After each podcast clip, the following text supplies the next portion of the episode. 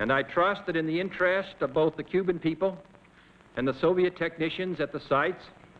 the hazards to all concerned of continuing this threat will be recognized. Third, it shall be the policy of this nation to regard any nuclear missile launched from Cuba against any nation in the Western Hemisphere as an attack by the Soviet Union on the United States, requiring a full retaliatory response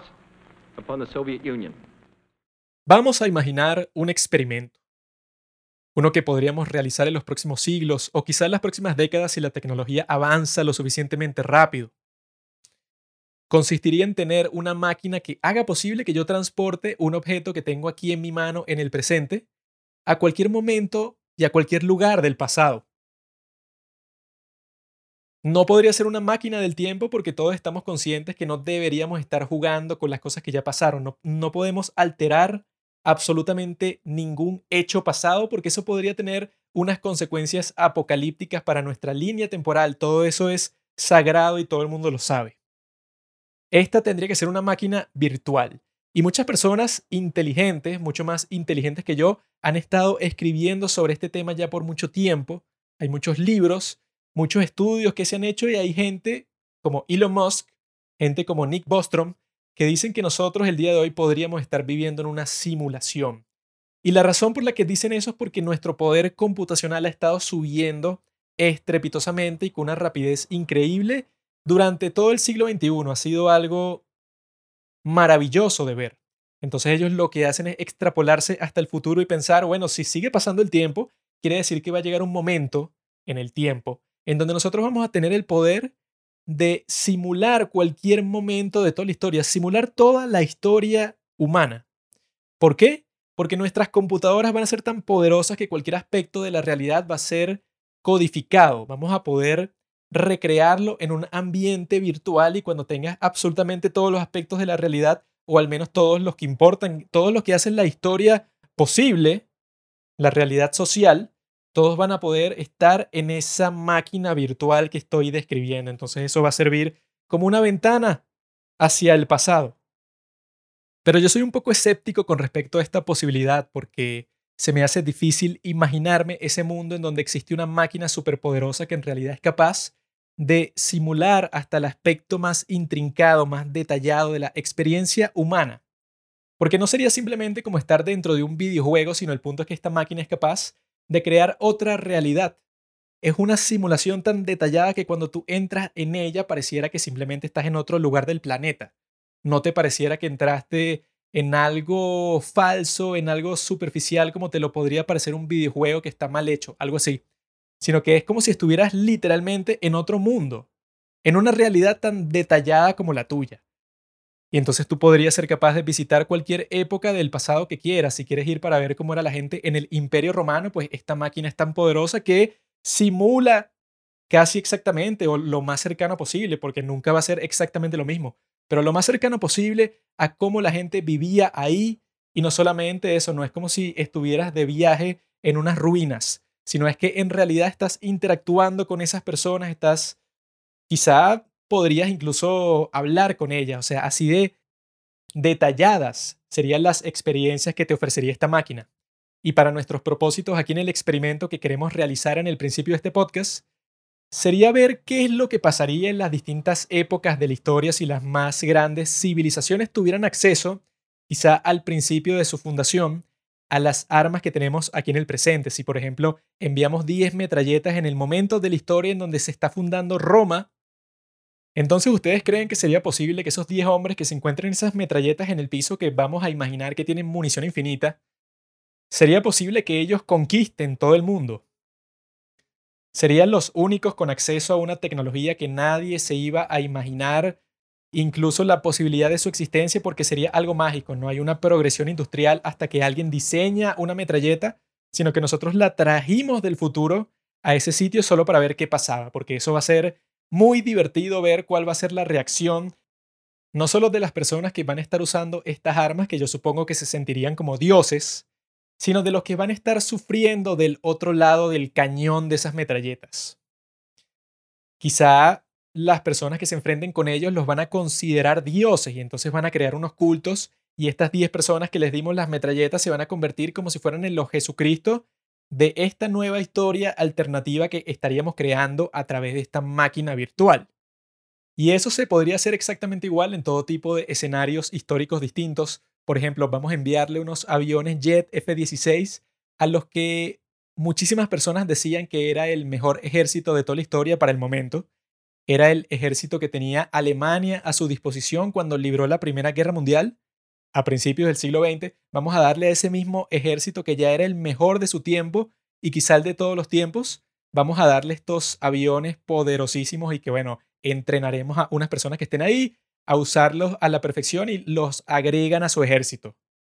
El resultado directo de eso obviamente sería que Alemania gana la Primera Guerra Mundial como en cinco minutos porque tienen una tecnología como en el mismo caso que estamos conversando de los romanos, que nadie en ese tiempo debería tener. Sería una ventaja demasiado grande. Y le pasarían por encima, harían lo que quisieran con todas las personas, no solo en Europa, sino en todo el mundo. Y si Alemania gana la Primera Guerra Mundial, quiere decir que no existe Segunda Guerra Mundial, tendrían el monopolio del poder en Europa Quisiera decir también que los Estados Unidos quizá no se convierte en la potencia que es el día de hoy, porque el resto del mundo no estará destruido para que ellos llenen el vacío. Al mismo tiempo, Hitler no se va a convertir en el líder supremo. Eso sería lo divertido del experimento, ver cómo todo cambiaría, porque si vamos a enviar cualquier tipo de tecnología bélica a una época de la historia en donde no estaban ni cerca de conseguir algo así, el cambio va a ser tan monumental que todos los sucesos que pasen luego de esa intervención que tú tengas en la línea temporal, que es virtual, entonces no nos afecta a nosotros, significará un cambio incalculable. Sin embargo, cuando yo estaba pensando en todo esto, en qué sería lo más divertido que se podría hacer con respecto a estas transferencias temporales de tecnología bélica, estaba pensando que en un caso particular, esa transferencia, esa manipulación del pasado, creo que no tendría ningún efecto. Ese único caso, pienso yo, es el de los mongoles. Porque yo en estos días he estado escuchando un podcast sobre la historia de los mongoles, cómo estos tipos crearon el imperio más grande de toda la historia hasta el momento, siendo al principio una pequeña tribu de Mongolia totalmente pobres, sin ningún tipo de recurso, con el único recurso que tenían eran sus caballos y la relación tan intensa que tenían con ellos y las tácticas militares que fueron desarrollando, pero al principio no tenían nada y tenían de vecino a la civilización más poderosa de todo el mundo, los chinos. ¿Cómo fue que estos tipos lograron destronar a los chinos completamente, adueñarse de Asia, adueñarse del Medio Oriente, lo que consideramos el día de hoy como el Medio Oriente, adueñarse de parte de Europa y que la única razón por la que no se adueñaron de Europa completamente fue porque el destino no lo quiso así, porque en varias ocasiones distintas estuvieron a punto de lanzar una campaña total contra la parte de Europa que todavía no habían conquistado. Y justo en ese momento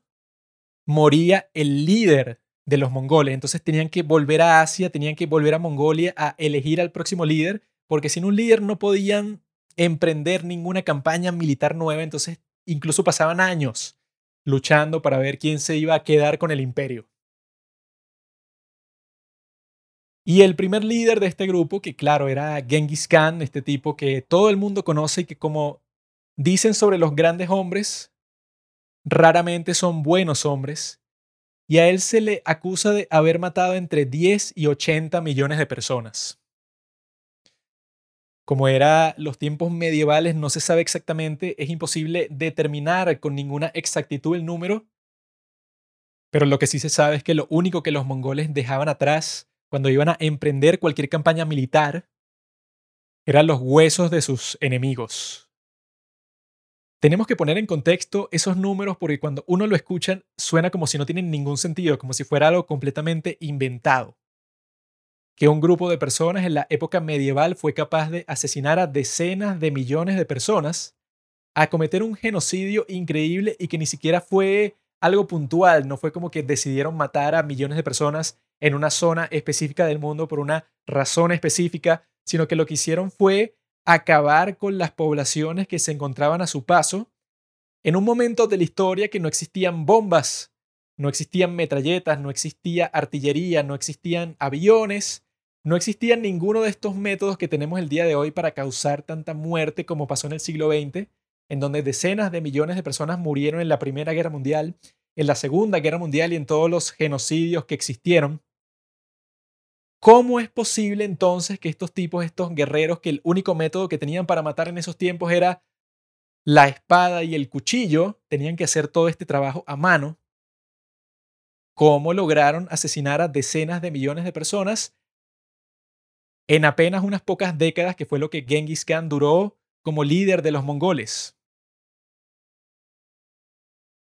La respuesta a esto es que los mongoles vivían para matar. Los tipos eran unos guerreros a tiempo completo. Los tipos disfrutaban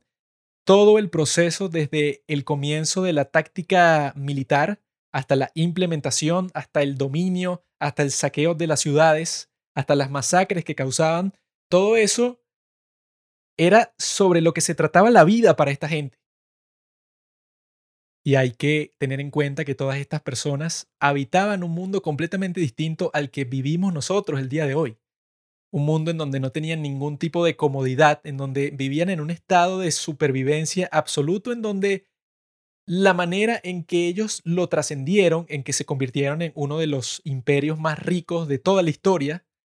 fue a través de lo que más les gustaba, a través de conquistar, a través de subyugar a todas las personas que tenían alrededor. Por esta razón en particular es que creo que los mongoles son el sujeto de prueba más interesante para nosotros que hemos estado haciendo este experimento desde el principio de este capítulo. Porque ¿qué pasaría si le diéramos armas nucleares a Genghis Khan? Si le diéramos toda la tecnología y toda la infraestructura que él necesitaría para poner una cabeza nuclear sobre un misil y que le dijéramos que podría enviar ese misil a cualquier parte del mundo, podría lanzárselo a cualquiera de sus enemigos, a los chinos, a los iraníes, a los húngaros, a toda esta gente que él se enfrentó, pero le decimos y que mira, no tienes que viajar, no tienes que ir en caballo por meses y meses para el sitio en donde te quieres enfrentar con este ejército, simplemente toca este botón rojo y una fuerza destructiva que no tiene equivalente ni siquiera en la naturaleza, va a destruir completamente a tu enemigo y va a convertir la zona que habitaba en un desierto para siempre. ¿Cuál piensan ustedes que sería la respuesta de Genghis Khan? Diría, oh, bueno, gracias por esto. Diría, sí, los acepto y me parece un arma genial y la comenzaría a usar. La preferiría sobre la opción, la alternativa que él tenía, que era transportarse en caballo a todos estos sitios y librar unas batallas épicas y masacrar a toda esta gente y violar a las mujeres, todo esto que era la razón de ser para esta gente. Yo creo que lo que pasaría es que el tipo rechazaría nuestra oferta si nosotros le ponemos las armas nucleares enfrente y le estamos explicando cómo usarlas y le estamos dando a entender que la capacidad destructiva que tienen estas armas es total, que en teoría suena perfecto para un tipo que es un líder militar, puede conquistar totalmente un sitio, una época en donde nadie tiene la más mínima idea de cuál es esta nueva arma que le estamos dando un arma todopoderosa, un arma divina que le estamos entregando a este hombre malvado. Yo lo que creo que pasaría es que el tipo nos mandaría al carajo. Nos daría las gracias por la oferta, pero a fin de cuentas la estaba pasando muy bien, estaba disfrutando mucho la forma en que hacía las cosas para mandar todo a la basura para que la destrucción y las masacres fueran más fáciles e instantáneas. Eso le quitaba todo el sentido, le quitaba la gloria y le quitaba el disfrute. Así es que yo creo que la mera existencia de un grupo de gente como los mongoles, que no piensan en la conquista y en el asesinato y en la masacre como un medio para lograr el fin de la conquista, como que no están viendo que, hay que tengo que pasar por todas estas dificultades y la guerra y las batallas para por fin obtener eso que yo quiero, que es el poder y quiero la riqueza y quiero todas estas cosas que en este momento no tengo, entonces yo uso la guerra para conseguirlas. Estos tipos no ven el mundo de esa forma, ellos ven el mundo como que la guerra en sí es una actividad maravillosa, ellos les encanta, ellos la disfrutan, disfrutan matando a todas estas personas a mano. Creo que todo esto va en contra de lo que decía mucha gente durante la Segunda Guerra Mundial cuando estaban viendo una destrucción terrible de las ciudades en donde en Japón estaban quemando vivas a cientos de miles de personas en una sola noche. Cuando la gente se estaba dando cuenta que todo eso estaba pasando, muchos decían, incluso desde el ejército,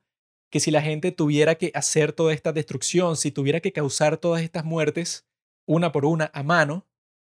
nada de esto estaría ocurriendo porque es tan terrible que a nadie se le ocurriría emprender una misión tan terrible. Pero claro, al parecer todas las personas que decían eso no conocían la existencia de Genghis Khan y toda su gente.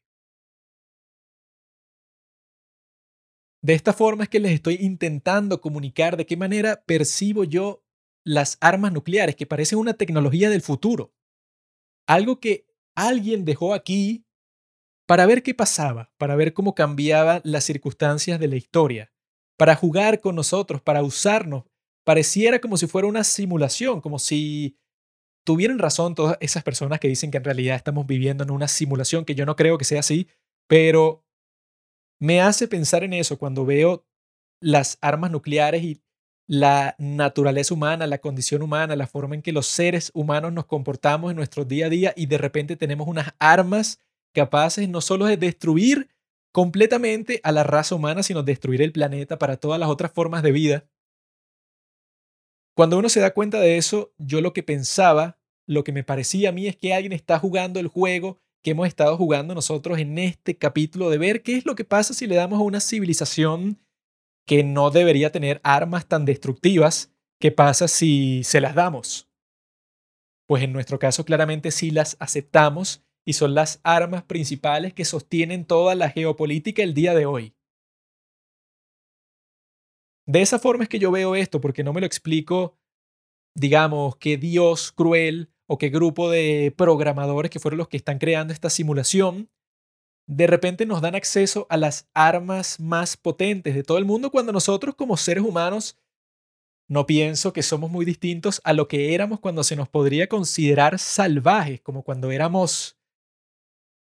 hace casi mil años, cuando éramos mongoles, porque tenemos que tomar en cuenta que en el caso de Genghis Khan, uno de cada 500 hombres de Asia del Este, que yo, no soy del Asia del Este, pero bueno, formo parte de la raza humana, uno de cada 500 hombres es un descendiente de Genghis Khan. Así fue que el tipo esparció su semilla por todo el mundo. Pero yo creo que nosotros no nos diferenciamos mucho de los grandes desgraciados de la historia, de los grandes salvajes, los tipos que, como Genghis Khan, asesinaron a decenas de millones de personas, pues ahora el día de hoy, por alguna razón cruel, por algún Dios cruel que nos está viendo y se está burlando de nosotros porque está viendo qué desastre estamos causando, cómo es que cambia la historia cuando se le da a un grupo de monos evolucionados como nosotros y de repente tenemos armas lo suficientemente potentes para destruir el mundo 100 veces eso es lo que me parece a mí que puede estar pasando, como lo loco que suena eso, que estamos en una simulación y este experimento que hemos estado haciendo, bueno, eso es lo que me parece a mí, la situación es tan, tan bizarra, tan extraña, que sí pareciera que formamos parte de un experimento, de una simulación, de que alguien está jugando con nosotros. Y de todas las veces en que nosotros, los seres humanos, hemos estado a un solo paso de destruir todo lo que es importante para nosotros, la civilización, la naturaleza, el planeta, todo, ya para este momento deben estar conscientes que me estoy refiriendo a la crisis cubana de los misiles, o a la crisis de los misiles cubanos, como también le dicen. Como lo que hicimos en la primera parte fue mostrar todos los pasos, todos los desastres que nos llevaron a estar en la situación más peligrosa de toda la historia de la humanidad. En este capítulo nos enfrentamos con una situación muchísimo más compleja, porque en la primera parte solo teníamos que lidiar con Kennedy porque todo dependía del presidente de los Estados Unidos. Si el tipo tomaba cualquier decisión importante, eso podía cambiar todo el rumbo de la crisis, sin importar lo que estaban haciendo en Cuba o en la Unión Soviética. Nada de eso importaba en el caso de la invasión de los Estados Unidos de la Bahía de Cochinos. Kennedy tenía el poder para garantizar su éxito o para asegurar su fracaso. Eso ya quedó completamente dicho. En este caso, todo es muchísimo más complejo. Porque Kennedy en este caso no va a tener el control de los acontecimientos en ningún sentido. Y cuando tú no tienes el control, reaccionas, tú actúas compulsivamente, no respondes, que cuando uno responde a una situación es cuando tú estás tomando en cuenta las mejores opciones que te convienen, lo juzgas de una manera, digamos, racional y así puedes responder de la mejor manera. En cambio, cuando reaccionas, cuando no tienes el control, tiendes a actuar de una forma mucho más errática. Y eso va a pasar con todos los participantes de este juego, con Nikita Khrushchev, el líder de la Unión Soviética, él también intenta tomar control de los acontecimientos y no puede.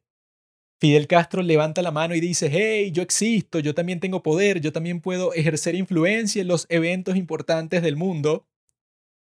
Eso es lo que buscan desesperadamente muchísimos líderes y él no es la excepción.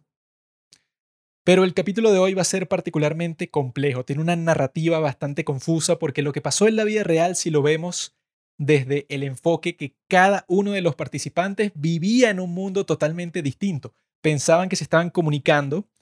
desde unas circunstancias relativamente parecidas porque estaban involucrados en una situación en la que el interés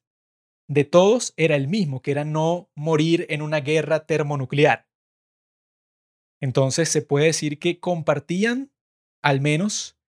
ese objetivo. Sin embargo, todas las otras circunstancias eran completamente diferentes. Los idiomas, los consejeros, la gente que estaba involucrada, los ejércitos, todas las personas que tenían bajo su mando, que ese va a ser uno de los aspectos principales de todo este viaje que vamos a estar emprendiendo, todos eran seres humanos, no son fichas en un tablero, no es que tú puedes mandar unas tropas a un sitio y puedes esperar que cumplan robóticamente todas las órdenes que tú le mandes. Siempre va a existir un margen de error, siempre va a existir algo que está completamente fuera de tu control. Y en una situación como esta, cualquier pieza del tablero que esté fuera de tu control podría significar el desastre más mortal de toda la historia. Por eso es que lo que vamos a estar conversando el día de hoy es totalmente esencial. ¿Cuál es la razón, como les dije en la primera parte, cuál es la razón que es tan importante tener en mente todas las cosas que vamos a estar conversando hoy? Y es porque estamos en una situación muy parecida. Ya luego vamos a ver por qué es tan parecida con todo lo que está pasando en la guerra de Ucrania. Tiene muchas similitudes con esta crisis cubana de los misiles. Es algo impactante lo mucho que se parece y así es que podemos juzgar como que cuáles son los factores peligrosos, cómo es que podemos saber si estamos al borde de una guerra nuclear o no. Bueno, vamos a ver la situación en donde estuvimos más cerca a una guerra nuclear y ver qué fue lo que pasó, cómo nos salvamos, cómo se comportó la gente y ver si tenemos esperanza para el día de hoy. Nos vamos a estar basando en el libro Nuclear Folly de un tipo que se llama Sergi Plocki. Nuclear Folly Folly significa algo imprudente, algo estúpido, algo que estás haciendo que puede resultar en un desastre. Entonces es como eso, imprudencia nuclear podría traducirse. Y este tipo, Sergei Plockley, es un tipo que ha hecho muchos libros sobre la historia de Rusia, sobre la historia de Ucrania, y lo que hace importante y lo que hace único a este libro, Nuclear Folly, es que el tipo te está mostrando la perspectiva más importante que muchas veces se ignora completamente con respecto a esta crisis y es la perspectiva dentro del Kremlin. Dentro de la sala de reuniones de Nikita Khrushchev con todos sus consejeros del presidio soviético. Esa es una perspectiva que casi siempre se ignora, casi siempre se cuenta esta historia, simplemente prestando atención a cómo fue que Kennedy, como un genio, resolvió la crisis él solo con sus grandes habilidades de negociación y todo lo que hizo para demostrar la fuerza y la credibilidad de los Estados Unidos en todo el mundo. Esa es la forma en que se suele contar esta historia. Pero este libro me encantó porque es la primera vez que veo que alguien le da la importancia necesaria al otro 50%, porque esta es una negociación internacional de alta tensión que podría terminar en una guerra termonuclear. Es muy importante saber qué fue lo que llevó a Nikita Khrushchev a poner esos misiles en Cuba y cómo se fue desarrollando su pensamiento, cuál fue la reacción a cada uno de los eventos distintos que iban pasando. Eso yo era una parte de esta historia que estaba completamente a oscuras para mí y para mucha gente, porque si tú la buscas en casi cualquier sitio, a nadie parece importarle o nadie parece darle la importancia que merece. Y este tipo se metió a ver los documentos que solían estar clasificados, pero como cayó la Unión Soviética, entonces declasificaron un montón de documentos importantes. Y ahí es que se relata todas estas reuniones y todas estas cosas que pasaron que aclaran muchísimo el panorama. Incluso hay una película que se llama 13 Days que la hicieron basada en toda esta historia y solo, solo dan la perspectiva americana, pero incluso de una forma que ni siquiera le hace justicia a la perspectiva americana, entonces terminas teniendo una visión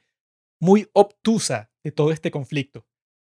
Y una visión como esa no nos sirve de nada a nosotros porque nuestro objetivo principal es comprender cómo puedes llegar a un punto de desesperación total en donde estás dispuesto a lanzar armas nucleares. Que el acto de lanzar un arma nuclear sea estratégica o táctica significa, y la persona que la está lanzando debe estar consciente de eso, significa un suicidio mundial. No solo te estás suicidando tú y, y tú mismo estás condenando a la muerte a tu población, sino que tú como un representante de la raza humana estás suicidando a la humanidad entera con tus acciones. Entonces, durante esta crisis estuvimos a un paso del suicidio mundial. Entonces la pregunta es, ¿por qué? ¿Cómo puede llegar a pasar eso? ¿Cómo podemos llegar a un nuclear folly, a una imprudencia nuclear? ¿Y cómo podríamos estar de frente a algo como eso el día de hoy? Sobre eso es esta parte 2. Parte final de Estamos al borde de una guerra nuclear. В несколько часов и все будет на месте, и выставка будет э, хорошая. Э, если пожелания наши, так мы хотим самых лучших пожеланий э, Америке, чтобы она показала свои товары, изделия, свои способности, большие способности. Мы охотно посмотрели, поучились, значит, и не только поучились, но и вам. Me parece que nadie que buscara ser honesto describiría a una persona como Nikita Khrushchev como alguien débil, como alguien cobarde, alguien que no está dispuesto a hacer lo que tiene que hacer para triunfar en determinadas situaciones que eso era de lo que todo el mundo estaba acusando al presidente de los Estados Unidos, John F. Kennedy, cuando falló en invadir Cuba. La gente pensaba que alguien así, que un presidente de los Estados Unidos que comenzara una invasión y luego no tuviera la fuerza para tener éxito, para garantizar su éxito, que fue lo que le dijo Eisenhower, que era lo que tenía que hacer, era una persona que le faltaba carácter, era una persona débil. Y uno puede preguntarse que si alguien débil como era la reputación que había construido Kennedy para sí mismo en ese momento, podía llegar a ser presidente de los Estados Unidos.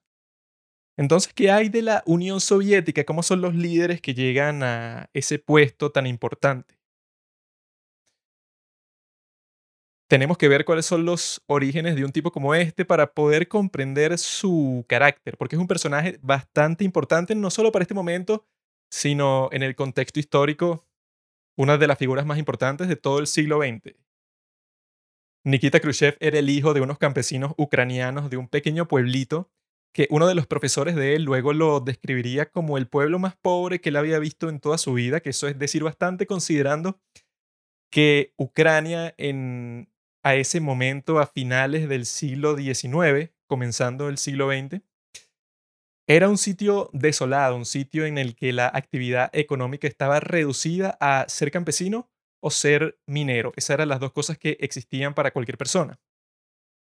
Y era un momento en donde en la Rusia zarista, que era un imperio enorme, un tipo que tuviera un origen tan bajo, tan humilde, nunca hubiera podido siquiera aspirar a tener una mínima educación formal, a ser un tipo que se convirtió, por ejemplo, en un ingeniero sería algo casi imposible para alguien que, cuyos padres eran unos simples campesinos. Ese era un imperio completamente fútil. Era algo en donde si tú nacías en una clase social, esa iba a ser tu clase social para el resto de los tiempos. Y lo más probable es que para todos tus nietos también se van a encontrar en la misma situación. Pero este tipo, al principio de su vida, sus padres lo ponen a trabajar como un tipo que es el que pasea las vacas. Desde los 14, 15 años, es el muchacho que es el encargado de pasear el ganado de su familia o de otras familias del pueblo para que estén sea, un trabajo bastante simple. Pero sus padres tienen unas ambiciones un poco más grandes para él, entonces le dicen que se ponga de aprendiz de un trabajador metalúrgico para que tenga la esperanza de que en el futuro pueda aspirar a algo más, que no se quede siendo campesino toda su vida, a pesar de que, bueno, que es algo casi, casi dado que se va a ser su destino. Y el tipo aprende, se convierte en una persona valiosa desde el punto de vista técnico, comienza a trabajar en varias fábricas, en minas, que su padre le consigue trabajo cerca de donde él está, porque se mudan a varios sitios distintos de Ucrania buscando trabajo mejor remunerado que en el pueblito pobre en donde nació Khrushchev. Se están moviendo por varias partes de Ucrania. Y mientras el tipo va creciendo, se va acercando el momento de la Primera Guerra Mundial. Pero él está exento de que lo llamen para formar parte del ejército ruso porque resulta que sus habilidades se convirtieron en algo muy valioso porque trabajaba en las fábricas que hacían posible todos los componentes industriales que necesitaba el ejército para funcionar. Entonces él se salvó de participar en un conflicto que lo más probable es que hubiera muerto, porque bueno, si ustedes han tenido el privilegio de ver la maravillosa película que salió en el año 2022, All Quiet on the Western Front, yo creo que ilustra perfectamente el horror total de esa guerra. Que si escapabas de la muerte, bueno, entonces tus únicas opciones que quedaban era la locura, ser un inválido o estar traumado por el resto de tu vida. No existía ninguna otra opción. Khrushchev se salvó de esto porque era trabajador metalúrgico, entonces él estaba trabajando en varias minas, en varias fábricas, y aprovechó ese tiempo de la guerra para casarse. Pero a pesar de haberse salvado de una tragedia tan grande, al poco tiempo su vida recibiría un golpe terrible. Su esposa murió de una enfermedad que le suele dar a las personas que están al borde de la muerte por hambre, que están sufriendo de una desnutrición gravísima. Le dio tifus, que eso es lo que te suele dar cuando tu cuerpo está en un estado de vulnerabilidad bastante grande y murió. Y Khrushchev no estuvo presente en ese momento porque él estaba trabajando en un proyecto un poco lejos de su casa y cuando llega le informan que su esposa había muerto. Y en esos momentos, durante toda esa turbulencia que él estaba preocupado trabajando y la guerra estaba de fondo, era un momento bastante dramático en la historia de Rusia porque se estaba desarrollando la revolución rusa. Sacaron al zar, lo asesinaron, todo el sistema que había durado siglos pues estaba cambiando muy rápidamente. Como dice Lenin, creo que esta frase es de él, hay siglos en donde no pasa nada y hay semanas en donde pasan siglos. Bueno, estas fueron semanas en donde pasaron siglos. Ya que hubo dos revoluciones, primero existe esa de la que sacan al zar, ¿verdad? Y luego hubo otra liderada por los bolcheviques, por los comunistas, que son los tipos que quitan al gobierno que había reemplazado al zar y fundan la República Socialista, los soviets, la Unión Soviética. Khrushchev inmediatamente iba a adentrarse en todo este caos político, en todos los grupos que se estaban formando en todas las partes del antiguo imperio ruso, porque lo interesante de este nuevo sistema político que se iba a comenzar a construir en 1919, 1920, era que se iban a crear consejos de trabajadores en todas partes de este territorio inmenso, que son los soviets. Nikita Khrushchev era un trabajador industrial y entonces, naturalmente, desde el principio él ya formaba parte importante de uno de estos comités. Y él iba a ser conocido desde el principio de su vida hasta el final de su vida como un tipo con una personalidad inmensa. Que él siempre estaba liderando cualquier grupo del que formaba parte porque tenía un carisma, le caía bien a todo el mundo, hacía chistes constantemente, le ponía apodos a todos, tenía una forma muy campesina de comunicarse porque él constantemente, ya cuando era incluso el líder supremo de la Unión Soviética, iba a estar haciendo metáforas con todo tipo de animales distintos. Ya más adelante, cuando empiece todo el conflicto que tenemos documentadas casi todas sus palabras, vamos a estar viendo cómo él se expresaba y cualquier problema que él tenía en su vida lo relacionaba con una metáfora, con un cuento, con un refrán de los tiempos en que vivía como campesino. Decía cosas como, bueno, es el momento de meterle un erizo en los pantalones a los Estados Unidos, o que no, que bueno, que tú hiciste eso porque parece que se te pasó un gato negro por enfrente, o que tú no entiendes que cuando tú molestas a un oso, el oso va a contraatacar. Era un tipo que cualquier cosa que decía siempre la relacionaba con algo de la naturaleza. Y como pueden ver también si se meten en YouTube, existe este debate bastante famoso que él tuvo con Nixon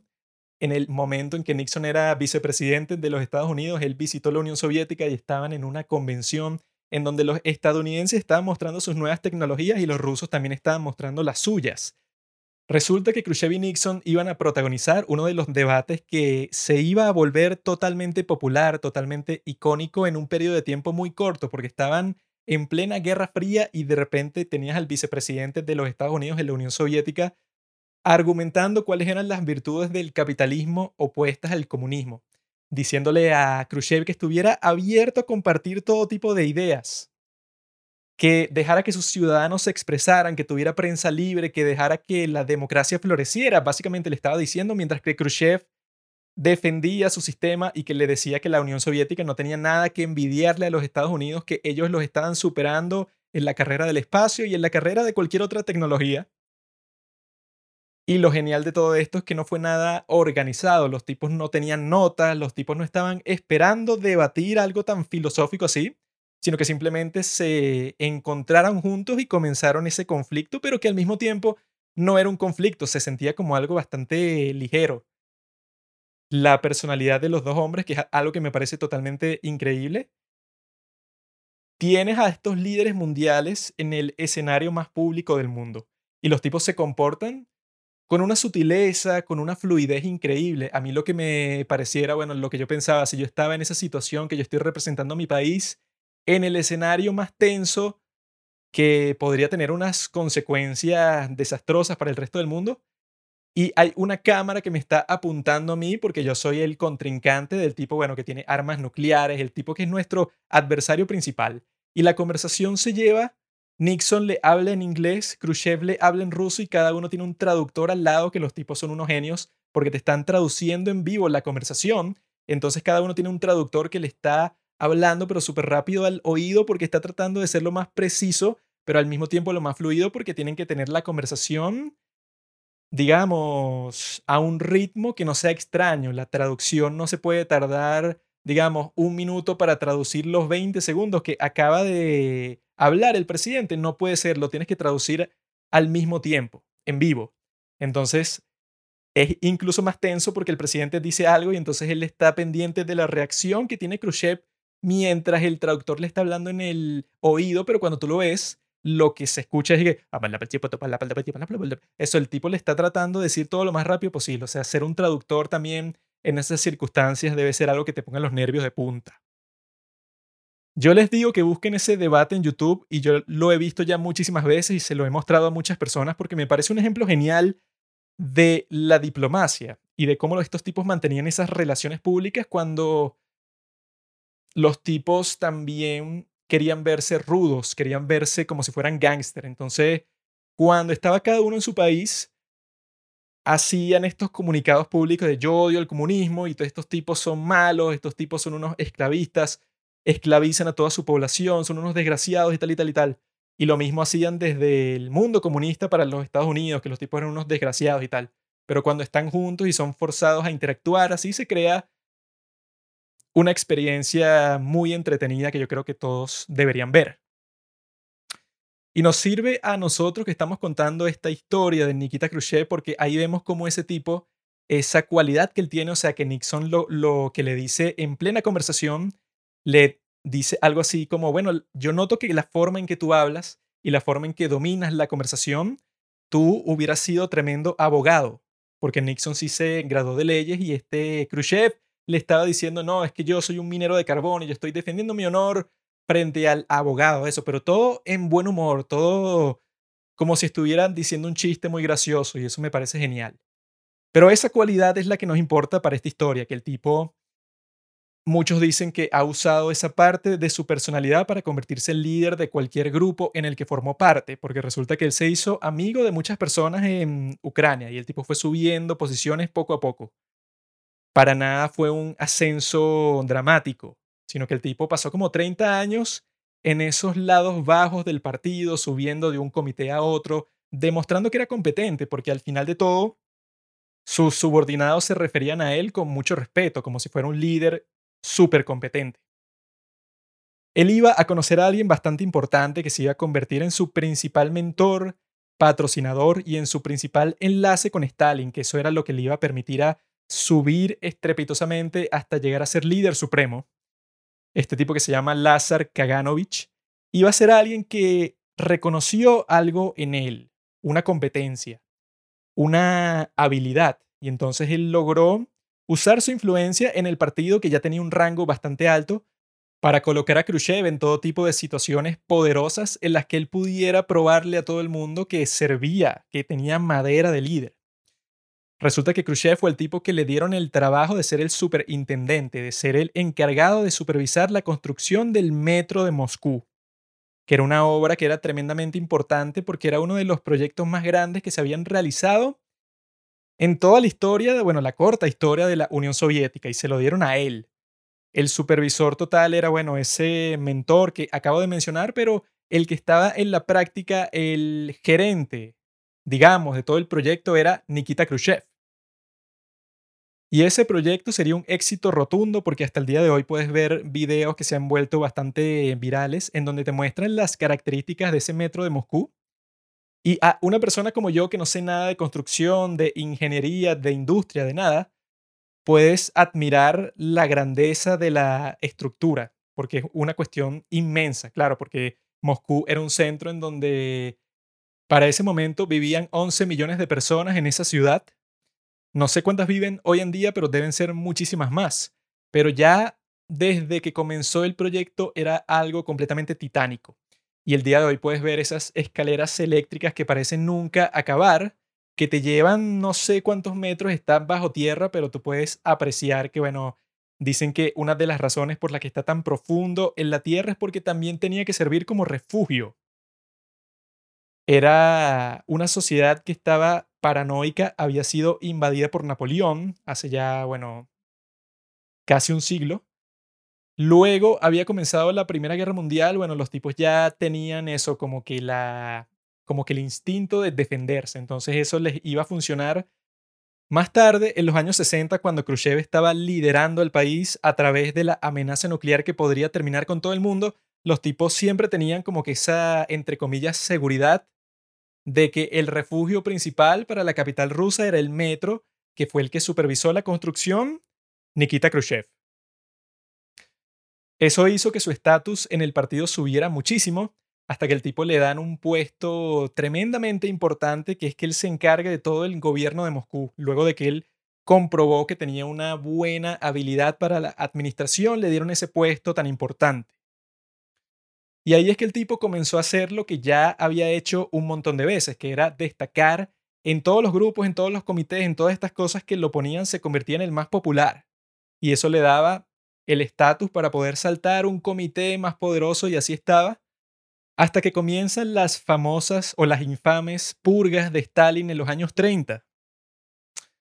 Ese fue un momento en donde Stalin quería consolidar su liderazgo, pero hasta un nivel psicopático, algo que no tenía ningún sentido.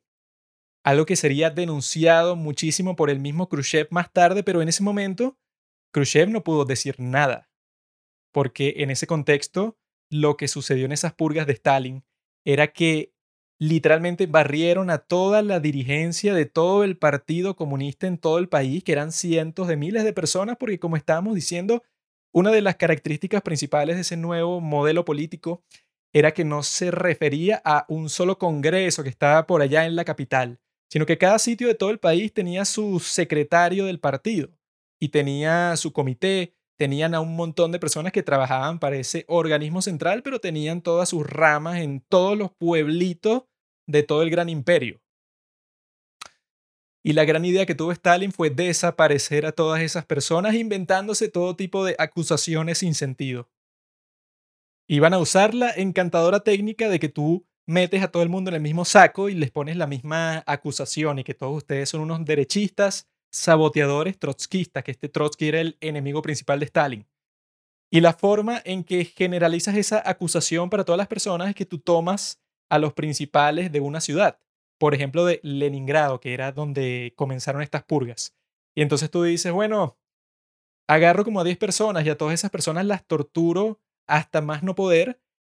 tienen que confesar todos sus crímenes, pero no solo eso, lo más importante es que me digan todos los nombres de todas las personas que también comparten la culpa de lo que ellos hicieron. Y al hacer eso, acabas de multiplicar el número de tu lista porque si comenzaste con 10 personas y cada persona, digamos que te dio 10 nombres y haces lo mismo con los 10 nombres que te dio, entonces bueno, lo multiplicas que si por toda la población rusa y terminas con cientos de miles de personas muertas, millones que llevas a los campos de concentración en Siberia y que nadie en este mundo se le ocurre, se le pasa por la mente que vas a cuestionar a Stalin, el tipo que comenzó todo esto, el tipo que te va a mandar a matar, pero primero te va a torturar. Y cuando tú nombres a todos tus amigos, o quizá en algún caso a toda tu familia, bueno, entonces te va a matar y a todos los demás van a pasar por el mismo proceso hasta que, bueno, que ya no quede nadie. Y eso fue exactamente lo que pasó. Y Khrushchev luego va a tratar de explicarse a sí mismo en sus memorias cómo fue que un tipo como él pudo sobrevivir la purga más brutal. Resulta que existieron varias ocasiones en donde él fue acusado por todas estas personas que estaban torturando. Y la única cosa que pudieron sacarle de su pasado como algo que justificaría su ejecución era que el tipo hace como 15 años había formado parte brevemente de un grupo que favorecía las ideas de Trotsky por sobre las de Stalin. Era una acusación que quizá podría tener cierta fuerza, sobre todo en, ese contexto, pero Stalin lo que le dijo fue que confesara eso a los miembros del comité con el que él trabajaba y se iban a olvidar de eso por ahora. Pero eso, la relación que cualquier persona que trabajaba con Stalin tenía con ese líder nunca era de amistad, nunca era de confianza, siempre iba a existir una implicación de que, bueno, todo es por ahora. Tú trabajas conmigo por ahora, tú sigues vivo por ahora, entonces ya sabes, tienes que mantenerte en un estado de tensión constante. Y Khrushchev explica que en varias ocasiones incluso lo acusaron otra vez unas personas con las que trabajó en Ucrania y él pensó que ya le había llegado la hora porque era su segunda acusación, pero por alguna razón Stalin lo perdonó. Y cuando termina todo ese periodo tan oscuro, Nadie se le va a ocurrir, nadie se le va a pasar por la cabeza retar a Stalin por el liderazgo de la Unión Soviética. Todo el mundo acepta que este es su líder, es un tipo tan despiadado que nadie se le ocurre retarlo porque no solo te va a matar a ti, sino a toda tu familia. Ese era el resultado que Stalin estaba buscando y ese fue exactamente el que consiguió. Y lo que resulta de todo esto, sobre todo para Nikita Khrushchev, es que ahora tenía el camino completamente abierto, porque incluso cuando él vuelve en una misión que le mandan para Ucrania a supervisar las cosechas, el tipo se da cuenta de que de todas las personas con las que él trabajó cuando comenzó a formar parte del Partido Comunista hace ya más de una década en Ucrania, todas, absolutamente todas, o fueron mandadas a campos de trabajo en Siberia o fueron ejecutadas. Solo quedó él Quizá habrá sido algo traumático para él o algo deshonroso darse cuenta que él mismo participó en todas esas purgas. Él jugó un papel en acusar, en meter preso, en ejecutar a todo ese grupo de sus antiguos compañeros, ya que él con el cargo tan alto que tenía, Hubo varias ocasiones en donde él tenía que firmar las órdenes que él mismo sabía que eran falsas de las acusaciones que estaban siendo comprobadas por las confesiones de la gente torturada. Él jugó un papel. Él estuvo a punto de verse llevado por la ola de sangre, pero al mismo tiempo, para salvarse, colaboró administrativamente con el proceso tan malvado. Pero la parte positiva de esto para un tipo tan ambicioso como Nikita Khrushchev es que ahora el grupo de gente con las que tiene que competir para ser el potencial sucesor del líder supremo Stalin se acaba de reducir a una lista de solamente 10 personas. Eso sería después porque la muerte de Stalin sería en los años 50, pero los que vienen ahora son los años 40, los años de la Segunda Guerra Mundial. Los años en que Stalin le daría a él el comando de que cuando comenzara la invasión a Polonia, que fue cuando se hizo un acuerdo entre los nazis y los soviéticos, en donde los tipos nombraron cuáles eran los territorios que les gustaría obtener. Alemania puso, bueno, a mí me gusta esta parte de Polonia, me gusta Holanda, me gusta esto por aquí y por acá. La Unión Soviética dijo, a mí me gustan los Balcanes, me gusta el este de Polonia, me gusta esto por aquí y por acá. Y los tipos comenzaron en 1939 a ejecutar ese trato que tuvieron. Resulta que a Nikita Khrushchev lo ponen a cargo de ir a su tierra natal, a Ucrania, entrar por la frontera Polonia,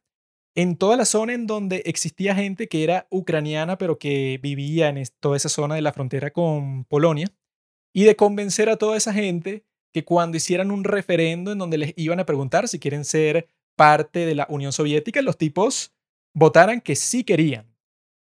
Y eso lo iban a lograr a través de una campaña de engaños, de propaganda, para que estas personas tuvieran la inocente ilusión de que era posible que ellos al final de todo ese proceso se les iba a conceder independencia. Ellos iban a tener su propio país en la frontera con la Unión Soviética, que eso no tenía sentido porque eso, bueno, era el principio de la Segunda Guerra Mundial. Los tipos estaban invadiendo Polonia, los tipos querían tomar el control de la mayor cantidad de territorio que pudieran, porque la Unión Soviética siempre tuvo esa aspiración de convertirse en el imperio más grande del mundo, sobre todo cuando tienes un tipo como Stalin de líder, que él creía sinceramente que en un momento de la historia el mundo iba a ser comunista, que todos los países del mundo al final llegarían a ese sistema que sería como el fin de la historia, en donde toda la sociedad, todas las sociedades del mundo iban a colaborar juntos en este mundo internacional comunista, esa era la idea que él tenía para el futuro, pero que no era solamente una idea, sino que lo veía como una certeza y que él mismo la iba a hacer realidad. Entonces, claro, tuvo esa alianza con Hitler al principio porque le convenía y el tipo que le encargó encargarse de esa zona era Nikita Khrushchev, porque era el que venía de Ucrania, entonces él tenía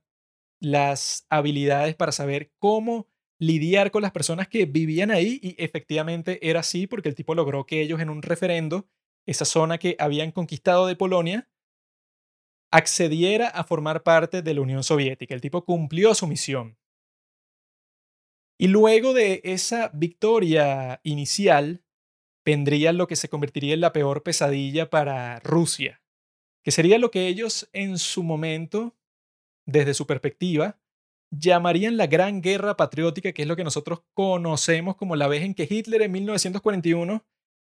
realizó la invasión más grande, más violenta y más mortal de toda la historia. Lo cual fue una completa traición porque las dos naciones eran aliadas. Era, cada uno era el aliado más importante del otro. Y nadie sabe qué fue lo que le pasó a Stalin en esos momentos porque resulta que muchísimas personas le advirtieron que Hitler estaba planeando invadir la Unión Soviética. Se lo advirtieron desde varias partes del mundo, desde Japón, desde los Estados Unidos, espías que él tenía. Y nadie sabe por qué el tipo nunca consideró que era posible que el tipo más desgraciado de toda la historia, Hitler, estaba pensando en traicionarlo. Él, por alguna razón, tenía una confianza muy fuerte de que Hitler jamás iba a hacer eso. Por eso es que cuando los nazis lanzan su invasión en verano de 1941, entran como si fuera una frontera completamente abierta, porque hasta el momento eran aliados, entonces nadie tenía tropas en la frontera, solo Hitler tenía tropas ahí. Y los tipos entran y es con todo, por el mar, por la tierra, por el aire, les destruyen la fuerza aérea en cinco minutos. Nada estaba preparado para un ataque así y resultaba ser el ataque más poderoso de toda la historia. Y el sufrimiento que van a experimentar las personas que están atrapadas entre Hitler y Stalin, que no se me ocurre peor sitio en todo el mundo ni en toda la historia para estar atrapado, para ser un refugiado. Resulta que Nikita Khrushchev estará metido ahí. Él sería nombrado el representante político de Stalin en el ejército, porque en ese caos, en ese descontrol en donde nadie sabe qué hacer porque nadie estaba preparado para eso, que habrá sido la acción más irresponsable en toda la vida de Stalin, un tipo que causó la muerte de millones de personas, creo que esta fue la acción más irresponsable, porque expuso a toda su población a la salvajada más grande que se ha visto en el mundo entero, porque los nazis, todo el mundo sabe que eran unas bestias. Lo único que le queda hacer a los rusos en este punto es huir, es retirarse, retirarse. De vez en cuando intentan un contraataque, pero que está condenado al fracaso porque los nazis han planeado todo esto muy bien, mientras que a los otros los han tomado por sorpresa completamente. Entonces ellos ya tienen una táctica de que cuando los contraatacan desde cierto flanco, ellos ya tienen unas tropas preparadas para rodear ese ejército y de esa forma capturan cada vez que sucede esto como 200.000 tropas por aquí, 300.000 por allá y el ejército ruso que ya estaba completamente en un estado de caos, pues va perdiendo todos sus recursos. Están tratando de improvisar una respuesta, pero que no está sirviendo para nada. Y desde lo lejos, Stalin tampoco tiene la más mínima idea de qué hacer. Sin embargo, está tratando de controlar los hechos en el terreno sin tener la información de los acontecimientos, porque todo está pasando tan rápido que cualquier orden que él dé desde Moscú va a tardar solamente en comunicarse varias horas. Y mientras pasen esas varias horas, ya las condiciones a las cuales él estaba tratando de reaccionar han sido alteradas completamente por el flujo tan rápido de los acontecimientos. Y que eso dicen los historiadores militares que es una de las señales principales que tú puedes ver cuando un ejército está a punto del colapso, que es que el líder político quiere tomar todas las decisiones del terreno militar cuando se encuentra bastante lejos de él, o incluso si viaja al frente, está tratando de ponerse por encima de todos sus generales, no acepta sus consejos, él piensa que él solo puede ganar la guerra, que era lo mismo que iba a pasar con Hitler. Al final de la Segunda Guerra Mundial, él quiere tener el control de todo y les pasa por encima a todos los expertos de su ejército y termina causando unos desastres terribles. Y eso es exactamente lo que comienza a hacer Stalin, que le envía unas órdenes tanto al jefe militar de la retirada como a Khrushchev, diciéndoles que pase lo que pase, se mantengan defendiendo Kiev, que no se retiren de la ciudad y que de cuando en cuando pueden intentar unas ofensivas, unos contraataques contra los nazis, pero que no se muevan de ahí. Y que esas son unas órdenes que quizá puedan tener sentido para Stalin en Moscú, pero para la gente que está en el terreno suena suicida. Y se lo comunican a él. Y él le responde, esas son las órdenes, aquí no hay discusión. Y la principal objeción que tiene Khrushchev con el resto de los líderes militares es que si eso pasa, lo más probable es que capturen una cantidad obscena de tropas rusas como 600.000. Y efectivamente eso es lo que sucede. Tratan de hacer un contraataque y les capturan a todas las tropas que tenían disponibles. Se salvan como 100.000, pero como 500.000 de las tropas que tenían defendiendo la ciudad son capturadas. Y Stalin considera eso como un fracaso cuando esas fueron sus órdenes. Entonces él como que se molesta con toda esa gente, quita al jefe militar de ahí, a Khrushchev lo llama para Moscú otra vez. Nadie sabe qué está haciendo, ni los líderes militares, Stalin mucho menos. Es un caos completo y Khrushchev piensa que ese puede ser el fin de su carrera porque Stalin está en un estado completamente inestable. Pero no,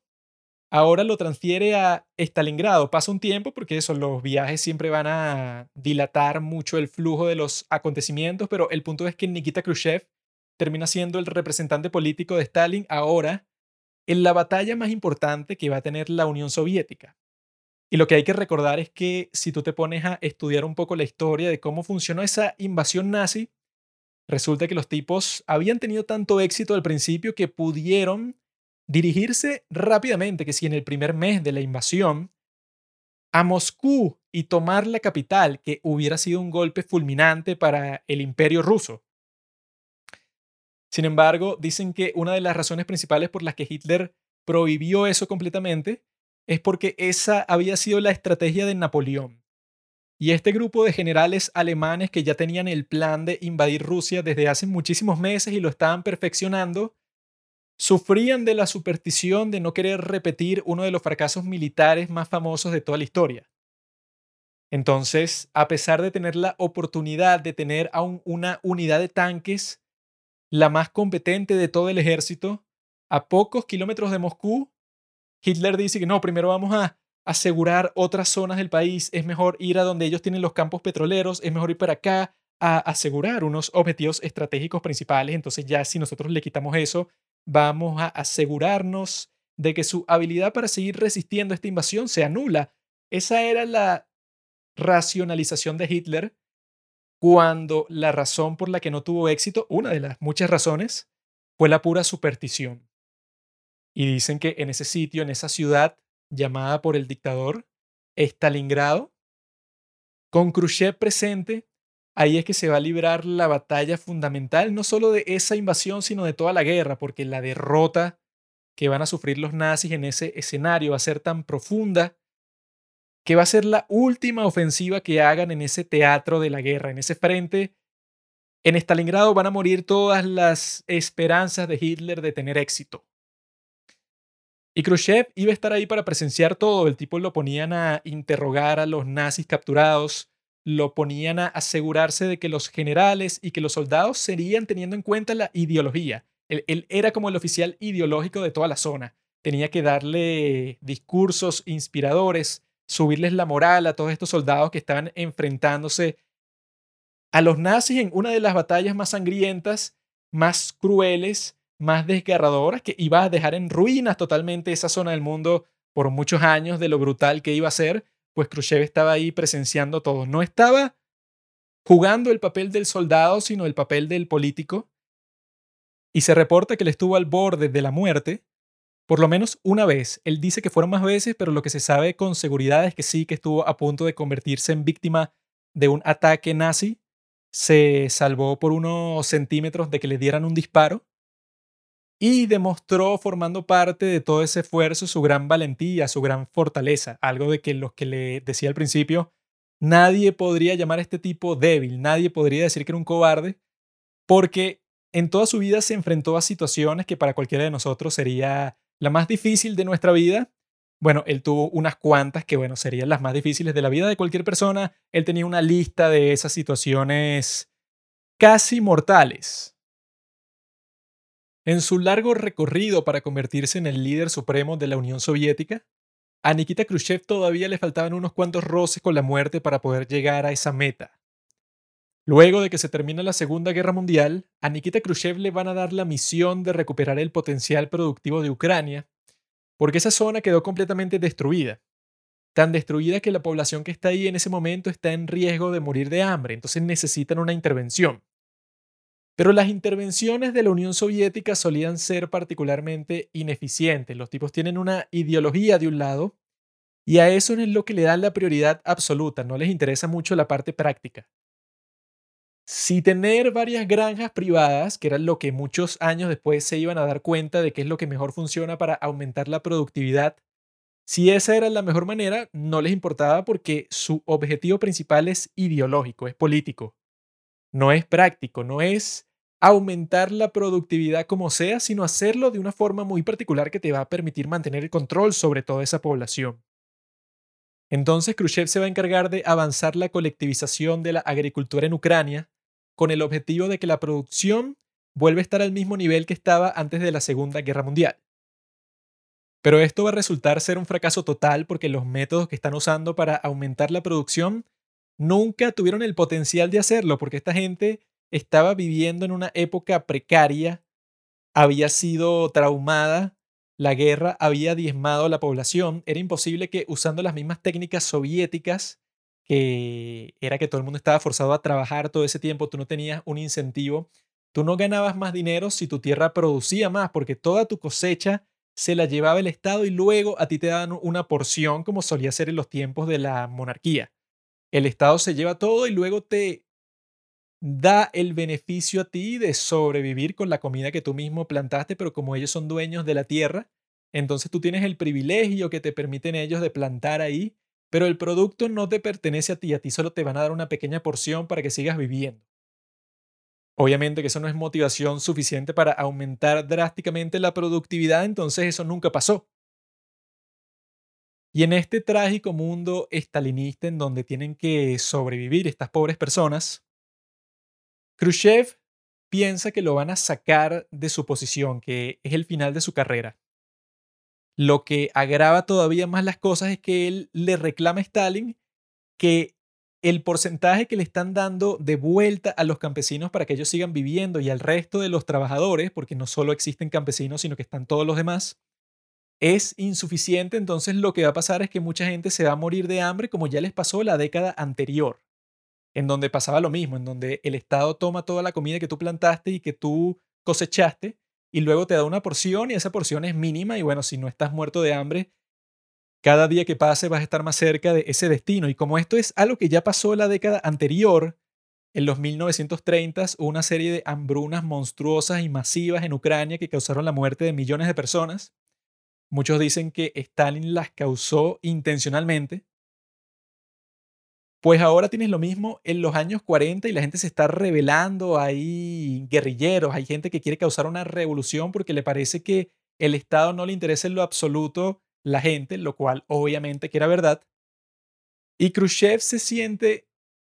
herido porque esta es su tierra natal, entonces él va a Moscú a convencer a Stalin de que cambie de opinión. Eso es una de las cosas más peligrosas y más estúpidas que puedes hacer en el mundo, pero él se siente tan mal que lo intenta. Y al intentarlo, obviamente el resultado es que Stalin le dice que se vaya al carajo, y ahí es que Khrushchev piensa que bueno, que este sí es su momento de morir. No murió, siguió con su vida, siguió con su carrera, que seguramente era más importante para él. ¿Por qué? Muchas personas buscan explicar cuál es la razón por la cual él pudo sobrevivir esta época tan turbulenta en el régimen más mortal del mundo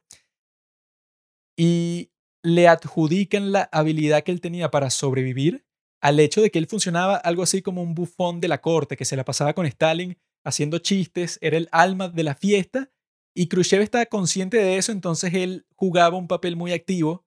sabiendo que él tenía que mantenerse haciendo exactamente lo mismo que estaba haciendo si quería seguir viviendo. Y que esto lo ilustran a la perfección en una película que yo creo que es una maravilla, que es excelente en todo sentido, que se llama La muerte de Stalin, y es una parodia de toda la época justo después de la muerte de ese dictador, en donde todos estos funcionarios rusos están peleando sobre quién va a ser el sucesor. Y resulta ser una de las historias más ridículas de todos los tiempos porque es demasiado gracioso ver cómo estos tipos pretenden que les importa la muerte de Stalin, que están muy tristes porque se haya muerto este monstruo, cuando por dentro se nota que todos están haciendo chistes, que no les importa que se haya muerto este tipo porque obviamente nadie lo quería. Todos esos funcionarios que están viendo cómo procesar y cómo manejar la muerte de este tipo que era tan influyente, están inmersos en un juego de poder y ahí te muestran cómo se comportaban antes de la muerte del dictador y todos parecen unos bufones. Pero el bufón principal era Nikita Khrushchev, que el tipo hacía una serie de chistes todos estúpidos y contaba historias del pasado, hacía chiste tras chiste para entretener a todo el mundo ahí. Y cuando llegaba para su casa, le comentaba a su esposa todos los chistes que hizo en el día. Y ella los anotaba cuáles fueron los que le dieron risa a Stalin y cuáles no para que él en el futuro hiciera los chistes que funcionaban con el dictador y así se mantenía en su lado bueno. Y esa parte que te ponen en la película es completamente real, eso pasó en la vida real. El tipo tenía un plan y bueno, todos habrán tenido un plan parecido, quizá no sobre los chistes, pero eso, sobre la forma en que interactuaban con el monstruo. Quizá la razón principal por la que Stalin perdonó a Nikita Khrushchev tantas veces fue simplemente porque le caía bien, porque era uno de los tipos que tenía la personalidad como que más divertida de todos sus otros secuaces, porque eso, todos colaboraban con el desastre, con el horror de Stalin, todos tuvieron que colaborar de cierta forma porque el que no lo hacía, bueno, dejaba de existir. Y sea cual sea que haya sido su técnica para seguir vivo, el tipo sobrevivió el horror de Stalin, vivió para pelear con todos estos funcionarios que, como les dije hace unos minutos, que el tipo Quizá nunca hubiera llegado hasta ese punto si Stalin no se le hubiera ocurrido la brillante idea de asesinar a casi todo el liderazgo de todo el partido, a excepción de sus preferidos. Y entonces como él tuvo la suerte de llegar a entrar a esa lista de los preferidos, ahora estaba como entre 10 personas quién iba a ser el nuevo líder de la Unión Soviética luego de la muerte de Stalin, que murió plácidamente un día de un derrame cerebral que lo fue matando como por tres días, pero bueno, tuvo una muerte muy pacífica para la que debería haber sido. Pero luego de eso los tipos se ponen a luchar, incluso durante varios años, para ver quién va a ser el tipo. Claro, o sea, tiene mucho sentido, el nuevo líder de un imperio tan grande, nadie va a dejar un premio tan grande como si no fuera nada, todos van a luchar por él. Y de toda la lista lo que se decía, la opinión pública del momento, el que estaba el último de toda la lista era Nikita Khrushchev, porque el que tenía el mejor chance de reemplazar a Stalin era el tipo que se pensaba que era el más cruel de todo el país, que era Beria, Lavrenti Beria, que era el jefe del servicio de inteligencia, el tipo que se encargó de ejecutar las purgas. El torturador principal de Stalin era el tipo más enfermo de todo el grupo, entonces la gente pensaba que, bueno, como era el más despiadado y poderoso de todo el mundo, entonces la gente pensaba que el sucesor natural de un tipo tan desgraciado como Stalin sería un tipo como Beria. Pero como él era el enemigo principal de Nikita Khrushchev, y Khrushchev tenía un talento particular en convencer a las personas de que lo siguieran, bueno, como todos los líderes, tenía el talento de convertirse en el tipo más popular de cualquier grupo del que formara parte. Entonces poco a poco fue convenciendo a los aliados de ese Lavrent Iberia, el director de inteligencia de la Unión Soviética, a traicionarlo a él, a ponerse del lado de Khrushchev, porque ese Beria comenzó a tomar una serie de acciones que no le gustaban a nadie que eran totalmente impopulares, como la de rendirse en Alemania, porque ese va a ser uno de los puntos centrales de todo este conflicto desde el principio hasta el final,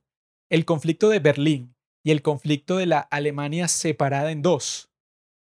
Resulta que la propuesta más controversial que le presentó este tipo Beria a los miembros del presidio soviético, que son los principales, los que toman todas las decisiones, es dejar que el occidente se quede con toda Alemania, que la reunifiquen y pedirle a los estadounidenses que le den una compensación por todo eso. Y esto le parecía totalmente escandaloso a todos los demás miembros porque habían luchado por ese derecho de mantener bajo su control todo ese territorio que habían conquistado, porque si tú lo ves desde la perspectiva de los rusos, los alemanes los invadieron a ellos con una brutalidad tan increíble que cuando logran contraatacar, de cuando logran devolverlos a su propio país y quitarle todo el territorio que habían ganado, humillarlos por completo, ahora eso que poseían en ese momento servía como una fuente de orgullo ilimitado para ellos, porque significaba el símbolo principal de su gran victoria y una victoria que le costó la vida de millones de personas de su país. Entonces, cuando este tipo, Labrent Iberia, propone que simplemente dejen que el occidente tome todo lo que a ellos les pertenece en ese momento, Alemania del Este completa, todo el mundo piensa que este tipo es débil o que le interesan una serie de cosas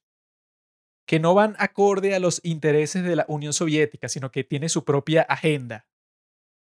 Ese constituiría el último clavo en el ataúd del Labrent Iberia, el tipo que era el favorito para obtener ese trabajo tan codiciado por todos los miembros del presidio, pero que no supo contrarrestar las técnicas de este genio político Nikita Khrushchev que ahora tenía el poder bajo su dominio, ahora tenía a todas estas personas que se habían puesto de su lado, él iba a ser el nuevo líder supremo de todo el país por los próximos 10 años. En realidad el tipo, el momento en que consolidó el poder totalmente fue unos años después, porque muchas personas se oponían a las cosas que él quería hacer. Le quisieron incluso dar un golpe de Estado en un momento y estuvieron a punto de lograrlo, pero el general Shukov, el héroe de la Segunda Guerra Mundial, se puso del lado de Khrushchev y le salvó el pellejo al último momento. Cuando el tipo ya consolidó el poder, cuando ya era el líder supremo en 1957, ahí es que pudo comenzar completamente para continuar el trabajo que él ya había comenzado, pero ya siendo el tipo con todo el poder, podía proyectar su visión en todo este imperio gigantesco, uno de los más grandes de toda la historia. Ustedes díganme si podría existir una historia más épica que la de un campesino cualquiera, convirtiéndose en el líder supremo de uno de los imperios más poderosos y más gigantescos de toda la historia de la humanidad en estos momentos no se me ocurre ninguna que le llegue a ese nivel. Quizá haya existido otro momento en la historia en donde un tipo de la clase más baja de una sociedad, llegando a ejercer el poder político supremo de esa misma sociedad. Pero en este momento no estoy consciente de ninguna otra así. If this competition is to do the best for both of our peoples and for people everywhere, there must be a free exchange of ideas. Uh, there are some instances where you may be ahead of us.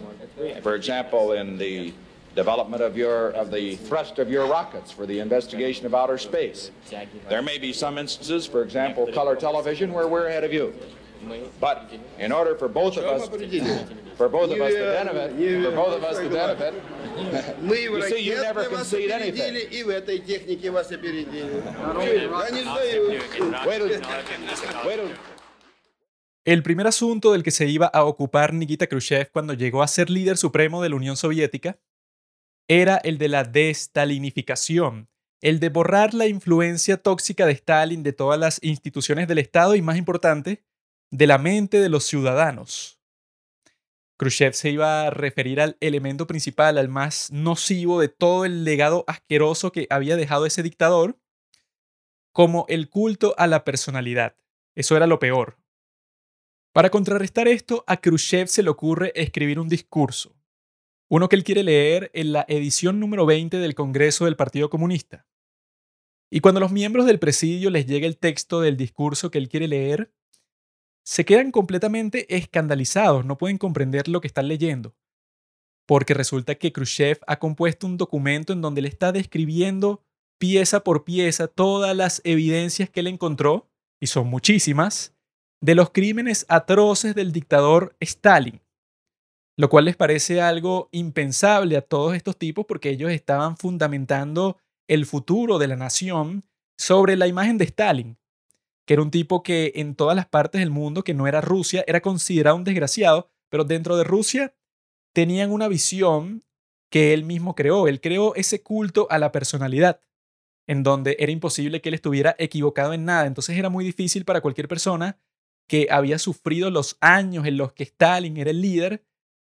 quejarse de nada, porque si tú decías que no, bueno, no sé, en los años en donde Stalin fue líder en 1950, yo creo que la economía fue una porquería, yo sufrí mucho. Si tú decías algo así, estabas cuestionando la genialidad de Stalin. Hasta ese nivel había llegado el culto a la personalidad. Así el tipo estuviera muerto, era algo impensable que tú lo criticaras abiertamente de esa forma y Nikita Khrushchev quería cambiar eso para siempre. Por eso es que hace este discurso y cuando los miembros del presidio lo leen, le ruegan que por favor tome la mínima precaución de dar ese discurso en privado, porque ellos temen que si el tipo lo hace en el foro público del Congreso, esas palabras tienen el potencial de causar un desastre social en toda la Unión Soviética que podría incluso terminar con el Estado en sí mismo, con su forma de gobierno, porque en el discurso Nikita Khrushchev está atacando a uno de los pilares principales del partido, que es Stalin. El otro pilar principal del partido es Lenin. Y el éxito principal que tuvo la construcción de ese culto a la personalidad de parte de Stalin es que él logró convencer a muchísimas personas que él estaba a la misma altura que Lenin. Pero a Nikita Khrushchev le parecía que eso era completamente ridículo, porque la imagen de Lenin en esos tiempos, y bueno, como él estuvo presente desde el principio de la Revolución Rusa y trabajó con Lenin, trabajó con toda esta gente de forma cercana, él y muchísimas personas de su mismo estatus y de su misma generación consideraban que Lenin era algo así como un George Washington de los Estados Unidos, un tipo que era el padre de la patria, un tipo que cuando vivía, incluso luego de su muerte, era considerado como un tipo que estaba fuera de la discusión política. No importa de qué partido seas, no podías criticarlo él personalmente. Quizá no te gustaba alguna de sus políticas que en su momento tú dices que estaba equivocado o algo así, pero el tipo como persona, como ser humano, él era intachable en todo sentido. Nadie se atrevía a criticarlo, pero no era porque el tipo creó una propaganda de, de que él era un genio y por eso nadie lo podía criticar, sino era porque la gente consideraba que las acciones que él tomó, creando la Unión Soviética, derrocando al gobierno que estaba antes, pensaban que ya eso lo convertía en una figura legendaria. En cambio, Stalin, la forma en que llegó hacia ese estatus, él mismo construyó ese edificio, pero estuvo construido a través de la tortura, del miedo y de la opresión. De que si tú decías, no, bueno, yo creo que Stalin no está al mismo nivel que Lenin, tú podías encontrarte el día de mañana en un campo de trabajo. Entonces, claro, no lo vas a decir. Pero aunque no lo dijeran, la mayoría de la gente sí pensaba en esos términos, Entonces yo creo que este Nikita Khrushchev va a comprobar varias veces durante su liderazgo que él sí estaba pendiente y estaba consciente, él buscaba todo el tiempo saber qué era lo que pensaba la gente en la Unión Soviética y era alguien que se enfocaba mucho más, muchísimo más que Stalin, en conseguir la solución a los problemas prácticos de las personas. Claro que él estaba metido en un sistema que mientras él iba a ser el líder seguía siendo una dictadura. Y una dictadura que tenía unos métodos de trabajo en donde todo tenía que estar centralizado en donde el Estado iba a ser el órgano principal de cualquier trabajo, de cualquier construcción, de cualquier solución a cualquier problema. Y eso hacía que todo andara más lento. Por eso es que yo creo que ya solamente desde esa perspectiva técnica, la Unión Soviética siempre estaba condenada a estar por detrás de los Estados Unidos, porque si solo tienes una fuerza creativa, una fuerza industrial, una fuerza tecnológica en tu país, que en el caso de la Unión Soviética solo hay una, que es el Estado. Si ese es el caso, entonces todo va a ir muchísimo más lento porque solo puede existir una prioridad o quizá dos prioridades que, bueno, que están en conflicto. Quizá es la agricultural, quizá es la industrial, quizá como lo fue en los años 50 y en parte de los años 60 fue la espacial. Y entonces vas a ver unos avances grandísimos en esas áreas. Mientras tanto que en los Estados Unidos tienes mil actores distintos porque tienes gente que tiene unos incentivos para ganar mucho dinero, entonces están creando fábricas en todas partes del país, están creando nuevas granjas, están creando nuevas tecnologías para que todos estos procesos se hagan mucho más rápido y eso es lo que significa para ellos es mucha ganancia. Mientras tanto, en la Unión Soviética todo eso tenía que ser construido artificialmente porque no existía el incentivo natural de ganar dinero, sino que existía, bueno, que tú lo quieres hacer por el bien de la gente y algo como eso puede tener unos resultados impactantes, pero el proceso siempre va a ser más lento. Y como esto es una carrera, como la Guerra Fría desde el principio fue una carrera en todo sentido, la Unión Soviética perdió esa carrera. Yo creo que ese fue uno de los factores principales por la que perdió. Pero Nikita Khrushchev, en el tiempo que iba a ser líder, él se enfocó en varios proyectos que, bueno, que lograron subir el nivel de vida de los ciudadanos de la Unión Soviética en varias facetas. Por ejemplo, hubo un momento en donde Khrushchev quería resolver el problema de que muchísimas personas en su país no tenían dónde vivir, que la tradición hasta ese momento era que varias familias vivían en la misma casa, cada familia en un cuarto distinto y compartían el resto de las zonas comunes, ¿verdad? Pero Khrushchev tenía un plan porque luego de la Segunda Guerra Mundial querían subir la natalidad en Rusia muchísimo porque habían perdido a demasiadas personas, a demasiados hombres sobre todo. Entonces el plan iba a ser construir estos edificios que se iban a convertir en un aspecto famoso de la Unión Soviética, porque eran totalmente genéricos. Eran estos edificios que la idea es que estaban hechos de la forma más simple y más barata posible. Porque lo que se hacía antes era que Stalin por alguna razón le gustaba un estilo de arquitectura más clásico, que era más complicado y era mucho más caro. Entonces los tipos nunca se preocuparon por construir viviendas estatales para millones de personas, tenías entonces ese gran problema. Y Khrushchev quiso terminar con todo eso, cambió el estilo de arquitectura totalmente para que sea lo más básico y lo más aburrido posible, pero al mismo tiempo eso le permite construir estas viviendas en masa en todas partes del país, que creo que era en los años 90 algo así como, creo que eran como 30 millones de personas todavía vivían en esos sitios, o sea que fue algo duradero y fue algo que estaba hecho para que los apartamentos estaban individualizados por familia porque él pensaba que así iba a ser mucho más fácil que la gente viviera en esa familia nuclear, que era la forma más confiable de que la gente tuviera varios hijos. Porque si tu otra situación de vivienda era que tú estás en una vivienda comunitaria y solo estás limitado a una sola habitación, lo más probable es que tú no vas a querer tener muchos hijos porque ya el espacio en donde estás es demasiado limitado. Entonces Khrushchev se puso a construir esos edificios por toda la Unión Soviética pero una construcción en masa increíble que comenzó poniendo a trabajar un montón de fábricas para que los componentes que tú necesitas para construir todas esas edificaciones en masa ya estén disponibles en la Unión Soviética y no las tengas que importar. O sea que era un proyecto titánico. Y eso podemos decir que funcionó en cierto sentido, o sea que ese problema de que la gente no tenía dónde vivir y de la natalidad del país fue solucionado. Pero un problema grave que suele surgir en sistemas como estos es que tú no puedes realizar varios proyectos titánicos eficientemente al mismo tiempo, porque estás limitado por los recursos, así sean materiales, logísticos, creativos, lo que sea, solo tienes un número pequeño de personas que pueden encargarse de un proyecto así y que funcione.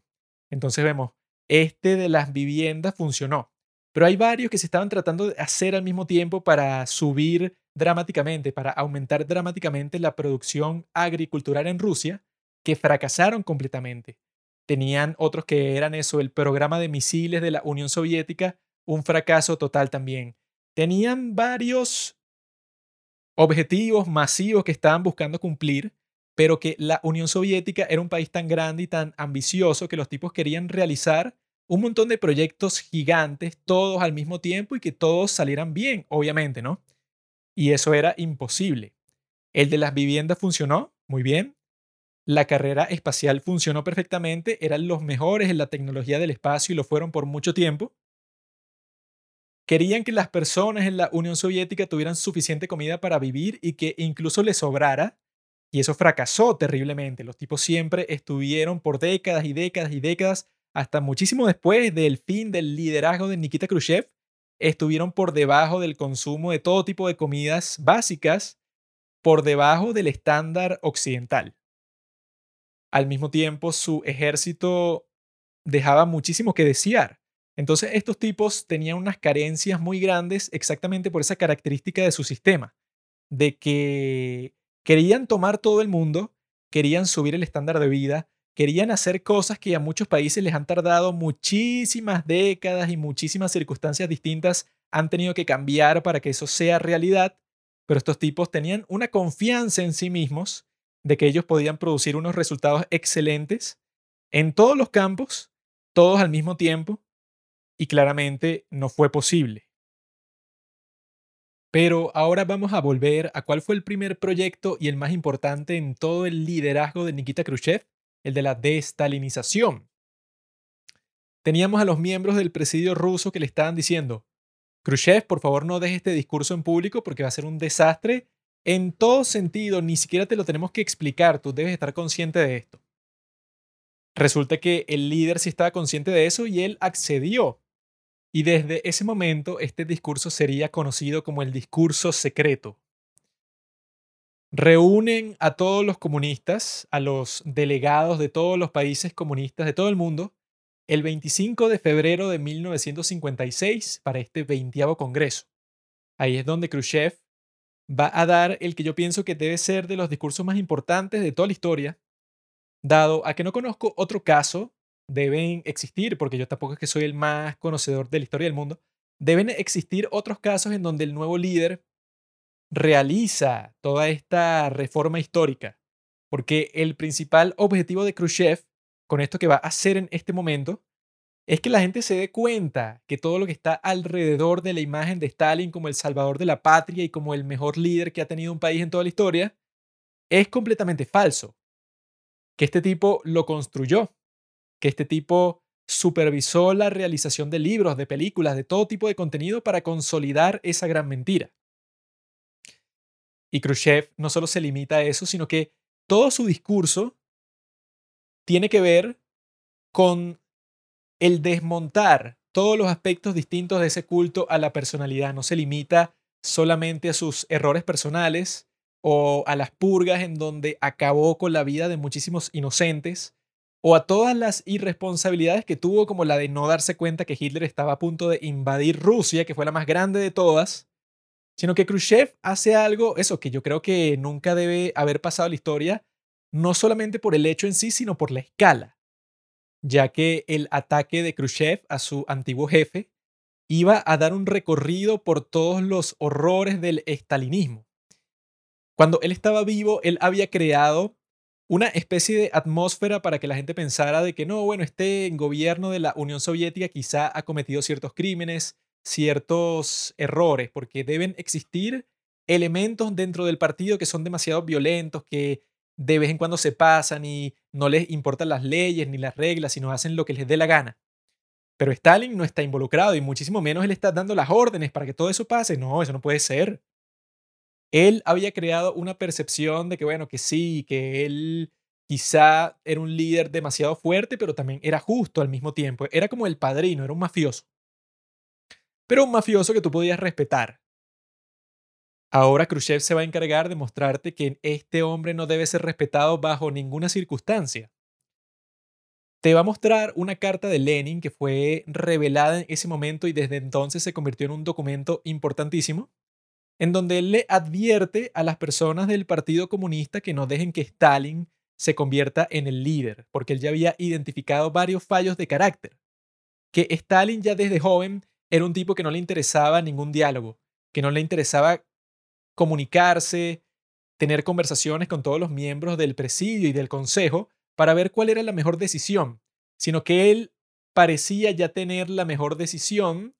antes de cualquier conversación, lo que le parecía escandaloso a estos tipos que le encantaba conversar sobre todo, que los tipos tenían un congreso, tenían como 10.000 comités sobre todos los asuntos que se podían realizar en la historia. Tenían 10.000 comités de agricultura, de industria. Los tipos lo que hacían todo el día era conversar y que eso se convirtió como que en un cliché para los sindicalistas, para toda esta gente, los que trabajan en estos sitios de uniones de trabajadores, que bueno, que en este caso este país estaba lleno de uniones de trabajadores de soviets en todas partes, eran tipos que lo que hacían todo el día era discutir. Resulta que Stalin no le gustaba discutir, que el tipo simplemente quería imponer su visión y que era propenso a crearse enemigos en todas partes porque él no parecía comprender que si tú dices una opinión contraria a la suya, no es porque lo odias o porque lo quieres avergonzar frente a todo el mundo, sino es porque simplemente tienes una perspectiva distinta sobre un hecho. Lenin tenía esa carta que le advertía a los miembros del partido alejarse de Stalin, que esa era una carta que no se conocía públicamente, que fue algo de poca importancia en su momento, porque claro, nadie sabía que este tipo era el mayor monstruo de la historia. Pero lo que parece haber causado más indignación en este público que estaba lleno de todos los representantes de todos los países comunistas eran las pruebas que iba a estar mostrando Khrushchev acerca de todas las purgas que hizo Stalin, principalmente probando que la gran mayoría de todos los miembros del partido que el tipo mandó a matar o a encarcelar, el 99,9%, eran inocentes de todos los cargos de los que se les acusaba. Y él te va a poner uno por uno, por uno, por uno de todos los miembros que solían ser comunistas bastante respetados, pero que fueron desgraciados completamente los acusaron de que estaban contra Stalin, que eran contrarrevolucionarios, que en realidad eran espías de Inglaterra. Existía una variedad increíble de cargos, cualquier cosa que se les ocurriera parece, y que eran expertos en fabricar todo tipo de pruebas, pero que ni era necesario. Creaban pruebas simplemente por hacerlo, porque en realidad la conclusión de cualquier acusación siempre era cualquier cosa que quisiera Stalin, sin importar si tenías pruebas o no. Sin embargo,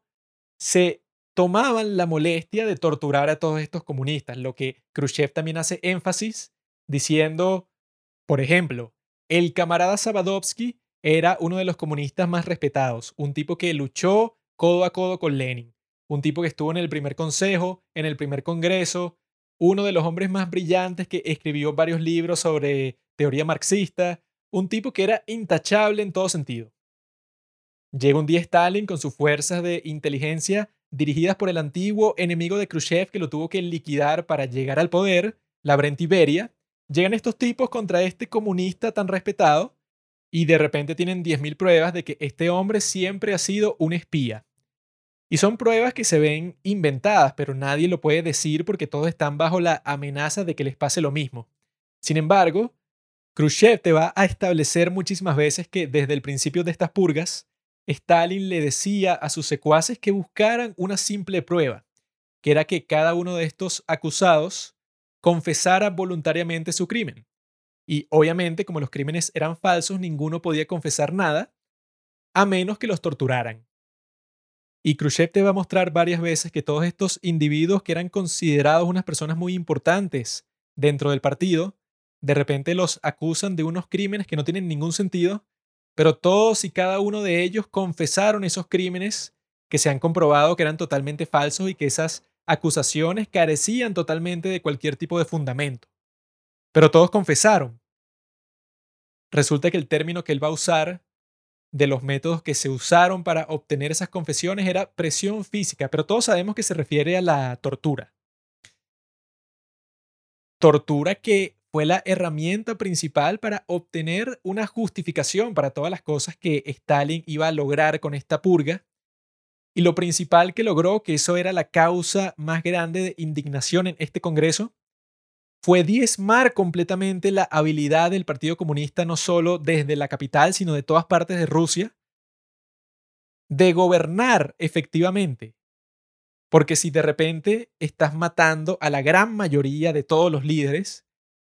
los tipos que llegaron a ser líderes, se supone que es porque eran los más destacados de ese conjunto de trabajadores y de esa región, porque ellos escogían a sus propios líderes en sus propios soviets. Cuando tú te estás deshaciendo de todas estas personas y por razones completamente egoístas, porque el objetivo principal de Stalin era obtener el poder absoluto. Él no quería ningún consejo, él no quería estar consultando con nadie de si él debía hacer esto o lo otro. Él quería llegar hasta un punto en donde todo el mundo tuviera un miedo mortal a contradecirlo y que cualquier cosa que se le ocurriera tenía que ser cumplida porque nadie incluso se le pasaba por la cabeza hacer otra cosa que fuera contraria a la palabra de Stalin. ¿Por qué? Por la pila de cadáveres que hay debajo de los pies de este hombre. Aquí tengo una cita de ese discurso secreto de Khrushchev que describe a la perfección ese sistema tan atroz. Cito. Stalin originó el concepto de enemigo público. Este término hacía innecesario automáticamente que los errores ideológicos de un hombre o grupo de hombres involucrados en una controversia tuvieran que ser comprobados. Hizo posible el uso de la más cruel represión violando todas las normas de la legalidad revolucionaria, contra cualquiera que estuviera en desacuerdo con Stalin, contra cualquiera del que se sospecharan intenciones hostiles, contra cualquiera que tuviera mala reputación. El concepto de enemigo público eliminó la posibilidad de cualquier tipo de conflicto ideológico o de expresar una opinión libremente, incluso en lo que respecta a un asunto práctico. En general, la única evidencia que se usó contradiciendo todas las normas de la ciencia legal era la confesión del acusado. Como nuestras averiguaciones posteriores han probado, las confesiones eran obtenidas a través de presionar físicamente al acusado. Esto llevó a violaciones atroces de la legalidad revolucionaria y al hecho de que muchos individuos completamente inocentes, personas que en el pasado habían defendido la línea del partido, se convirtieron en víctimas. Cierro la cita. Describen que la reacción a afirmaciones tan graves como esta era una conmoción fuertísima, en donde varios de los delegados reportaron sentirse enfermos cuando escuchaban todo esto porque no se lo podían imaginar, pero si lo estaba diciendo el nuevo líder del partido que trabajaba para Stalin y que ya se había convertido en alguien respetado y que, y que lo estaba diciendo con pruebas y que no solo estaba él, sino que otros miembros del presidio confirmaron luego varias de las cosas que se dijeron ahí. Entonces parecía algo completamente fundamentado. Acababan de fundamentar el desenmascaramiento de un tipo que solía ser un ídolo, bueno, se acaba de convertir en un villano, hasta el punto que una de las consecuencias más importantes de este discurso es que en el Congreso de 1961, unos cinco años después de esto,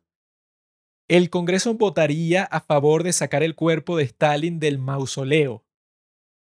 Acompañando a Lenin en ese mausoleo, pues lo votaron de ahí, lo desecharon, lo pusieron en otro sitio, todos acordando a el tema principal del discurso de Khrushchev, la forma en la cual él decidió justificar todas estas acusaciones a Stalin fue brillante porque él te iba a decir como cada tres, cuatro párrafos te iba a comparar Stalin con Lenin. Y la gente que conoció a ambas personas te podía decir que todo lo que él decía era cierto, que Lenin tenía una tendencia a querer conversar todo, hacer un congreso, un comité para todo, que él nunca tomaba una decisión unilateral que decía, no, bueno, yo quiero hacer esto y me da igual lo que digan todos los miembros del Congreso, Decían que él rara vez hizo algo tan drástico, ni siquiera en tiempos de guerra como en la guerra civil rusa, a través de la cual fundamentaron este Estado. Dicen que incluso en esos tiempos tan difíciles, Lenin siempre le pedía su opinión a todo el mundo y sus decisiones solían ser templadas y las iban modificando dependiendo de lo que le decían los demás comunistas. Entonces Khrushchev constantemente en este discurso tan largo, él va diciendo, Lenin actúa de esta forma, Lenin es el mejor del mundo, Lenin es un tipo que sí se merece un culto a la personalidad incluso, pero no lo vamos a hacer porque eso va totalmente en contra de los ideales tanto de Lenin como los de Marx, contra los de Engels, contra todas las personas que crearon el comunismo. Él incluso muestra una carta y varios fragmentos de un libro de Engels y una carta de Marx, en donde los tipos dicen que ellos no quieren elogios, que no quieren ser considerados ídolos. Cuando la gente quería convertir a Marx en un ídolo por haber escrito todos estos textos tan importantes, él tiene una carta que le dice a los miembros de la Internacional Socialista que se limiten, que no se pongan a exagerar con todos estos premios que le quieren dar a él, con todas estas consideraciones especiales para Marx. Él dice, mira, a mí no me interesa todo eso, simplemente sigan con su trabajo normal. Y Engels dice cosas parecidas también. Y Lenin dice cosas parecidas también. Entonces tienes todas las autoridades del mundo diciendo que Stalin era un perro sucio, y yo creo que esa fue una forma muy inteligente de parte de Khrushchev de compararlo constantemente con el padre de la patria. Y que esa comparación que podría parecer injusta se la ganó completamente porque él intentó ponerse al mismo nivel. Cuando él tenía el control de todos los medios de propaganda y nadie podía enterarse de todas las atrocidades que él había hecho, entonces él podía ponerse al mismo nivel sin mucha controversia. Pero cuando Khrushchev está dispuesto a declasificar todas las atrocidades, entonces ya el tipo no tiene ningún suelo en el que pararse. Yo creo que principalmente por esta acción tan valiente que realizó, podemos considerar que Nikita Khrushchev era un líder comunista totalmente distinto a los demás, porque este era un tipo que estaba interesado en otra cosa, en algo más que simplemente obtener el poder absoluto para él mismo, que era lo que estaban obsesionados casi todos los demás líderes, tipos como Mao Zedong, tipos como Kim Il-sung en Corea del Norte, muchísimos de ellos solo estaban interesados en una sola cosa, que era concentrar todo el poder que podía aglomerar su nación en ellos mismos. Luego no les interesaba mucho las políticas, no querían saber mucho de la parte más importante de gobernar, sino que simplemente querían que su palabra fuera la única, que no existiera ningún consejo. Nikita Khrushchev era un tipo distinto, y gracias a que él era un tipo tan distinto, Creo que esa fue la razón por la que el mundo no se terminó en 1962, ya que imaginemos un mundo en que Stalin seguía vivo, seguía siendo el líder de la Unión Soviética y tenían este posible conflicto nuclear contra los Estados Unidos en donde la tensión era tan fuerte que incluso para un tipo que no fuera tan malvado como él, sino simplemente alguien de un carácter débil, alguien con mucho miedo, alguien que no supiera cómo manejarse, en estas situaciones con tanto estrés, pudiera por algún error estúpido activar algún misil nuclear y comenzar el apocalipsis. Pero Nikita Khrushchev tenía una combinación de características en su carácter, en su personalidad, que quizá por alguna razón el destino lo puso ahí para este momento, como también puso a John Fitzgerald Kennedy. Y la interacción entre estos dos líderes va a ser lo que nos va a ocupar el resto de este capítulo, ahora que ya estamos conscientes de los factores más importantes de tanto Kennedy como Khrushchev, como Castro, aunque no es tan importante para esta historia en particular. Teniendo presentes todos estos detalles sobre la destalinificación que realizó Khrushchev, nos va a servir muchísimo para tener una visión bastante amplia sobre las razones por las cuales Khrushchev va a hacer todo lo que va a hacer porque este es un tipo que para ejecutar ese proceso de, la destalinificación y todas las reformas que él quería hacer para la nación, que pudieran entrar turistas, que los rusos pudieran viajar por el resto del mundo, que las artes pudieran ser publicadas sin estar eh, analizadas 100% del tiempo por un censor. El tipo realizó todo esto y para hacerlo realidad tuvo que luchar contra los miembros de su propio partido y del presidio, que era el grupo que decidía los asuntos más importantes del país. Se está enfrentando a los tipos que tienen el poder para sacarlo y que intentaron darle un golpe de Estado luego de que él hizo ese discurso secreto por todas las consecuencias que tuvo. Le trataron de dar un golpe de Estado que ya les dijimos que el general Shukov impidió que ese golpe de Estado tuviera éxito, pero que lo quisieron sacar para detener ese proceso de la destalinificación que ya había comenzado. Entonces yo creo que si tenemos ese contexto en mente, este tipo que tuvo el valor de enfrentarse a las personas que más tenían poder para sacarlo del poder y con sacarlo del poder también iba a significar su muerte, porque esa era la forma en que se hacían las cosas en Rusia en ese momento. Luego cambiarían, pero en ese momento seguían teniendo la influencia tan fuerte de Stalin. Era este tipo con tanta experiencia en las guerras más brutales de la historia. Era este tipo con tanta experiencia luchando con monstruos tan atroces como Stalin, como la Iberia y como los idiotas que querían seguir el supuesto legado de Stalin, era este hombre ruso, Nikita Khrushchev, el que se iba a enfrentar a John F. Kennedy en su momento más vulnerable. Sin embargo, a pesar de que Kennedy era mucho más joven que Khrushchev, no se puede decir que el hombre no tenía ningún tipo de experiencia bélica, ya que él le dieron el comando, él era el capitán de un bote que se iba a ir para Japón para la Guerra del Pacífico durante la Segunda Guerra Mundial y él tuvo una experiencia, un enfrentamiento con un bote japonés que chocó su barco, existió una colisión, eso hizo que su barco se comenzara a hundir. entonces ellos no tenían manera de salvarlo y se lanzaron todos al agua y ahí fue que Kennedy salvó a varios de ellos porque estaban desmayados, él tuvo que nadar cargando a varios hacia una isla y luego le dieron varias condecoraciones por eso y él se arriesgó luego cuando estaban ahí varados en el medio de la nada, él fue a buscar comida, hizo todo una serie de acciones que luego sus compañeros dijeron que le salvó la vida.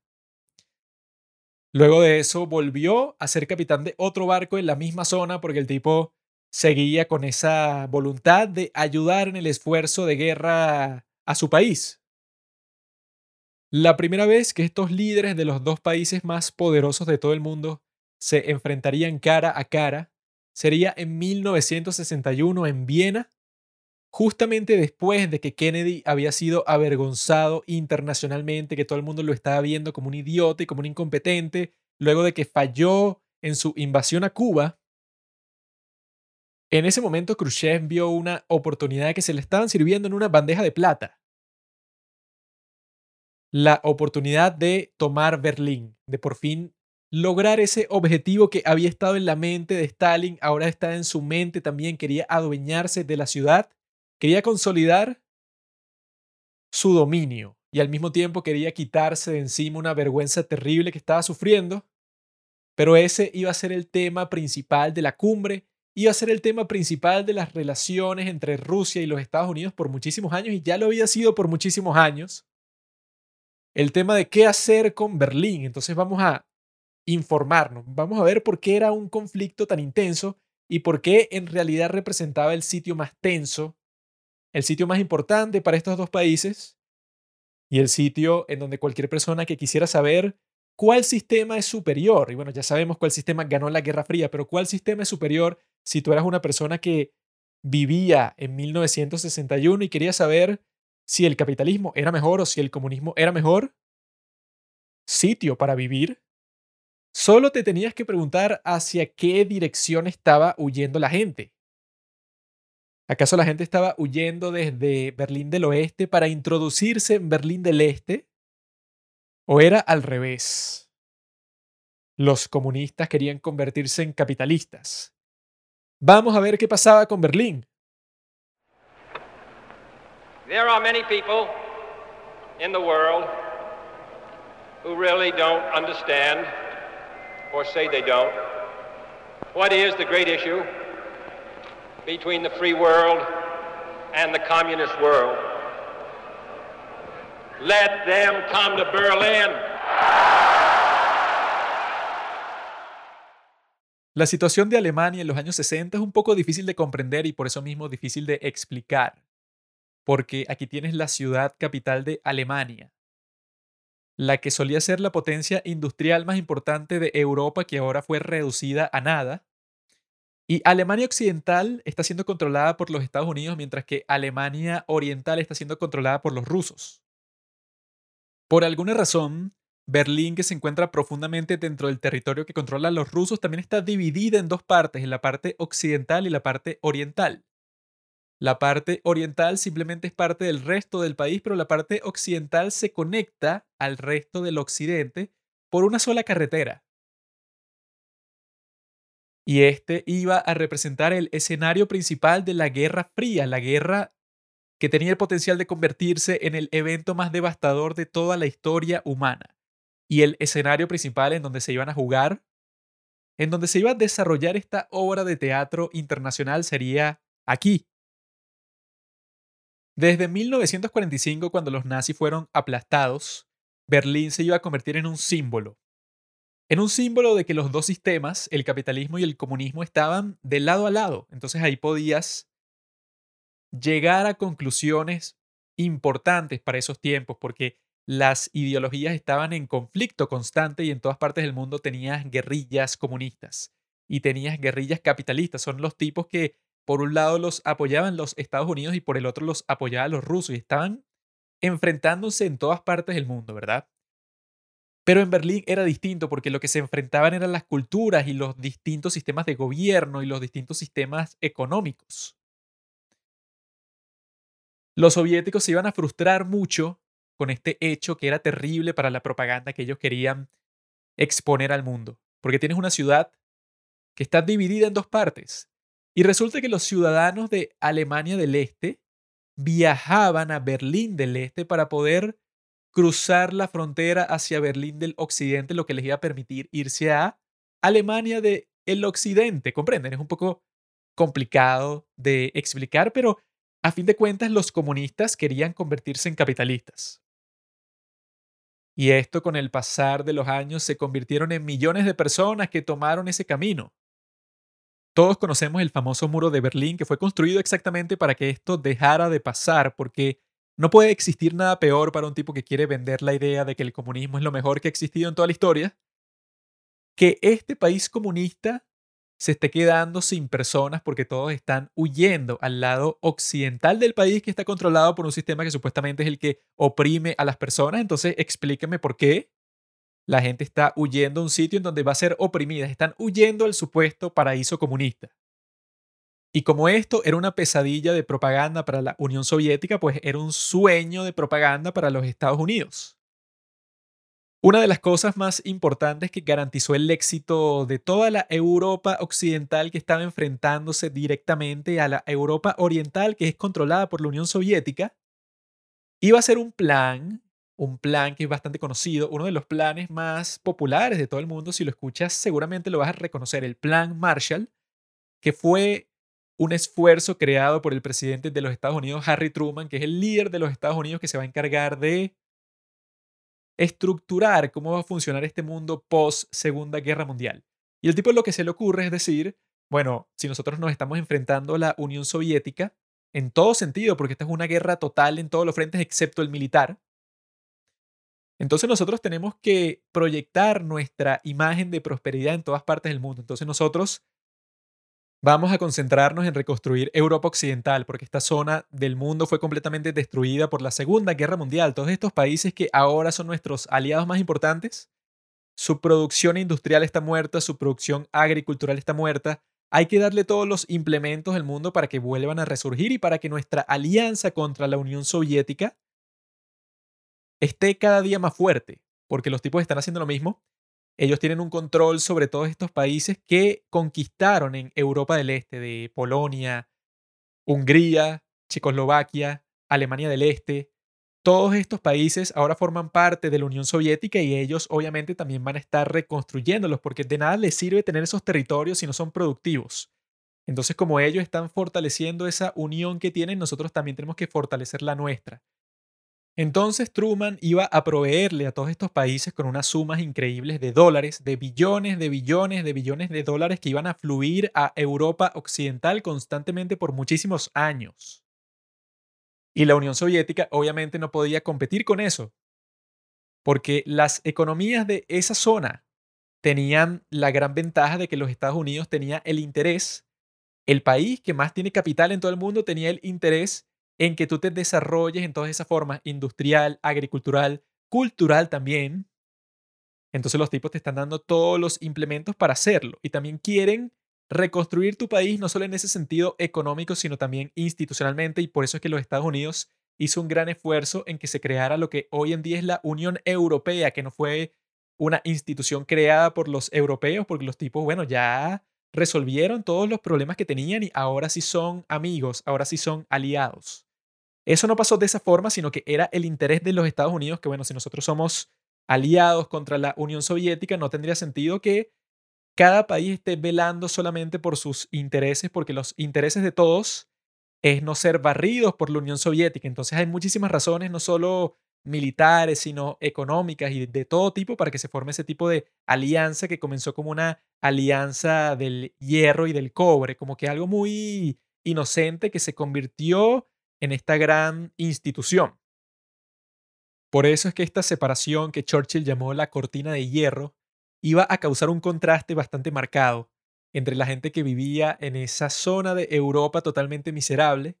y la zona de Europa que estaba recibiendo un nivel de inversión como nunca había recibido en toda la historia, porque los Estados Unidos estaban muy interesados en que esa zona creciera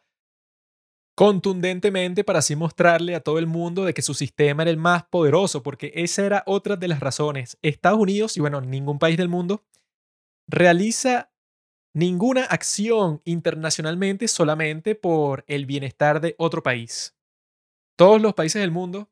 en su política exterior siempre tienen en cuenta, obviamente, sus intereses nacionales. Entonces, cuando los Estados Unidos hace ese plan Marshall, mejoró la vida de millones de personas, pero ellos el objetivo principal que tenían era, bueno, miren, esta es nuestra alianza, es muy poderosa y no solo es muy poderosa, sino que también, si la comparas con el nivel de vida que tienen los países comunistas, nada que ver, nada que ver. O sea, los tipos lo superan en todo sentido y lo puedes buscar. Los datos hasta el día de hoy son clarísimos en ese factor.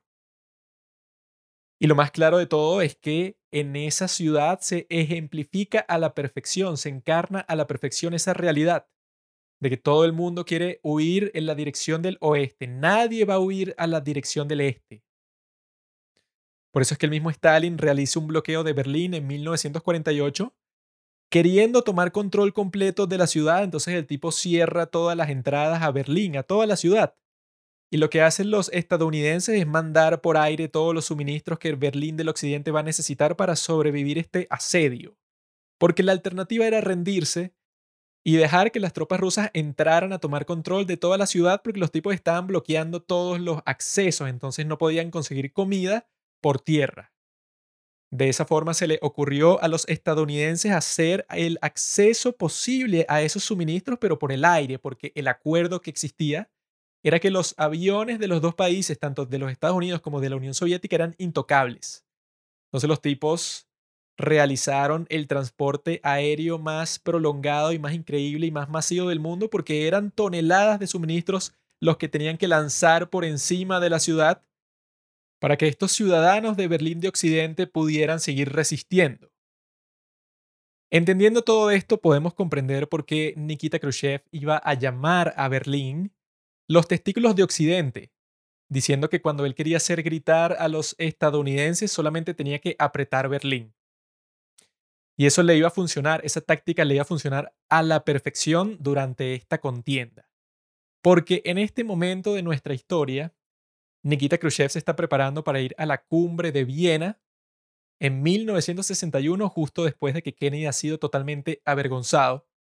Y lo que él tiene en mente, el asunto número uno de su agenda, es que Kennedy le dé todo tipo de concesiones en Berlín que abran el camino para que los soviéticos por fin se puedan quedar con esta ciudad, porque es una vergüenza para ellos.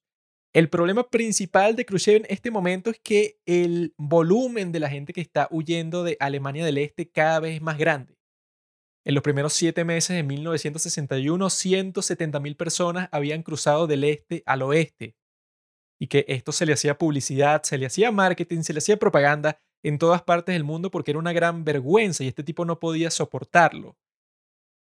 Estás en una guerra que es completamente pública y no puedes soportar que la gente se esté burlando de ti, que sean pruebas materiales, que no simplemente sean argumentos. Y entonces el tipo va a Viena pensando que enfrente tiene un presidente joven, un presidente estúpido, un presidente débil que va a estar dispuesto a darle todas las cosas que él quiera en Berlín, porque se va a sentir amenazado, se va a sentir intimidado. Entonces Khrushchev se enfrenta al tipo y luego todos los reportes de la cumbre dicen que él se refirió al presidente de los Estados Unidos como si fuera un niño. Kennedy era más joven que el hijo de Khrushchev, entonces es comprensible que el tipo lo pensara de esa manera y que al mismo tiempo venía de esa fallida invasión en donde el tipo estaba demostrando, como dijo Khrushchev, que no tenía bolas, que no tenía testículos. Khrushchev le iba a decir directamente que le estaba planeando hacer un tratado de paz por separado con la Alemania del Este, lo que significaba que el tipo iba a reconocer como un país independiente a este territorio conquistado. Y el significado de eso es que Khrushchev se estaba preparando para crear un argumento que le permitiera a él tomar el control de Berlín, porque diría, bueno, ahora las cosas que haga ese país no están bajo mi jurisdicción, porque ya yo firmé un tratado de paz formalizando la existencia del país, porque ya ellos no están bajo mi tutela, ya ellos son un ente independiente. Eso querría decir que si los tipos deciden recuperar lo que ellos consideran que es suyo, que es una ciudad que está completamente dentro de su territorio, que a Khrushchev le parece que es ridículo que Berlín, que está tan dentro del territorio de Alemania del Este, que es un territorio que él controla completamente y que solo existe una carretera que conecta Alemania de Occidente con Berlín de Occidente. Entonces él quiere dejar libre a Alemania del Este para que ellos tengan un argumento por su lado de adueñarse de esa zona y que bueno, que ya sea imposible que la gente cruce la frontera. Y de esta forma, él le podría argumentar a los estadounidenses que fueron los alemanes del este por su propia voluntad, que quisieron adueñarse de Berlín por su propia cuenta. Y que si ellos quieren empezar una guerra por algo tan banal como una sola ciudad, que no tiene nada que ver con lo que está haciendo la potencia principal, su enemigo principal, no tiene nada que ver con ese desarrollo. Ese era el escenario que estaba tratando de pintar Khrushchev, pero cuando él explica todo eso a Kennedy,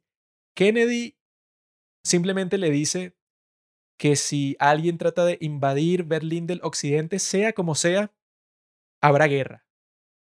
Y Khrushchev se siente indignado, crea una discusión, le dice que él no puede hacer eso, que actuaría contra el derecho internacional, contra el derecho de soberanía de los pueblos, todas estas cuestiones que siempre dicen los comunistas. Y Kennedy le dice simplemente, si alguien atenta o intenta invadir de cualquier forma Berlín Occidental, que nosotros tenemos tanto derecho como ustedes para estar ahí, porque ese era uno de los puntos principales de Khrushchev cuando le está tratando de intimidar, le dice a Kennedy que los soviéticos perdieron a millones de personas para poder tener esa posesión, que eso es un gran orgullo para ellos, tener esa presencia en Alemania.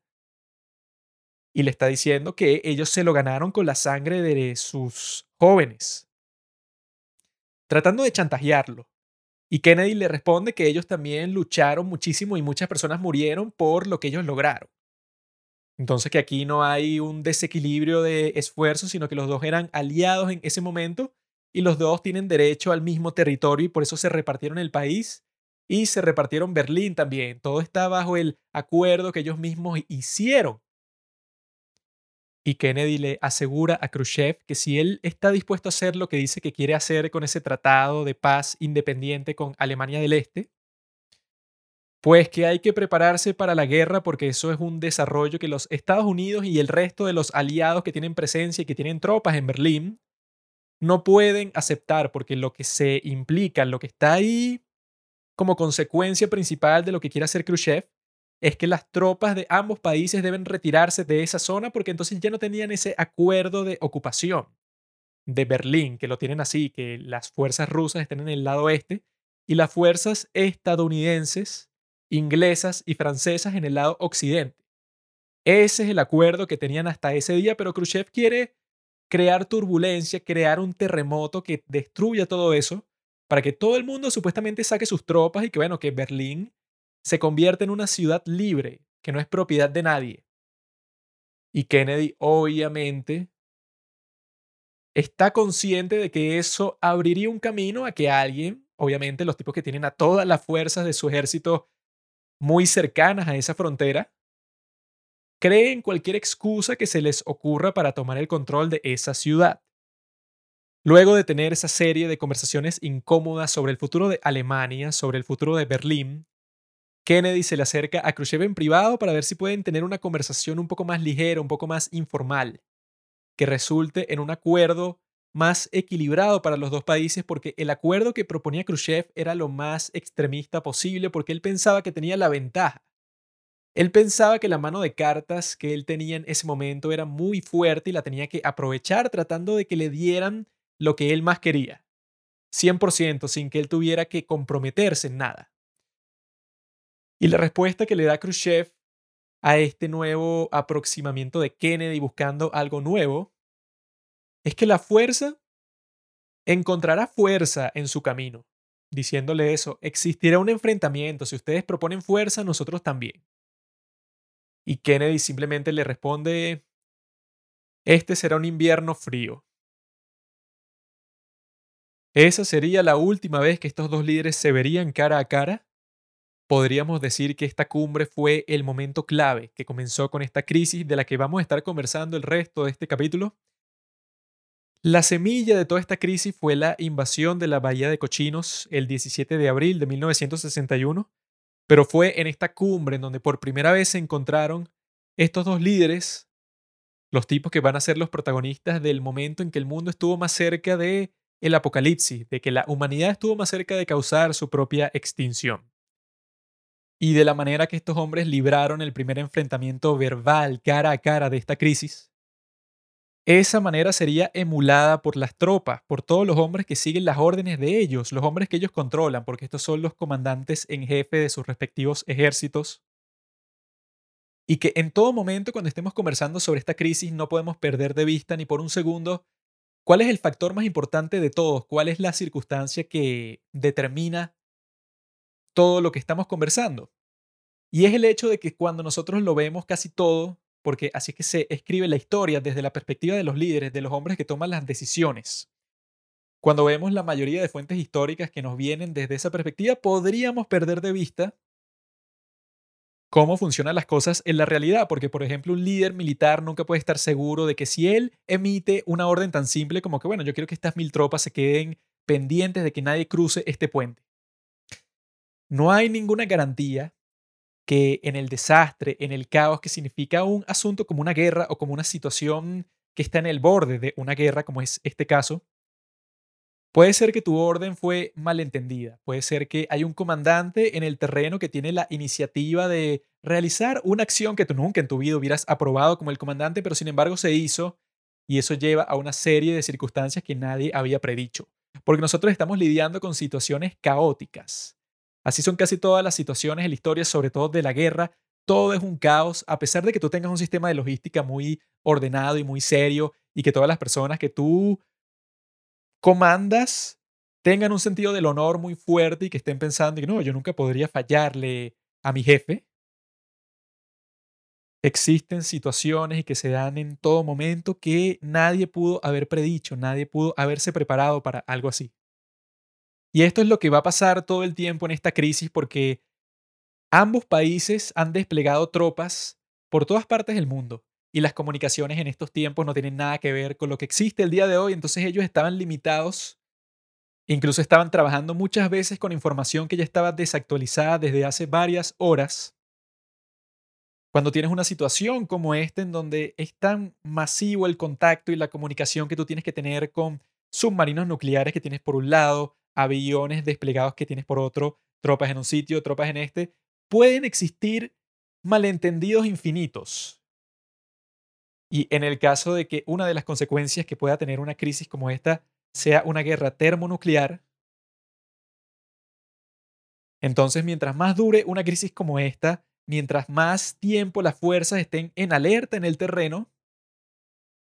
Solo toma un pequeño error inocente para desencadenar el fin del mundo. Eso es lo que convierte a esta situación en la más tensa de toda la historia, porque existirán muchos momentos en donde estuvimos a un par de decisiones, a un par de segundos, a un par de pensamientos de los hombres que estaban involucrados en el sitio, en situaciones y en enfrentamientos tensos que ni siquiera los líderes de los países estaban conscientes de que estaban ocurriendo. Y que en esos casos no tienes a un superior que te diga qué hacer porque tus instrucciones no son tan específicas para guiarte en todo tipo de contextos, porque la guerra, porque los asuntos en donde se involucran los seres humanos a escala masiva, sea una cosa tan simple como un festival de música, hasta la aglomeración de las tropas en una frontera para comenzar una invasión, ambos casos involucran números masivos de gente. Y en esos casos, así tú tengas a un ejército en donde supuestamente hay una cadena de mando, tú no puedes predecir los diferentes acontecimientos que podrían cambiar el rumbo de la historia. Por eso es que el sentimiento que puede inspirar esta narrativa es algo así como cuando ves a un equilibrista que está cruzando un abismo, manteniéndose firme sobre una cuerda que está suspendida sobre ese abismo. Y tú ves cómo comienza a cruzarla y te sientes esperanzado de que pueda llegar al otro lado, pero Imaginémonos que en este caso la cuerda parece extenderse por kilómetros y kilómetros y kilómetros y tú solo estás viendo el principio de ese cruce y a ti te comienza a dar miedo porque tú dices que bueno, en estos momentos el equilibrista está haciendo un buen trabajo y se está manteniendo a flote por encima de la caída que tiene debajo, pero si esto continúa indefinidamente, todos sabemos lo que va a pasar. Y así es que se va a sentir ver cómo se desarrolla esta situación en Berlín. Luego de la cumbre de Viena, lo primero que hace Kennedy cuando vuelve a su país es que le pide al Congreso que aumente el gasto militar.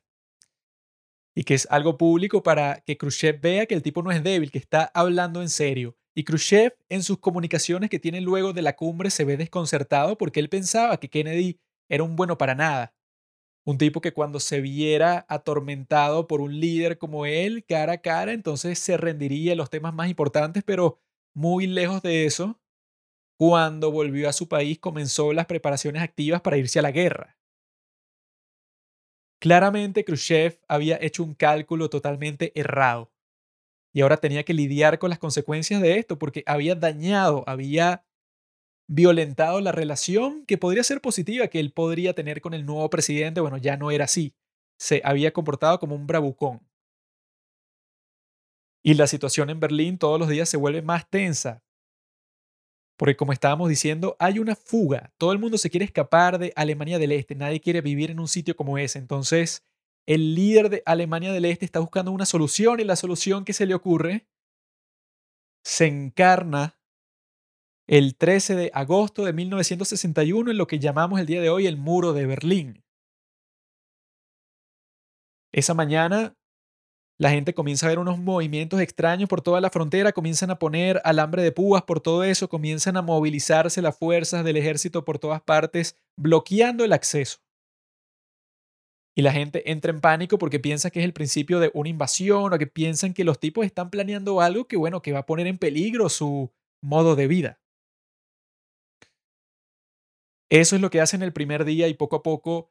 las tensiones en Berlín van aumentando y aumentando y a todo el mundo le comienza a dar miedo porque sabe cuáles pueden ser las consecuencias. Se podría decir que construir el muro de Berlín fue un compromiso de parte de Khrushchev. Cuando él se dio cuenta en esa cumbre que no le iban a dar lo que quería, entonces pensó en una opción que podría tener el resultado de terminar con la vergüenza pública que estaba sufriendo con todas las personas que estaban huyendo de Alemania del Este podía terminar con eso sin necesidad del acuerdo separado de paz, de cambiar todo el estatus completo de Berlín. No era necesario, sino que solo con el muro solucionaba ese problema. Entonces dicen que Kennedy en privado se sintió aliviado cuando vio eso porque dije, ah, bueno, por lo menos este tipo encontró una forma de obtener lo que quería sin violentar el estatus completo de la ciudad y causar un problema mucho más grande. Pero para la gente que vivía ahí, era el comienzo de una pesadilla más grande y que se han hecho muchas películas de cómo la gente luego, en los años posteriores a la construcción del muro, todos los escapes que hicieron eran una cuestión totalmente épica porque crearon túneles, unos se fueron con un globo aerostático, muchísimos los mataron tratando de cruzar simplemente saltando el muro, es algo horripilante que hace unos días antes de eso, de ese 13 de agosto de 1961, tú simplemente podías cruzar Ahora si lo intentabas te iban a disparar. La reacción principal de Kennedy a todo esto fue enviar a 1.500 tropas norteamericanas a marchar por la única carretera que conectaba Berlín del Oeste con Alemania Occidental como una muestra de fuerza, como un mensaje que le estaba dando a esta gente que vivía en esta ciudad que se veía en peligro porque veían la construcción de ese muro quizá como un preámbulo a algo más. Entonces les daba miedo, temían por su modo de vida que podía cambiar de un día para otro. Por eso es que Kennedy el 20 de agosto le manda un mensaje al mundo diciendo, nosotros no vamos a dejar solos a estas personas de Berlín Occidental, pueden construir su muro, pero sepan que nosotros seguimos conectados, tenemos acceso, hay seguridad. Pero lo más peligroso que iba a pasar en esta crisis es que cuando ellos comiencen a cerrar la frontera, existía un acuerdo entre los militares del occidente y del este que si ellos querían cruzar, nadie los podía revisar, nadie los podía detener porque eso podría crear situaciones muy incómodas de mucha tensión entre ejércitos que están en un conflicto tan fuerte en la Guerra Fría habían acordado que si, por ejemplo, un militar, sea quien sea, cruza del lado occidental al oriental, no puede existir ninguna inspección, no puede existir ninguna pedida de papeles, de nada, porque eso puede crear todo tipo de situaciones incómodas con diplomáticos, con gente importante que se acerque a esa frontera. Sin embargo, como estos tipos están endureciendo ahora su enfoque, comienzan a registrar todos los autos que quieren pasar y que tienen a militares de las fuerzas aliadas que están pasando al este, como de costumbre, para hacer cualquier cosa. Uno lo hace que si para ir para el teatro, para cosas así. Pero los comienzan a revisar como si fueran personas cualquiera. Y esto crea mucha indignación porque lo que los comunistas están haciendo es romper un acuerdo mutuo. Porque eso aplica para ambos lados. Si alguien del otro lado quiere pasar para el occidente por cualquier razón, la idea es no revisarlo para no causar problemas. Pero ahora estos tipos se las están dando de que pueden hacer lo que les da la gana. Comienzan a revisar incluso a tipos de alto rango, a coroneles, a tipos que, bueno, comienzan a sentirse incómodos con la situación. Llega un punto que el general que está encargado de todo esto, que se llama Lucius Clay, manda unos tanques a la frontera porque él se cansó. Él está diciendo, mira, nosotros tenemos tanto derecho a estar ahí como ustedes y ustedes no van a estar pensando que ahora son dueños de toda la zona que rodee la frontera. Así que yo voy a poner mis tanques en lo que llaman Checkpoint Charlie, que era como que de los peajes principales para entrar o salir de este sitio. Oficialmente, bueno, que ya los alemanes del este no podían hacerlo. Este tipo Lucius Clay manda los tanques ahí como una muestra de fuerza, como también hizo Kennedy, pero como hemos conversado. Eso no fue que Kennedy lo ordenó, sino que fue una orden espontánea que el líder, el tipo que lo pusieron como administrador militar de la ciudad, el tipo lo hizo para mostrar fuerza porque el tipo estaba cansado de que a su ejército lo estaban abusando en esa zona, pero fue una orden que él dio bajo su potestad en el sitio, pero que podía tener unas consecuencias mundiales. La consecuencia inmediata que tuvo esta acción fue una recíproca. Fue que los soviéticos mandaron a sus tanques para que se enfrentaran a este reto de Lucius Clay como diciendo, bueno, ok, nosotros, como le dijo Khrushchev a Kennedy, vamos a imponer fuerza cuando nos imponen fuerza. Esto constituye un ejemplo perfecto de una situación que se le pudo haber salido fácilmente de las manos a los líderes que ni siquiera estaban conscientes al principio de que estaba pasando, sino que se dieron cuenta cuando ya estaban tanques de un lado y tanques del otro enfrentándose. Tenían que ver cómo resolvían esa situación, pero era lo que estábamos diciendo, tienes a seres humanos que tienen cierto rango de actividad en la táctica, en el terreno, y como tú no puedes andar controlando la mente de todos como si fueran robots, entonces te vas a dar muchas sorpresas en este conflicto. En este caso, Kennedy está sorprendido de que ahora tenía que lidiar con este problema. Y la forma en que lo resolvieron fue a través de un canal secreto, una forma privada en donde el hermano de John F. Kennedy, Robert Kennedy, fue enviado a hablar con un agente de la KGB de Khrushchev que estaba en Washington.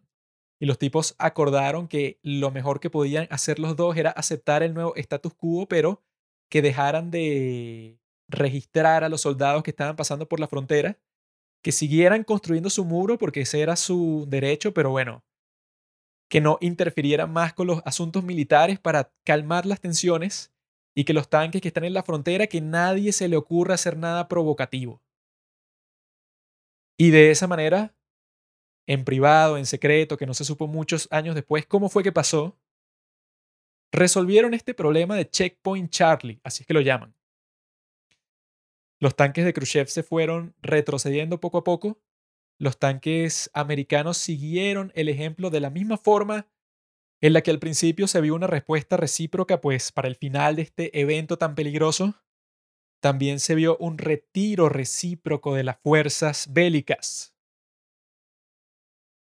Pero ¿qué hubiera pasado si por error alguna persona de un bando hubiera interpretado que los tanques venían ya a atacar porque quizás se escucha una explosión de lejos y una de las personas que está ahí en la línea del frente, en la frontera, piensa que fue un disparo de los tanques que tiene al frente y dispara de vuelta cuando en realidad no le dispararon. ¿Qué hubiera pasado en un caso así? Porque ya ahí entramos en una batalla en la frontera y que eso podría derivar en situaciones cada vez más peligrosas hasta que los líderes se ven forzados a actuar de la manera más imprudente posible. Así es como funcionan todos estos roces con la muerte. Porque no sabemos qué es lo que podría pasar. Las historias alternativas, sobre todo así cuando tienes un enfrentamiento de dos potencias que están en el estado de máxima tensión al borde de la Tercera Guerra Mundial, cuando te encuentras caminando esa cuerda floja, solamente es cuestión de tiempo para que veas lo que puede pasar. And there are even a few who say that it's true that communism is an evil system, but it permits us to make economic progress. Lass sie nach Berlin kommen. Let them come to Berlin. En 1962, Khrushchev está librando tres batallas distintas. La primera es la batalla de la propaganda, y esa la está perdiendo completamente. No tiene ni la mínima competencia con los Estados Unidos en este frente porque ya todo está quedando en descubierto en ese régimen soviético. Sobre todo gracias a él, porque el tipo comenzó ese proceso de la destalinización, en el cual le admitió a todo el mundo, porque bueno, como les dije, se suponía que ese un discurso secreto, pero se mantuvo secreto como por cinco minutos, y ya todas las personas en todo el mundo estaban conscientes que el nuevo líder de la Unión Soviética había denunciado los crímenes terribles y atroces del pasado líder de la Unión Soviética. Y ese tipo que él denunció, que se llama Stalin, fue la cara de la nación durante décadas y décadas y fue el representante principal cuando se reunieron las potencias luego de la Segunda Guerra Mundial, la cara de la Unión Soviética, la que todo el mundo se imaginaba cuando pensaba en Rusia por muchísimo tiempo, era la de Stalin. Entonces, ¿cómo le puedes explicar ahora a las personas del mundo que están pendientes de la política internacional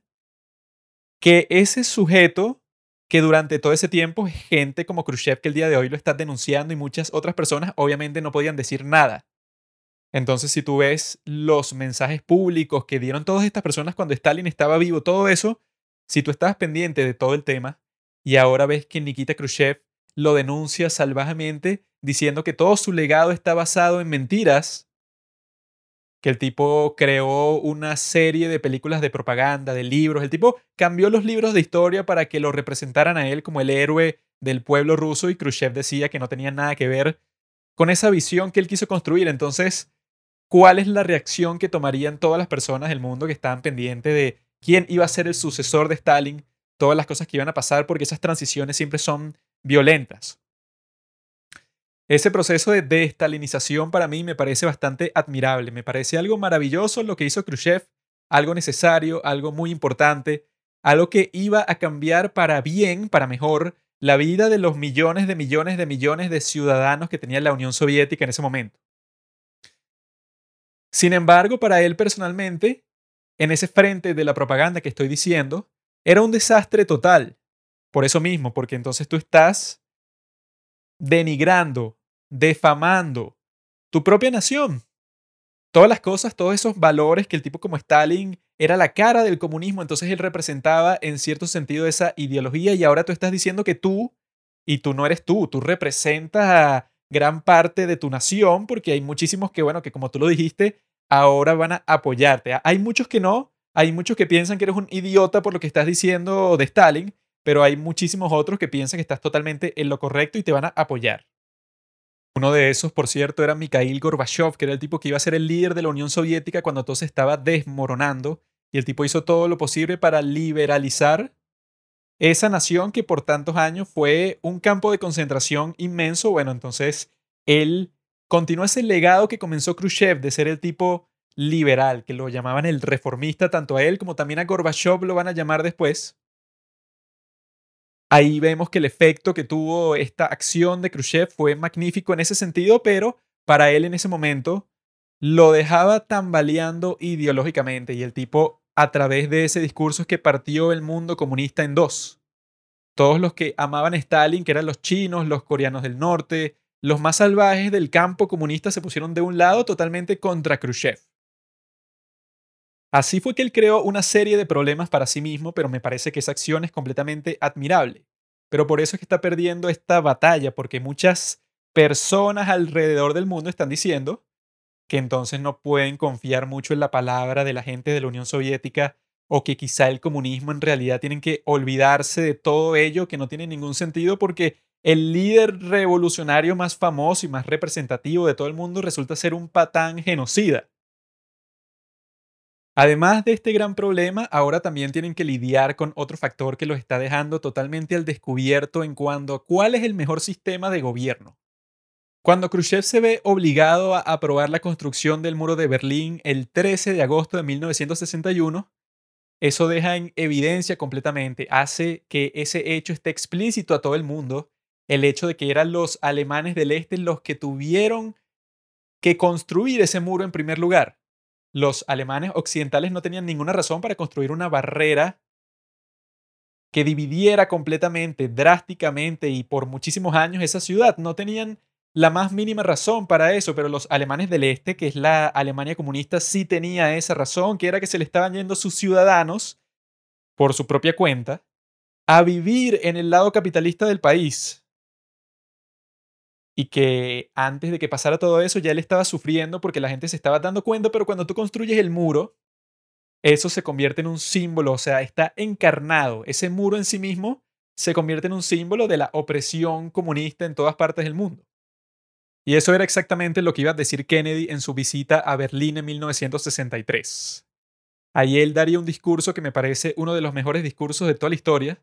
por el contexto, por la forma en que él lo expresa, por todo lo que significaba sus palabras que eran tan importantes. Y bueno, si tú ves el video de ese discurso en YouTube, que además es cortísimo, dura cuatro minutos, tiene un poder impresionante. Kennedy le dice a Khrushchev, indirectamente porque él se está refiriendo a los ciudadanos de Berlín, pero su discurso también va dirigido a los que construyeron el muro, le dice, la libertad tiene muchas dificultades, y la democracia no es perfecta. Pero nosotros jamás hemos tenido que construir un muro para evitar que nuestra gente nos deje. Y él tiene toda la razón porque esta es una cuestión de valores, tiene que ver con las cosas que valora cada sociedad. Y la sociedad occidental valora muchísimo la libertad individual. Entonces, si hay una persona que se quiere ir de cualquier país de Occidente, sea por la razón que sea, tiene toda la libertad para hacerlo. Mientras que en el mundo comunista, en la Unión Soviética, en China, en Corea del Norte, tienen unas restricciones terribles para cualquier persona que quiere irse del país. Tuvo que venir Khrushchev cuando por fin tomó el poder completamente en 1957 para liberalizar para ciertas personas el viaje internacional. Porque por muchísimo tiempo, cuando Stalin era el líder, eso estaba prohibido para cualquier, excepto para los diplomáticos y para los burócratas con más poder, bueno, ellos sí podían hacerlo. Pero cualquier otro ciudadano soviético, lo siento, estaba prohibido porque tú no podías infectarte ideológicamente con el resto del mundo. Yo me estaba leyendo un libro sobre una mujer cuyas ancestras, así se dice, ancestras si son mujeres, cuyas ancestras pasaron por todo ese proceso, por la transición de la China de la antigüedad con la China comunista. Y ella cuenta que ella tuvo el chance de viajar a otro país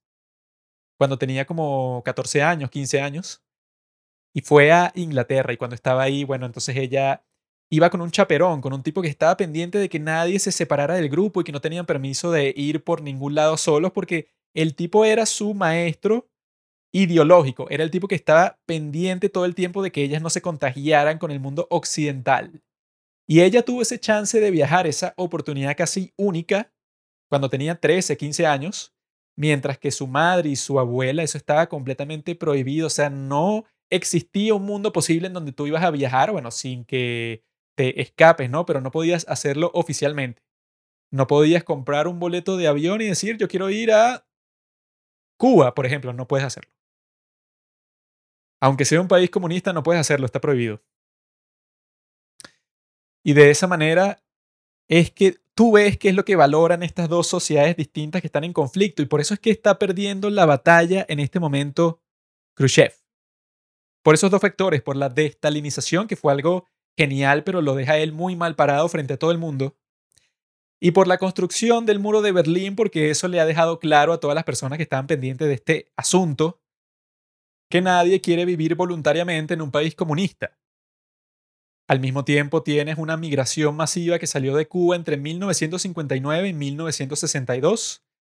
Cientos de miles de personas se fueron desesperadamente hacia los Estados Unidos y se siguieron yendo y se siguieron yendo por muchísimos años. Ese número no hizo más que aumentar. En eso consistía la batalla de la propaganda que ya Khrushchev no podía ganar, ya era muy tarde para eso, ya habían pasado demasiadas cosas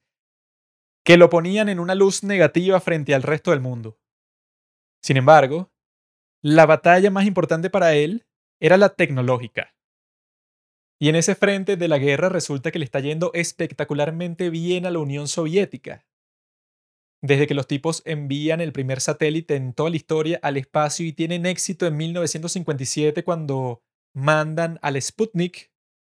y que luego en 1961 Yuri Gagarin se va a convertir en el primer hombre en el espacio,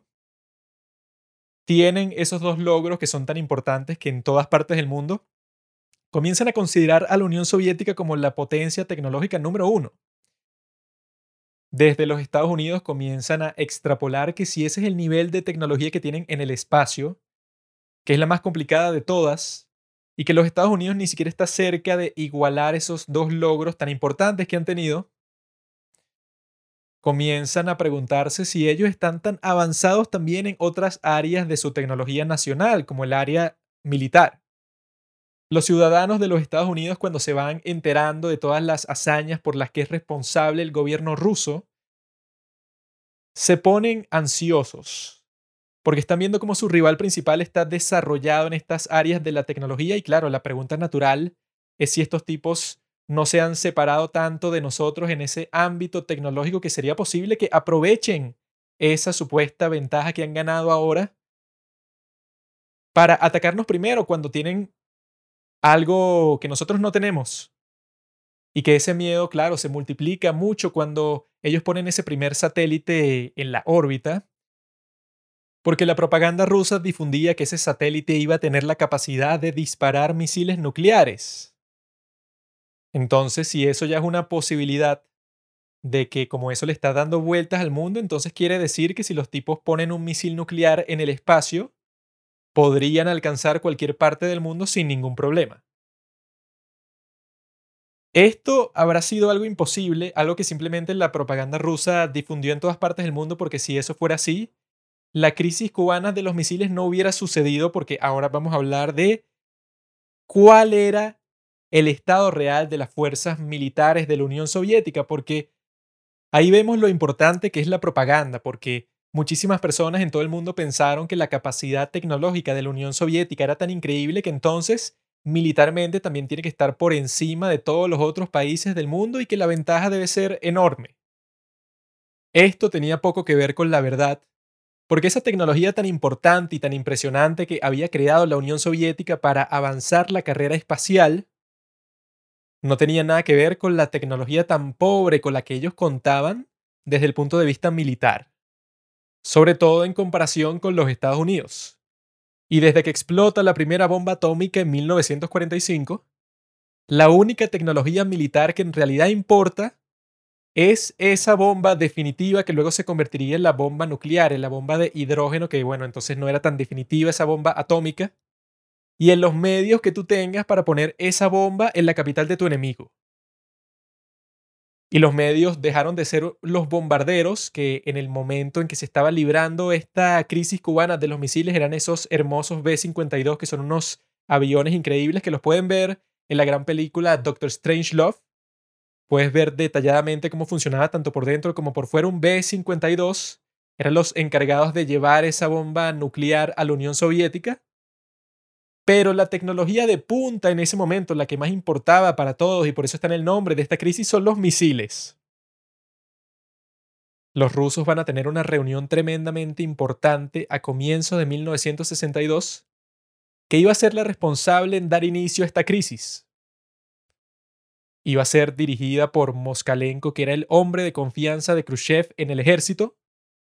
el tipo que estaba encargado del desarrollo de todos los misiles. Este tipo le está dando una explicación, una exposición a todo el presidio soviético. Y la información que ellos reciben de él los deja a todos boquiabiertos y perturbados. Lo que Moskalenko quería hacerles entender a los líderes de la Unión Soviética en esa reunión era que para ese momento los Estados Unidos tenían la ventaja total y absoluta en lo que respecta al diseño de los misiles nucleares, ya que la tecnología de ellos estaba tan avanzada que dejaba a la Unión Soviética totalmente vulnerable en caso de una guerra termonuclear. La Unión Soviética en ese momento contaba con varios diseños de misiles nucleares distintos. Tenía los R-12, tenía los R-14, tenía los R-16 y los R-7A. Estos son misiles de distintos alcances, de mediano alcance, alcance intermedio y largo alcance. Y el factor principal que hace que los Estados Unidos tengan la ventaja absoluta era que para todos esos modelos de misiles soviéticos que acabo de mencionar, todos ellos usaban combustible líquido. Y cuando un misil nuclear usa combustible líquido, significa que necesita horas y horas de preparación para estar listo antes del lanzamiento. El número mínimo de horas era de 6 horas para el R-16, que era el de más largo alcance. Para los otros diseños de misiles de mediano e intermedio alcance, llegaba hasta las 20 horas. Lo que significa que en una guerra termonuclear, Rusia estaba a completa merced de los Estados Unidos porque los Estados Unidos tenían una maravilla tecnológica increíble que llaman el misil Minuteman.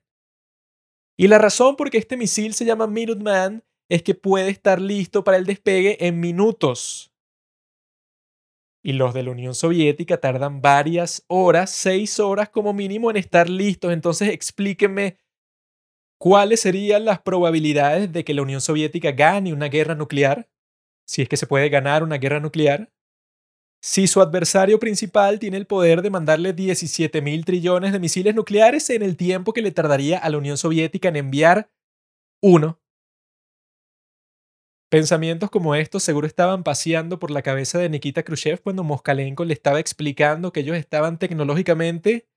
derrotados.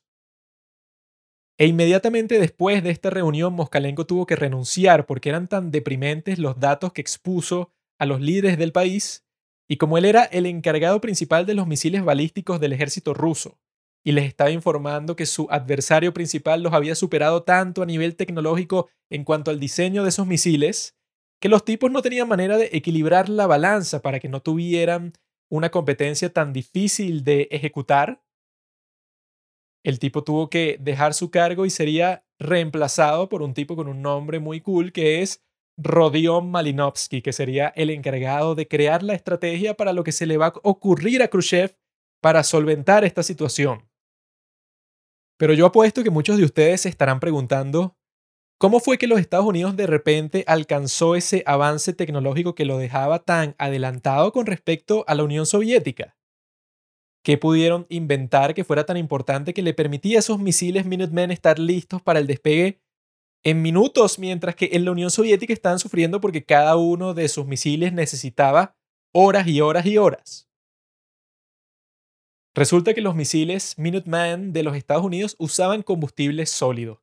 Y yo, como una persona que no tiene la más mínima idea de cómo funciona un cohete, no puedo explicarles cómo eso hace superior a los misiles Minuteman, pero el sentido común me dice que, claro, como usa combustible sólido, eso significa que ya que cuando tú lo preparas para poder ser lanzado, es como realizar una transferencia de carga, como montar un montón de cuestiones en un camión, por ejemplo. Mientras tanto, un misil nuclear ruso es una estructura gigante que tienes que llenar lenta y cuidadosamente con líquido, que incluso otra de las ventajas que tienen estos misiles estadounidenses es que cuando tú lo preparas, cuando le metes el combustible sólido al misil, ya ese misil va a estar listo para el despegue por años. Lo puedes dejar ahí toda la vida si tú quieres. Mientras tanto, estos misiles soviéticos no los puedes dejar con ese combustible dentro porque los elementos que están en contacto ahí, la química de todo ese proceso es corrosiva. Entonces, si tú dejas el líquido dentro del misil, ese misil se va a deteriorar y va a explotar por sí solo. Entonces, técnicamente, esos misiles Minuteman están listos para ser lanzados inmediatamente en cualquier momento, porque claro, durante una crisis ya todos esos misiles van a estar preparados, mientras los rusos ni siquiera pueden preparar los suyos. Entonces, ese combustible sólido es la clave de toda la ecuación. Y déjenme decirles que, bueno, que esto nos va a desviar un poco de este tema de las tres batallas de Khrushchev, pero la historia detrás de la persona que creó ese diseño y del hermano de la persona que creó ese diseño es la historia más increíble y extraordinaria que he escuchado en toda mi vida. En el 2022 se estrenó un documental sobre esa historia, pero yo quiero que se haga una película porque es algo increíble. Yo, cuando me enteré de eso, me metí inmediatamente en Amazon, busqué el único libro que existe sobre esa historia y lo compré. Estaba en los libros usados y costaba como dos dólares. Resulta que había un tipo llamado Edward Hall, un héroe de la Segunda Guerra Mundial, un piloto que inventó varios métodos para reparar aviones de una forma bastante rápida y efectiva. Eso lo hizo merecedor de varios honores, el tipo fue avanzando en el ejército hasta que al final de la guerra, luego de unas labores importantes de espionaje,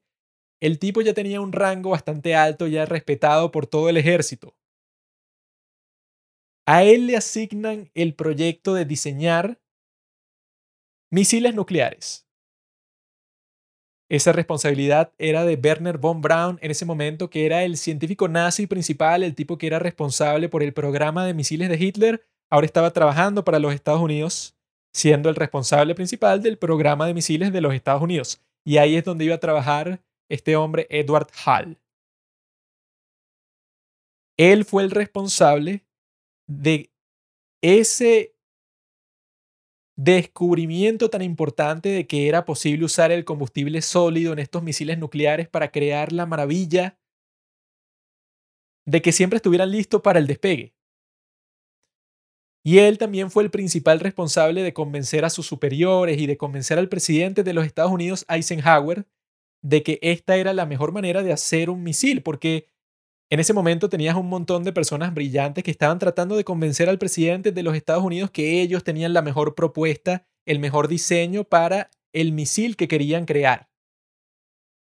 Pero fue Edward Hall el que tuvo éxito en ese convencimiento y se convirtió en un héroe para la Fuerza Aérea y para el ejército de los Estados Unidos porque fue el tipo que les entregó esa victoria, que era la esencia del misil Minuteman. Y la razón por la que se llama Minutemen es porque ese era el nombre de las milicias. En la guerra de independencia de los Estados Unidos existían unas milicias de élite en Boston que los llamaban Minutemen porque eran los tipos como que más técnicos, eran los mejor entrenados, eran los tipos que siempre estaban esperando ahí, que tú los llamabas y tenían la obligación, porque por eso se llamaban así Minutemen, de estar listos para el combate en un minuto o en pocos minutos. Entonces cuando tú llamabas a los Minutemen era porque estabas enfrentando una crisis que no podía esperar. Entonces tú llamabas a los tipos y bueno, ellos ya se ponían las armas encima y estaban corriendo para ayudarte para la batalla. De esa manera es que el misil Minuteman recibió su nombre. Y Edward Hall se convertiría en una figura legendaria porque sin su ingenio, la situación de la crisis cubana de los misiles y toda la dinámica de la Guerra Fría que los Estados Unidos terminó ganando hubiera sido completamente distinta si no hubiera sido por la inteligencia de este gran patriota, héroe, líder, ícono, máquina, etc. Pero una pregunta que yo sé que ninguno de ustedes está haciendo en este momento es, ¿y qué estaba haciendo el hermano de Edward Hall durante todo esto? Durante la Segunda Guerra Mundial, cuando luego él estaba haciendo los misiles nucleares, ¿qué estaba haciendo su hermano menor? Claramente no se estaban haciendo esa pregunta porque probablemente no sabían que Edward Hall tenía un hermano menor. Y aunque lo tuviera, ¿qué nos puede importar a nosotros? ¿Qué puede estar haciendo ese tipo que influencie nuestra historia? Y déjenme decirles que ese sujeto va a ser el más influyente de toda esta historia y va a ser por la razón más estúpida que yo he escuchado en toda mi vida entera. La justificación que este tipo, el hermano de Edward Hall llamado Theodore Hall, va a usar para luego fundamentar y sustentar todas sus acciones, va a ser la más estúpida que he escuchado en toda mi vida. No tiene ningún sentido. Y resulta que este tipo fue el responsable de cambiar la historia para siempre. Theodore Hall, el hermano de Edward Hall, era un niño prodigio, un completo genio de la física que se iba a graduar de la Universidad de Harvard a los 19 años. Y justamente cuando él se estaba graduando, las personas encargadas por estructurar el proyecto Manhattan, que iba a ser el responsable por crear la primera bomba atómica, estaban buscando en las mejores universidades del país a los mejores científicos, a los mejores físicos que podían aportar para la creación de este proyecto, que era el más confidencial y el más importante en toda la historia del país. Entre todos los científicos que contrataron, contrataron a este muchacho por recomendación de un profesor diciendo que era el joven más brillante que le había conocido en toda su carrera. De esa manera, Theodore Hall se convirtió en el científico más joven presente en el proyecto Manhattan. Incluso le dieron un puesto en donde él tenía el liderazgo de uno de los grupos de científicos. Era un tipo excepcional en todo sentido. Pero el hecho de que seas un completo genio, como en el caso de este hombre, no quiere decir que no pueda ser un completo idiota al mismo tiempo, ya que este tipo resultaba ser un izquierdista radical, un tipo que se creía absolutamente toda la propaganda que salía de la Unión Soviética de que Stalin era un gran hombre y que de las personas de la Unión Soviética vivían mucho mejor que en cualquier otra parte del mundo. Tenía todo tipo de literatura izquierdista, amigos que eran todos del mismo círculo social de los comunistas de los Estados Unidos, que era un grupo muy pequeño en ese momento y él formaba parte de ese grupo. Y él llegó a tener una idea completamente absurda en su cabeza, tan brillante, que nos hace preguntarnos sobre la naturaleza humana, porque cómo es posible que una persona así, al mismo tiempo, cuando está haciendo uno de los trabajos más complicados y más técnicos que necesitas a una persona que sea experta en una serie de cosas que el 99,9% de la población del mundo no tendría la más mínima idea cómo es posible que una persona que domine todas esas áreas científicas se le pueda ocurrir una justificación, una serie de razones lógicas que lo van a llevar a cometer traición. Muchos años después, este tipo dirá que la razón por las cuales el tipo le reveló los secretos más importantes y más centrales en la fabricación de la bomba atómica a la Unión Soviética, siendo él un ciudadano de los Estados Unidos contratado para el proyecto Manhattan, sería porque el tipo era un completo ideólogo que se comía la propaganda rusa en su totalidad. Entonces él llegó a pensar que los Estados Unidos se iba a convertir en algún momento de la historia en un gobierno autoritario fascista como la Alemania nazi, que esa era una certeza de la historia porque se estaba basando de los supuestos textos de Marx, que no sé cuál estará leyendo, pero en los círculos sociales comunistas del momento, esa era la predicción que se decía, que no, que los Estados Unidos es tan opresivo en este momento, tan terrible, que solo es cuestión de tiempo para que llegue un líder carismático y tome las riendas del poder y que los Estados Unidos se convierta en un Estado fascista, que deje la democracia atrás completamente. Y entonces Theodore Hall tenía miedo que si ese país, supuestamente en su cabeza, que nunca existió, pero bueno, él se lo imaginaba y pensaba que iba a ser real, ese Estados Unidos fascista, él le parecía muy peligroso que ese fuera el país que tuviera la bomba atómica, que fuera el único en todo el mundo que tuviera acceso al arma más poderosa de toda la historia. Y así fue que este idiota se le ocurrió la brillante idea de entrar en contacto con la Unión Soviética para revelarles personalmente el secreto más esencial, más importante para la fabricación de la bomba atómica. Era el método de la implosión, porque anterior a ese estaban usando el método de la explosión, pero eso no les estaba dando la reacción química que ellos estaban buscando para el funcionamiento de la bomba atómica. Y el que sí les estaba dando los resultados que estaban buscando era el de la implosión, y eso fue lo que este bobo decidió revelarle a la Unión Soviética. Le dio dibujos técnicos, le dio planos de lo que estaban construyendo. Fue una traición completa a su país. Y yo conseguí a muchas personas en Internet discutiendo este tema, incluso muchos estadounidenses que no pueden ser más estúpidos. Los estadounidenses del día de hoy son de las personas más idiotas que puedes encontrar en tu vida dado que muchos de ellos cuando leyeron la razón por las cuales este tipo estaba justificando sus acciones que no tienen ningún sentido, y ya les diré por qué pienso eso, pero estas personas estaban diciendo y que no, lo que él hizo, claro, tiene mucho sentido porque desde su perspectiva tiene mucha lógica que los Estados Unidos se convirtieran en un Estado fascista y que si ellos, no, que ni siquiera si los Estados Unidos se hubiera convertido en un Estado fascista, si los Estados Unidos fuera exactamente lo que es y lo hubiera sido, o sea, que la historia no hubiera cambiado y los Estados Unidos fuera lo que era en ese momento, pero fuera el único país por mucho tiempo que tuviera la bomba atómica, estos completos idiotas, completamente ignorantes de la historia, pensaban que si los Estados Unidos era el único país, digamos que era el único que tenía la bomba atómica por 30 años. Y estos estúpidos estaban diciendo que entonces los Estados Unidos iba a lanzarles bombas atómicas a todos sus rivales en todos los conflictos sin restricciones porque son unos bobos que se han comido la propaganda que también sale del mundo socialista y comunista el día de hoy, de que los Estados Unidos es un país infernal, que sus líderes son unos demonios y que todas las cosas lo hacen para destruir el mundo, que bueno, para pensar algo así tienes que ser un niño en cuanto a tu conocimiento de la historia. La realidad es que todos los países actúan por sus intereses y los países más poderosos simplemente pareciera que son más malvados que los menos poderosos, pero si tú les das mucho poder, a los países que casi no tienen, actuarían de la misma forma que los grandes imperios del mundo. Lo que me sorprendió es que muchos de esos tipos que viven en los Estados Unidos el día de hoy estaban justificando las acciones de este idiota, del tipo que se convirtió en un espía ruso, del tipo que se creía toda la propaganda comunista y que bueno, que ese estado fascista en los Estados Unidos nunca ocurrió, nunca estuvo cerca de ocurrir ni siquiera. Y este tipo lo trató como una certeza para luego justificar sus acciones.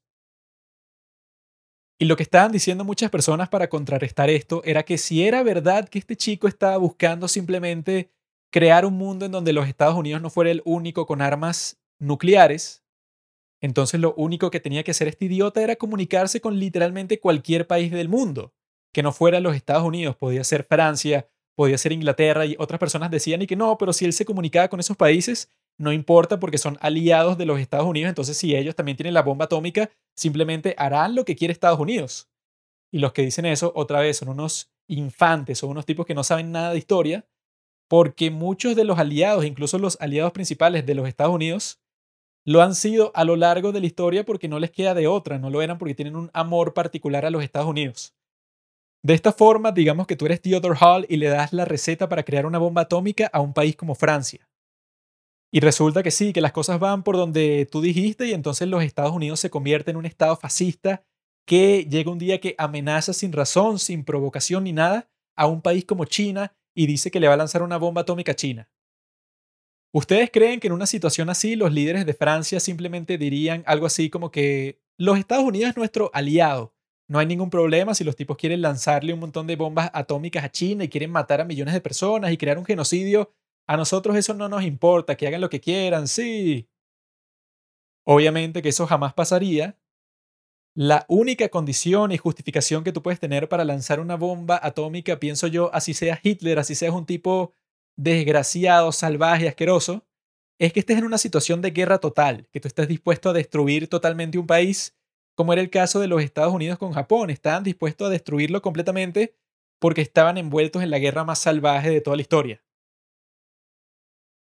Eso nunca va a pasar unilateralmente porque un tipo se volvió loco y le quiso lanzar la bomba atómica a Cuba. Bueno, no sé por qué, por diversión. Ese era el mundo en donde vivía el idiota de Theodore Hall, un tipo que pensaba que la Unión Soviética era la única opción decente en este mundo, de una nación que también podría tener la bomba atómica para que no solo fuera propiedad de los Estados Unidos, que según él en algún momento se convertiría en un país fascista, entonces, en vez de dársela a cualquier otro país que él pensara que no se iba a convertir en uno, no sé cuál sería, pero claramente ese no era su objetivo, eso era falso de que él estaba buscando crear un mundo en donde no existiera un solo poder nuclear. Eso claramente era completamente falso, una invención posterior. En el momento era un joven de 19 años totalmente ideologizado, era un tipo que se creía todas las mentiras de la Unión Soviética, que era un sitio celestial, entonces él no veía a Stalin como lo que era, que era un líder brutal, un tipo que iba a ser el responsable de la muerte de millones de personas, de sus propios ciudadanos, un líder completamente autoritario. un líder que no le iba a pedir consejo a nadie si él quería lanzar 10.000 bombas atómicas en todas partes del mundo. Esa era la persona que Theodore Hall decidió darle el control de la bomba atómica. O sea que para contrarrestar la posibilidad futura de que los Estados Unidos se convirtieran en una nación fascista y fuera el único país del mundo que tuviera la bomba atómica la más poderosa de toda la historia, a él se le ocurrió que la solución a ese problema futuro que él predijo porque debe tener una capacidad mental increíble,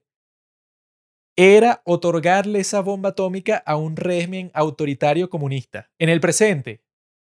para contrarrestar un problema que no existía, decidió crear un problema grandísimo que iba a cambiar la historia del mundo para siempre. Él no era el único espía dentro del proyecto Manhattan, pero fue el más efectivo y fue el primero en darles los secretos. Luego, con otros espías que ellos tenían ahí, iban a confirmar ciertas cosas que le dijo Theodore Hall, iban a ampliar su información, pero la esencia, el método principal se los otorgó él. Los otros espías se tardaron más tiempo y no eran tan efectivos porque, claro, no estaban tan metidos en el proyecto.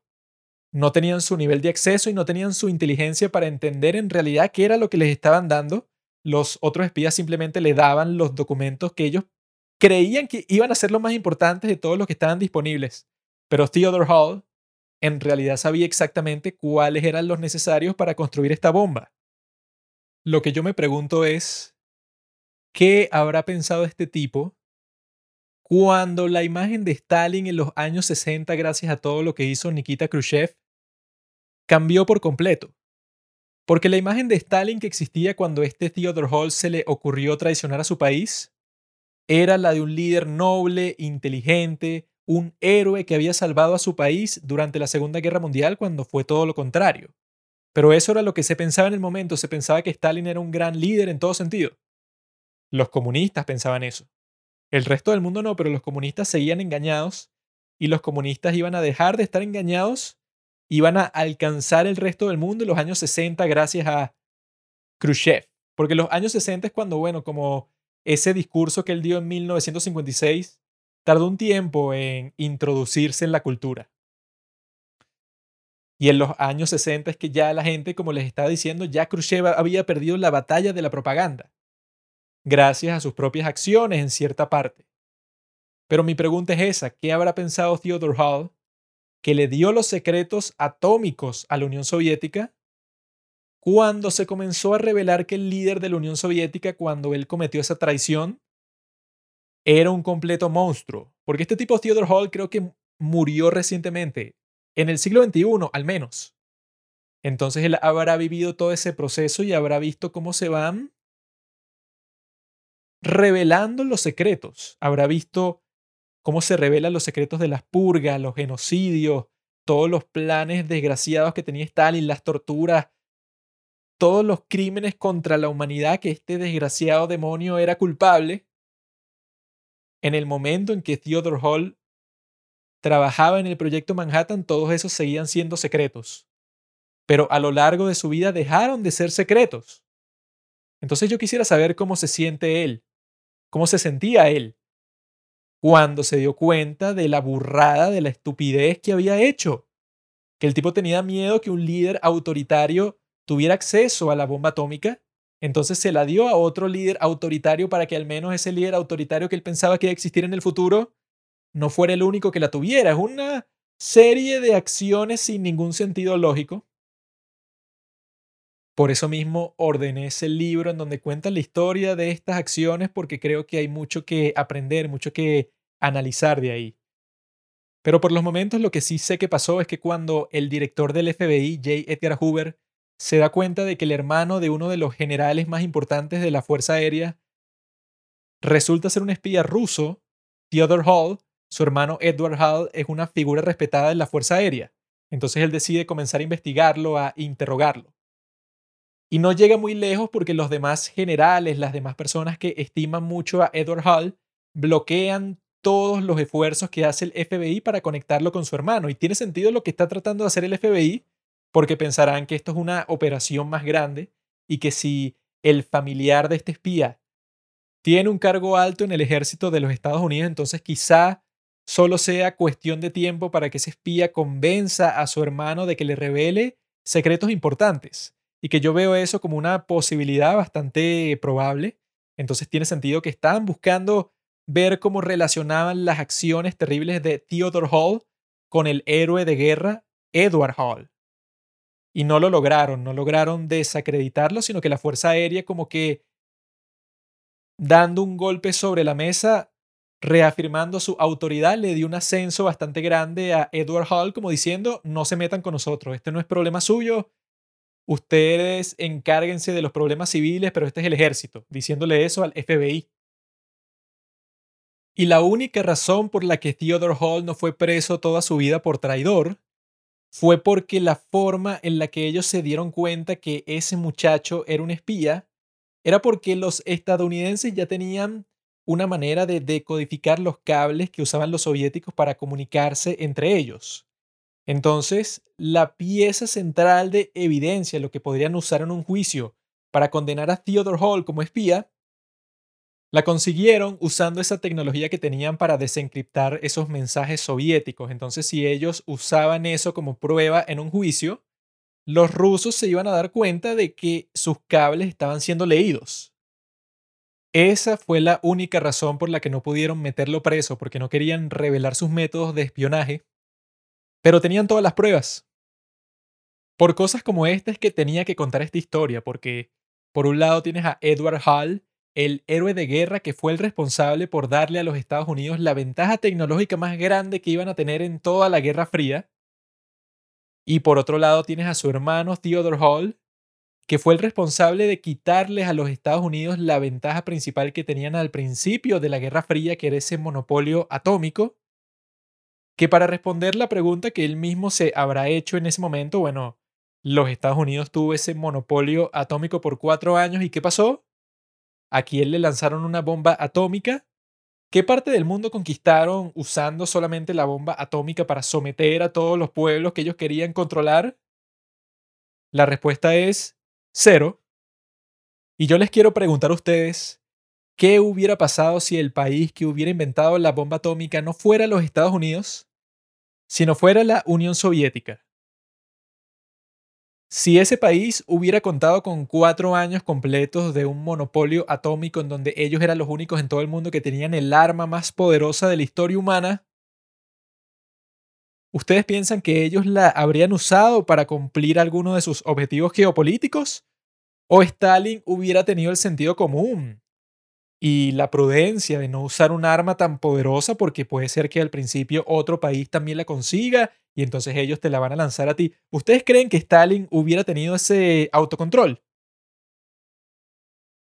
Yo creo que la respuesta es no. Por eso es que yo creo que la lección principal que nos deja esta historia es el peligro de la manipulación, de la propaganda, de las mentiras. Porque si pudieron convencer a un tipo tan inteligente como Theodore Hall de traicionar a su país, de que los Estados Unidos solo era cuestión de tiempo de que se convirtiera en una distopía fascista y que si lo hacía iba a lanzarle bombas atómicas a todos los países con los que tuviera un conflicto porque era unos psicópatas que bueno, que no se podían controlar. Esas ideas no salieron de la mente de este espía, sino que salieron de la propaganda marxista rusa que quería convencer al mundo de que los Estados Unidos estaba a un segundo, que estaba tambaleándose, que es el mismo término que usan los comunistas el día de hoy, que lo llaman late stage capitalism o capitalismo de estado tardío, como si estuviera a punto de colapsar en cualquier momento, que eso es lo que los marxistas han dicho ya por siglos. No ha pasado. Pero pudieron convencer a ese tipo, y si lo pudieron convencer a él, Ahora imagínense a todos nosotros los idiotas que no nos graduamos de Harvard en física cuando teníamos 19 años. El poder de la manipulación podría convertirnos a todos nosotros en traidores de nuestra sociedad occidental y empezar a creer que los chinos en realidad sí, ellos tienen el mejor modelo económico, están esclavizando a millones de personas, pero hay cierto progreso económico. Es muy fácil para nosotros caer en la propaganda si un tipo como Theodore Hall lo hizo, entonces yo creo que alguien debe hacer una película sobre esto. Ya existe un documental, pero una película y una película buena, no algo que lo pinte a él como un héroe o como un villano, al fin y al cabo es un muchacho de 19 años idealista que él estaba pensando que estaba haciendo lo mejor para el mundo. Obviamente no lo era, pero él en ese momento no podía saberlo. Entonces yo creo que una película que exprese todo eso sería completamente genial. Lo que nos toca ahora es hablar sobre la tercera batalla que estaba librando Khrushchev, que era la batalla estratégica. Y esa consiste en ver cómo vas a usar tus recursos, tus tropas, cómo vas a organizar logísticamente todas las cosas que tienes para superar a tu enemigo. ¿Cuál es tu plan? Porque en muchos casos, así tengas recursos inferiores a los de tu enemigo, si tu estrategia, si tu plan de batalla supera con creces a tu enemigo, quizá lo puedas derrotar. Entonces, si él está perdiendo esa batalla tecnológica, él tiene que ver cómo gana la batalla estratégica por lo menos, para no verse derrotado totalmente, sino que por lo menos tenga un chance. Así sus misiles no sean tan poderosos ni tan rápidos como los de Estados Unidos, quizás si él consigue una ventaja estratégica podría contraatacar. Pero en este momento la batalla estratégica también le está ganando a los Estados Unidos. Porque Khrushchev sabe que los Estados Unidos ahora tienen unos misiles nucleares en Turquía, que es un país que está en su frontera. Son unos misiles de alcance medio llamados Júpiter, diseñados personalmente por el ex nazi Werner von Braun. Y esos misiles fueron puestos ahí por la administración de Eisenhower.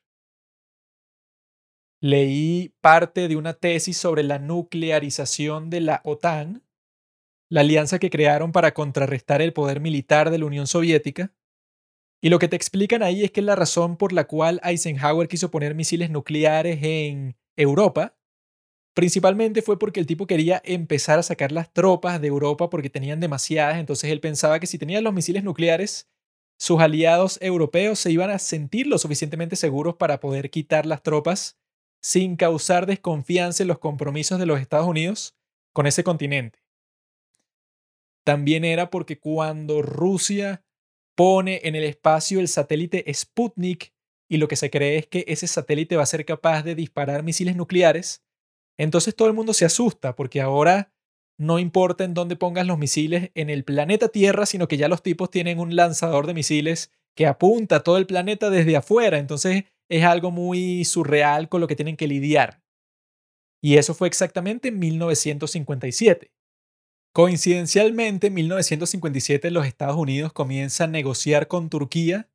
para ver si les conviene poner unos cuantos misiles nucleares en su territorio.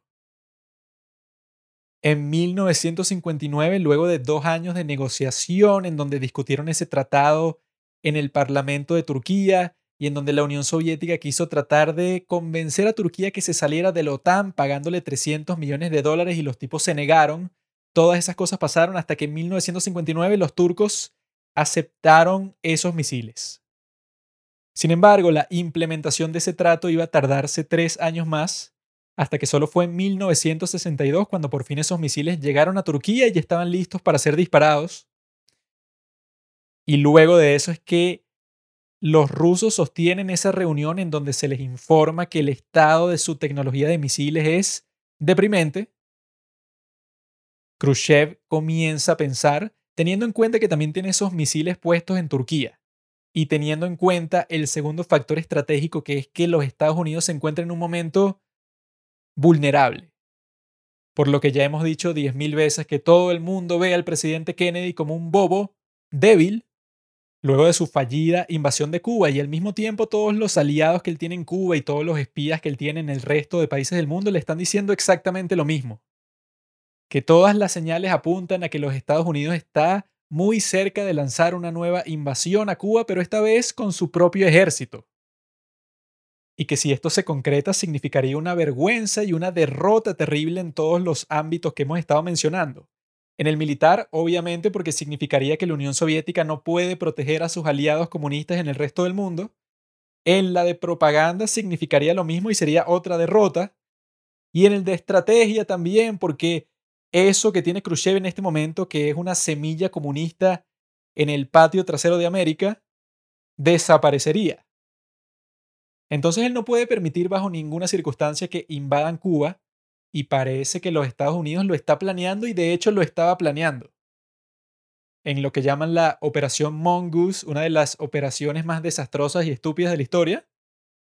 planeada por nada más y nada menos que los dos hermanos Kennedy que se habían quedado insatisfechos por su completa humillación frente a Fidel Castro, querían vengarse de él bajo cualquier circunstancia y estaban dispuestos a considerar los planes más estúpidos que se han ideado en toda la historia para lograrlo. Y Khrushchev estaba recibiendo todo tipo de reportes que le estaban diciendo exactamente eso, que estos tipos están desesperados y van a invadir cuando tengan el chance. De esta manera es que los engranajes en la mente de Khrushchev comienzan a dar vueltas poco a poco, poco a poco, hasta que cuando el tipo está en un viaje a Bulgaria, en donde lo están tratando como un dios porque es el líder supremo de la Unión Soviética y porque el tipo tiene muy buenas relaciones con el líder de Bulgaria, lo están tratando como hubieran tratado a Stalin si estuviera visitando, entonces él se siente muy bien y da estos discursos épicos en donde les dice que ya se acerca el fin del capitalismo y el comunismo va a triunfar en todas partes del mundo. Hay desfiles, todo el mundo está en las calles, millones de personas en las calles cuando Bulgaria tiene una población mínima, estaban millones de personas de todas partes del país solo para verlo a él.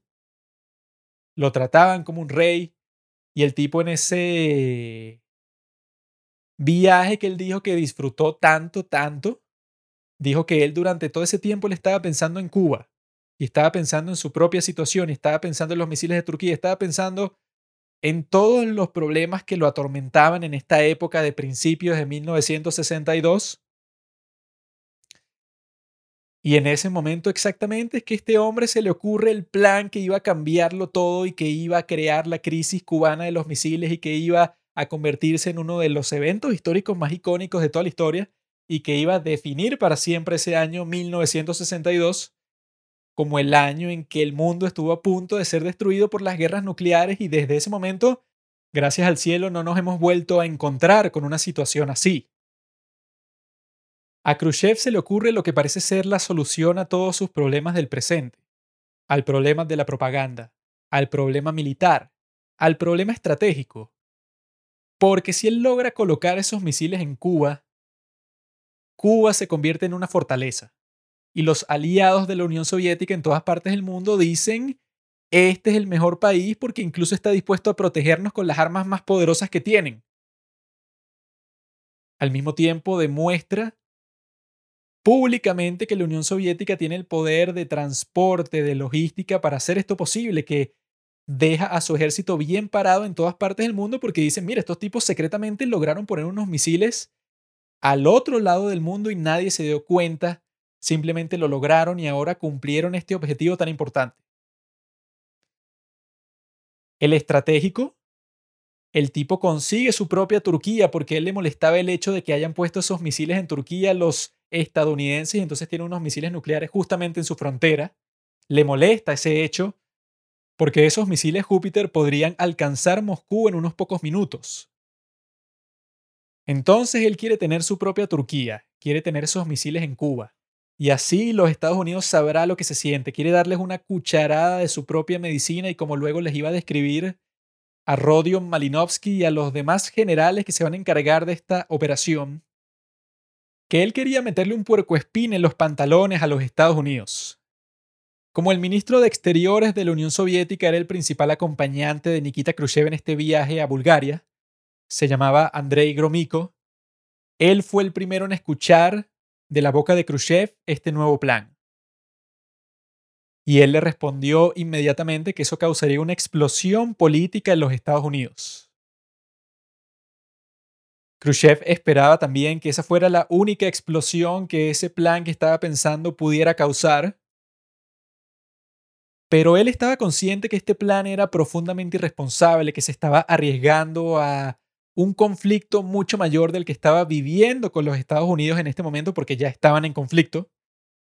Pero los frutos que podrían resultar de este nuevo plan eran demasiado dulces para que se quedara simplemente en la cabeza de Khrushchev como otra idea más. Good evening, my fellow citizens. This government, as promised, has maintained the closest surveillance of the Soviet military buildup on the island of Cuba. Within the past week, unmistakable evidence has established the fact that a series of offensive missile sites is now in preparation on that imprisoned island. El 21 de mayo de 1962, Nikita Khrushchev reúne a los miembros del presidio para contarles su nuevo y ambicioso plan por primera vez. Si quieren saber cuál es la dinámica dentro de estas reuniones del grupo más poderoso en el mundo ruso, tienen que ver esa película que ya mencioné antes, La muerte de Stalin, en donde te muestran que ese es un consejo, entre comillas, que uno esperaría que los miembros tienen cierta independencia, entonces te pueden decir opiniones contrarias, pueden criticar lo que tú estás diciendo, tienen cierto nivel de libertad, eso es lo que uno esperaría. Pero en realidad dentro de este mundo soviético, el líder es el que tiene todo el poder, o al menos el 90% del poder. Entonces cuando él propone algo dentro de este consejo existen unas opiniones contrarias, pueden existir críticas, pero cuando tú las expresas, bueno, más tarde o más temprano como que son descartadas tanto por el líder supremo, por los tipos que también lo apoyan a él, entonces van descartando las cosas que tú dices. Y al final lo que pasa es que la propuesta inicial se aprueba unánimemente. Entonces lo que hacen en la película para demostrar eso es que hay muchas críticas y la gente se opone a lo que se está diciendo, pero entonces como que los que se están dejando llevar por la corriente comienzan a subir la mano poquito a poquito así, poquito a poquito, hasta que ya la tienen levantada completamente y el líder dice algo así como aprobada por unanimidad es un éxito. Esto es lo que va a pasar cuando Khrushchev comienza a dar los detalles de su plan. Él les dice que él quiere enviar 40 lanzadores de misiles con 60 misiles y con 60 cabezas nucleares a Cuba. Estos misiles son los de mediano alcance y los de alcance intermedio, los R-12 y los R-14. Respectivamente, el tiempo que se tardan en ser lanzados, uno es de 20 horas y los otros son de 10 horas. Entonces el tiempo mínimo que tú tienes para lanzar uno es de 10 horas. Él quiere poner esos misiles en Cuba, les explica a todos los que están ahí, porque como ya les dije, va a resolver todos los problemas que él tiene en ese momento. Lo que se reporta que sucedió, porque bueno, hay que tener en mente cuando estemos conversando sobre estas reuniones secretas, que es increíble que nosotros tengamos acceso y sepamos el día de hoy qué fue lo que pasó ahí, porque en el momento nadie lo sabía y nadie lo supo por muchas décadas hasta que cuando la Unión Soviética cayó, incluso muchos años después de eso, es que se comenzaron a declasificar los documentos en donde detallan todas las cosas que sabemos sobre estas reuniones. Entonces ahí lo que estaba pasando era que como que la gente demostraba cierto escepticismo a lo que estaba diciendo Khrushchev, no a su rostro, sino que después decían que, bueno, que esto era demasiado arriesgado, como le dijo el ministro de Exteriores cuando le contaron el plan, que él dijo que esto va a causar una explosión política en los Estados Unidos. Ese parece ser el pensamiento de la mayoría de las personas que forman parte de esta reunión, pero ninguno de ellos se opone abiertamente a Khrushchev, porque no te va a pasar como cuando Stalin era el líder, que si tú hacías eso te arriesgabas a que el tipo te sacara de tu casa en plena noche y te mandaran un campo de trabajo, que eso también lo muestran en la película, sino que te arriesgas a que ya no le caes bien a Khrushchev y que te puedes sacar del consejo cuando le dé la gana. Y la razón principal por la que una persona razonable se opondría a este plan de Khrushchev era que todo el plan dependía de que todo lo que ellos iban a hacer desde el principio se mantuviera en un completo secreto hasta el mes de diciembre. Ellos querían comenzar ese plan alrededor del mes de julio y es un plan en donde tú vas a estar transportando los recursos militares más sensibles que tú tienes, un transporte masivo que involucra a docenas de barcos. Vas a transportar a 44 mil soldados y a 1.600 civiles a una isla que queda al otro lado del mundo. Y entonces vas a tener que pasar con estos barcos con esta carga tan sensible en un completo secreto que nadie se le ocurra de todas las personas que van a estar involucradas en este plan, que son muchísimas, que no tengas ningún espía cerca, que no tengas mala suerte, que no pase un avión de los Estados Unidos, un avión espía que por la mala suerte que tú tuviste está pasando exactamente en el momento en donde alguien hace algo sospechoso. Era un plan que dependía demasiado de la suerte, porque incluso cuando ya llegaste, ya transportaste todo tu equipo a Cuba y ya todo salió perfecto. Digamos que tu transporte no tiene ningún error, no hay ningún espía cerca, no hay nadie que delate tus secretos más importantes y tú llegaste con todo tu equipo militar, con todos los misiles, con todas las cabezas nucleares listas para ser instaladas en Cuba. Muy bien. Ahora es que comenzaría la fase del plan en donde tus soldados van a construir las bases que son necesarias para poner los lanzadores de misiles para poder dispararlos. Y ese es un plan que dura varios meses. Vulnerable a que cualquier persona que esté pasando por ahí, a que cualquier avión espía de los Estados Unidos que esté sobrevolando esa zona tomando fotos, se van a dar cuenta de tus misiles y eso arruinaría por completo el plan, incluso haría que todo el esfuerzo que tú tuviste fuera completamente inútil.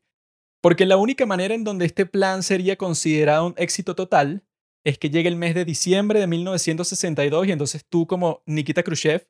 tengas la satisfacción de que sacas un comunicado público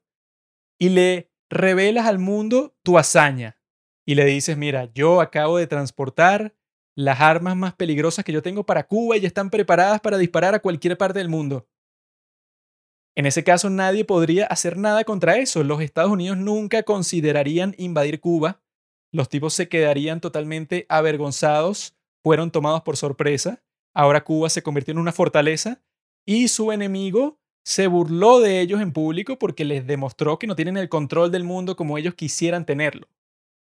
no tienen el control de los mares, del aire, no pueden ni siquiera revisar qué es lo que está pasando en Cuba. Ese era el sueño total de Khrushchev. Si eso tenía éxito, que claro, es lo que le dije, que ese sería el fruto tan dulce que está buscando Khrushchev. Ese escenario genuinamente sí resolvería casi todos sus problemas porque sería una gran victoria de propaganda, gran victoria militar y gran victoria estratégica. La cuestión es que casi todos los miembros del presidio perciben que ese escenario soñado es totalmente improbable y casi imposible, debido, entre muchos factores, a que en Cuba ni siquiera hay bosques, no hay un solo bosque en Cuba. En Cuba solo hay palmeras y debajo de las palmeras no puedes esconder, pero ni, ni de cerca, ni que tengas toda la suerte del mundo, podrías esconder todo el equipo militar tan masivo que tú vas a mandar, porque en realidad es una cantidad inmensa de equipo militar que va a estar expuesta a los elementos porque no hay sitio en donde esconderlos. Eso es lo que le iba a decir uno de sus comandantes, Dementiev, que en Cuba ni siquiera se puede esconder un pollo, mucho menos unos misiles nucleares. Y todas estas objeciones de dónde vienen si nadie se está oponiendo directamente a Khrushchev.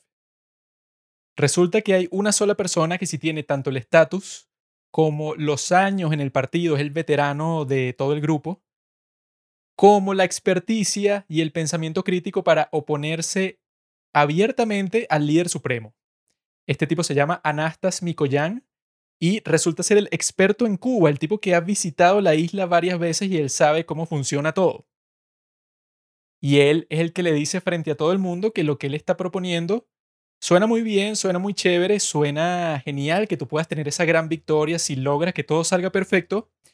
pero la verdad es que nada que tú planees va a salir perfecto nunca jamás. Entonces no es un plan realista. Entonces, ríndete. Y la oposición de este tipo es tan fuerte, es el único que se está oponiendo, porque todos los demás cuando Khrushchev habla simplemente asienten, simplemente siguen escuchando, no ofrecen ninguna crítica, quizá recomiendan alguna alteración leve en el plan, pero no lo cuestionan, no le dicen que está equivocado ni nada parecido. Anastas Mikoyan sí se lo dice, le dice, mira, lo que estás diciendo no tiene ninguna lógica, porque yo he ido varias veces a Cuba y si tu condición principal es que esto se mantenga en secreto por tanto tiempo, entonces explícame dónde vas a esconder toda la operación tan masiva que es necesaria para que estos misiles estén listos. También resulta que alguien menciona durante la reunión que Fidel Castro justamente en ese momento estaba liderando una campaña en contra de las bases militares extranjeras porque los Estados Unidos estaba poniendo varias bases en Latinoamérica y en el resto del mundo, en Europa y en Asia. Y a Fidel Castro esto le parecía que era un movimiento imperialista, asqueroso, que no respetaba la soberanía de estos países. Decían que si tú le proponías en ese momento a Fidel Castro poner una base soviética en su territorio, lo ibas a obligar cuando tú anuncies eso públicamente a admitir que es un hipócrita. Porque la Unión Soviética está poniendo misiles nucleares, una base militar con 44 mil soldados rusos ahí, cuando él está diciendo que los imperialistas están obligando a estos pobres países a poner bases militares en su territorio, pues a él le están haciendo lo mismo. Khrushchev les dice que entonces envíen una delegación a Cuba con miembros del ejército, con miembros del equipo diplomático para que convenzan a Fidel Castro de poner esa base ahí, y los del ejército para revisar todas las condiciones que serían necesarias para ver si pueden instalar esas bases, que vean si es posible esconderlas y que le digan a él honestamente si es realista, porque él realiza ese compromiso para que los tipos vayan a ver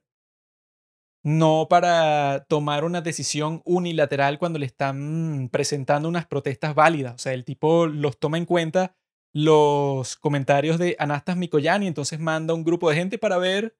si es posible lo que él propone. La información con la que va a volver esta delegación que va para Cuba es un poco difícil de explicar porque cuando ellos se ponen a analizar el estado de la infraestructura de la isla y se dan cuenta que es completamente pobre, que ellos tendrían que estar reconstruyendo todos los caminos y los puentes porque son tan mal construidos que no van a soportar los grandes pesos que vienen en unos megacamiones que ellos se van a llevar.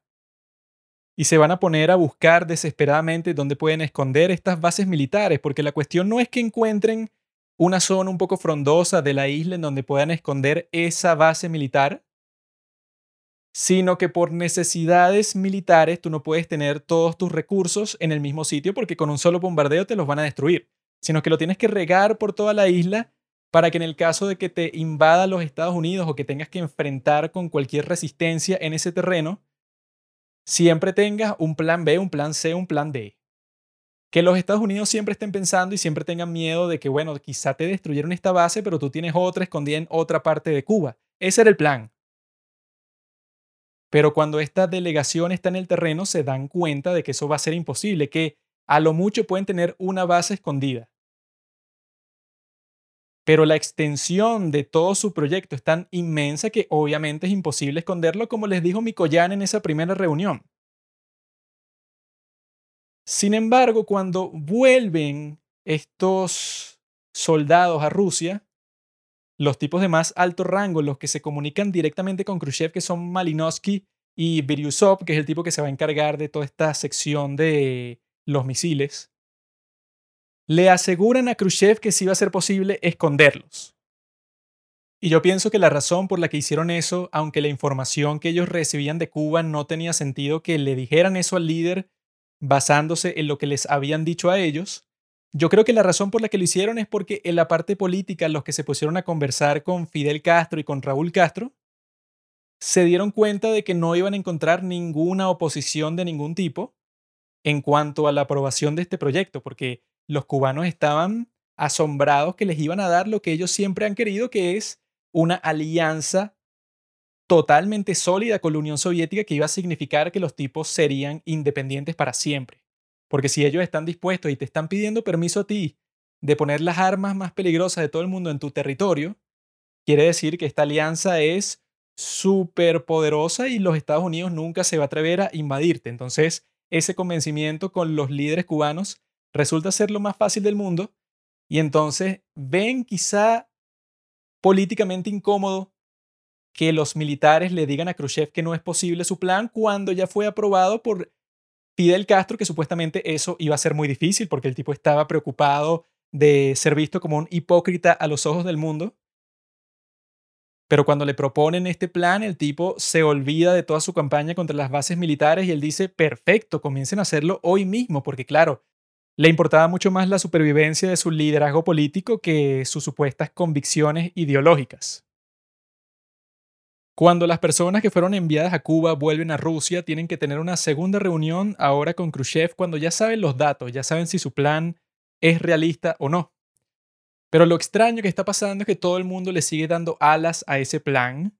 cuando se supone que los datos que trajeron desde Cuba es que no es realista. Pero por eso mismo, por las consideraciones políticas y porque parece que Nikita Khrushchev se enamoró de su propio plan, que él está buscando todas las excusas posibles para simplemente darle el visto bueno, a pesar de que él mismo puso la condición de que tiene que ser todo en secreto completamente. Mientras tanto, el único que parece inmune a toda esta presión social es Anastas Mikoyan, el tipo que sigue buscando todas las objeciones posibles ¿Qué es lo que tú tienes que hacer cuando quieres implementar el plan más ambicioso de toda la historia? No tiene sentido que tú comiences a implementarlo sin que nadie tome en cuenta ninguna de las críticas que se están diciendo y más allá del tipo que es el experto en el tema, el que les dijo antes de que fueran a Cuba lo que iban a encontrar y exactamente fue lo que encontraron, pero como que no les importa, los tipos ya están comprometidos. Por eso es que durante la reunión ocurre este intercambio que fue grabado exactamente así. Por eso lo cito. Enfrentándose a la oposición continua de Mikoyan, Khrushchev se dirigió a su aliado el mariscal Malinovsky, preguntándole cuándo se tardaría en ocupar una isla como Cuba. Lo que Khrushchev tenía en mente no era la velocidad con la que Malinovsky podía tomar el control de la isla para imposibilitar una invasión americana, sino la velocidad con la que los americanos podrían capturar la isla. Malinovsky sabía lo que se esperaba de él y sugirió que le tomaría cuatro días, una semana a lo mucho. ¿Ves? Khrushchev le preguntó a Mikoyan. No tenemos otra opción. Cierro la cita. Ya para este punto de la discusión, Khrushchev estaba tratando de forzar, sea como sea, este plan, porque se daba cuenta de que dentro de las personas del presidio, muchos de ellos estaban dispuestos a apoyarlo, sea como sea, y él por alguna razón tenía una confianza muy alta en el éxito total de su plan. Por eso a Khrushchev le iba a pasar algo parecido a lo que le pasó a Kennedy durante esa invasión de Cuba, porque existe algo inexplicable sobre esa invasión, que es que Kennedy tenía una condición esencial, la principal, de la que dependía todo el éxito de su plan. Msegún él, esa condición era que nadie se diera cuenta que los Estados Unidos estaban detrás de la invasión de Cuba. Y muchas personas le dijeron 300 mil trillones de veces, desde el ejército, desde sus consejeros más confiados, desde la CIA, desde todas partes, que iba a ser imposible lo que él quería, que la condición que le estaba poniendo para el éxito y para su apoyo del plan para dar el visto bueno, no tenía sentido que esa condición nunca iba a pasar, porque todo el mundo se iba a dar cuenta casi inmediatamente, no importa todo el juego de, la propaganda que tú juegues, eso iba a pasar. Algo parecido le pasa a Khrushchev, porque ahora él quiere comprometerse con este plan cuando la condición principal que él puso fue que todo tiene que mantenerse en secreto. Ahora muchos de los especialistas le han dicho que eso es imposible por las condiciones de la isla, que nunca se va a poder mantener en secreto lo que le dijo Dementiev, que en Cuba es imposible esconder un pollo, mucho menos un misil. Pero la planeación ha llegado a un punto que ya se vería un poco vergonzoso echarse para atrás, o como les dije, que los frutos del posible éxito parecen ser demasiado dulces, y el tipo va a tomar la decisión total y absoluta de continuar con el plan, que fue lo mismo que hizo Kennedy. Inexplicablemente cuando todo el mundo le decía, mira, ¿por qué estás haciendo eso si tú acabas de decir que lo que más te importa es que no se vea la mano de los Estados Unidos detrás de esta invasión?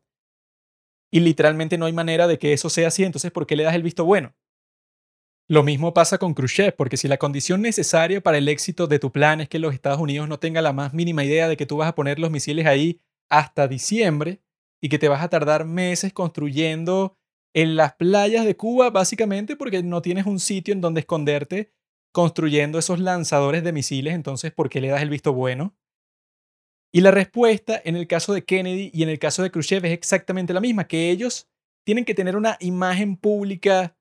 muy espectacular, que todo el mundo piense que no, este tipo que es genial es, es el mejor negociador, es un tipo que nunca da su brazo a torcer, siempre está luchando por los intereses de su nación, es el más anticomunista en el caso de Kennedy o es el más anticapitalista en el caso de Khrushchev. Y en el caso de Kennedy, durante la elección, él le quería hacer pensar a todo el mundo que cuando él estuviera en el poder, no iba a tolerar a ningún tipo como Fidel Castro tratando de liderar una revolución comunista en el hemisferio occidental. Eso bajo Kennedy iba a ser imposible.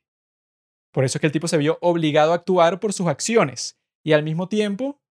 Khrushchev se iba a ver obligado a actuar también porque él está siendo evaluado constantemente. Todos los miembros del presidio, que son los que tienen el poder de sacarlo del poder, y los miembros del ejército sobre todo, están evaluando cómo este tipo está lidiando con los asuntos internacionales. Y como Khrushchev se ha presentado a sí mismo como un líder bastante fuerte que va a ser el que agarre por los testículos a los Estados Unidos y los obliga a entender que la Unión Soviética es superior en todo sentido, Ahora cuando enfrentan todos estos desequilibrios en donde los Estados Unidos tienen una ventaja grandísima tecnológica y estratégica, se le ocurre esta idea, se la presentó a los miembros del presidio, mandó a una delegación a Cuba, los cubanos le aceptaron lo que él quiere hacer. Él mismo se metió en el hoyo. Él mismo cavó su propia tumba, se puede decir. Porque todos estos acontecimientos él ha hecho público, todos esos deseos que él tenía, y todo el mundo está consciente de que tecnológicamente, como les dijo Moskalenko, tienen una deficiencia tan grande que podría significar si ocurre una guerra nuclear en que la Unión Soviética sea devastada completamente mientras le están metiendo el combustible a los misiles porque se tardan tanto tiempo. Por eso tenía que hacer algo. Y él va a terminar esa reunión con esta cita. Para vengar su derrota en Playa Girón, los americanos ejecutarán una nueva intervención en Cuba, no con la ayuda de mercenarios, sino con sus propias Fuerzas Armadas. De esto tenemos información confiable. Tenemos que hacerles entender que al atacar Cuba estarían lidiando no solo con un país obstinado, sino también con el poderío nuclear de la Unión Soviética. El precio de una aventura militar en Cuba debe ser aumentado al máximo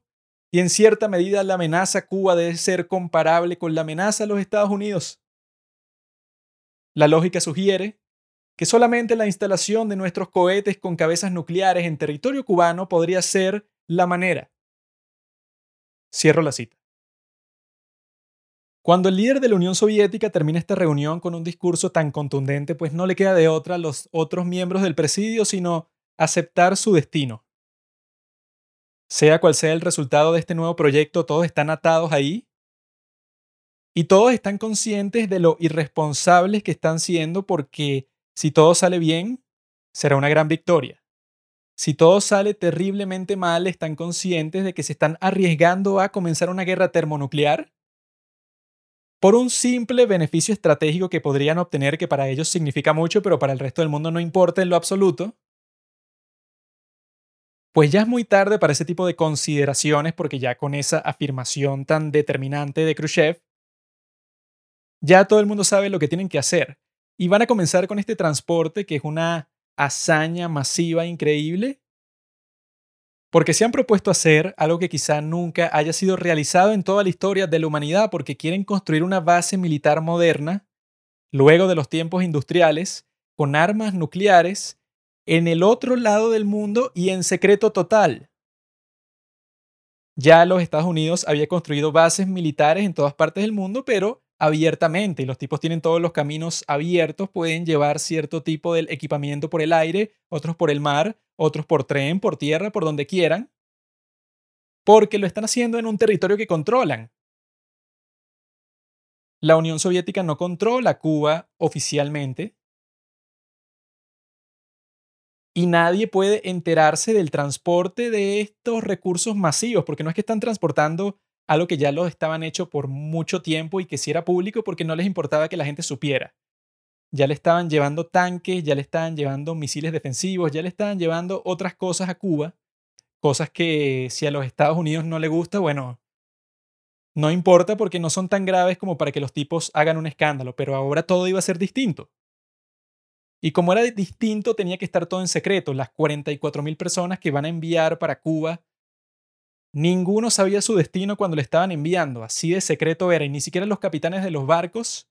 que eran docenas de barcos, estaban conscientes de hacia dónde iban, sino que tenían unos sobres dentro de la caja fuerte del barco que tenían que abrir luego de que pasaran los estrechos marítimos por los que podían conseguir problemas. Si los detenían en esos estrechos, entonces ninguno iba a saber cuál era el destino de esa misión. Cuando pasaban por el estrecho, que ya estaban en el Océano Atlántico, entonces ya podían abrir la caja fuerte y ver que iban para Cuba. Y esos viajes iban a ser totalmente incómodos porque esos soldados estaban siempre bajo cubierta y estaban pasando por todos estos climas súper incómodos, por el frío, por el calor y los tipos estaban viviendo en un infierno porque como los aviones de los Estados Unidos siempre están patrullando, los tipos tenían miedo de que si ven estos barcos que están llenos de personas ahí, llenos de rusos, y que todos van hacia Cuba, entonces van a comenzar a sospechar algo. Por eso es que tenían que tener a casi todos los soldados bajo cubierta todo el día, bajo cualquier circunstancia, y eran unos barcos todos antiguos, así que no tenían comodidad en lo absoluto para empezar. y muchísimo menos si estabas tratando de hacer esta misión secreta en donde todo está demasiado lleno, está, tenían los barcos llenos por encima de su capacidad y las temperaturas debajo de cubierta eran infernales, pero cuando subías hacía mucho frío, entonces tampoco la pasabas bien. Era como una tortura y tú tenías a varios agentes de la KGB metidos entre la tripulación que estaban espiando para ver si alguien se quería rebelar, si alguien se quería escapar para vender su información a algún gobierno o simplemente porque odiaba la Unión Soviética. Existen varios reportes de los agentes de la KGB que estaban metidos ahí en donde decían y que mira, este tipo estaba teniendo una conversación con otro tripulante diciendo que la Unión Soviética es una basura, insultando a Lenin, entonces anotaban su nombre y todos sus datos ahí para ver si el tipo hacía algo. Entonces los tipos estaban siempre pendientes de cada centímetro del barco para que nadie se lanzara, para que nadie tratara de escapar, que nadie hiciera nada raro. Porque lo principal de todo esto es que tenía que mantenerse en absoluto secreto y nadie sabía nada. Y decían que muchos de los soldados sobre todo estaban frustrados porque ya estaban al final de sus tres años de servicio militar obligatorio y ahora los estaban mandando para quién sabe dónde y por cuánto tiempo. Entonces, era un grupo de gente bastante desmoralizado y me gusta ver ese tipo de cosas en el terreno porque eso es lo que casi nunca te muestran porque lo más importante, claro, son las decisiones que hacen los líderes, pero no te van a mostrar que esos tipos que mandaron en esta gran misión para equilibrar las fuerzas con los Estados Unidos, en realidad las personas que iban no sabían a dónde iban, se sentían deprimidos, no querían estar ahí, odiaban a su país. Estos no son los patriotas rusos que uno se imagina. Si estuviera haciendo una película sobre los eventos de la crisis cubana de los misiles, una película de propaganda rusa, pondrías a las personas que están en estos barcos como los héroes del país, unos tipos que están discutiendo y que sí, nosotros vamos a cumplir nuestro propósito porque somos patriotas y vamos a destruir a los Estados Unidos porque ellos son unos imperialistas capitalistas y nosotros somos comunistas y nuestros modos de vida no son compatibles. Así que nosotros estamos haciendo esta misión heroica porque nuestro líder nos ha mandado, como si fuera un anime, sería más interesante. Pero en la vida real tienes a un grupo de jóvenes que todos están y que, bueno, estoy aquí, no sé a dónde voy, no me importa nada de esto, y cuando llegan a Cuba las cosas no cambian para mucho. Los tipos incluso hay muchos momentos en que están a punto de rebelarse, de hacer un motín porque no les están dando las raciones de comida, porque hay gusanos en todas las comidas, porque el clima de Cuba en ese momento que escogieron para enviarlos a ellos era el clima también de los huracanes y de las temperaturas extremas, entonces iba a ser todo muy difícil para estos pobres hombres.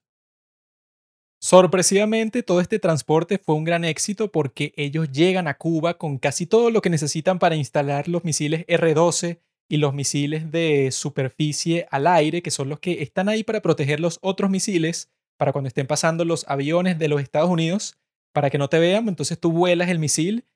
con esos que son defensivos para tú instalar los otros que son los nucleares. Ya tenían todo eso en la isla.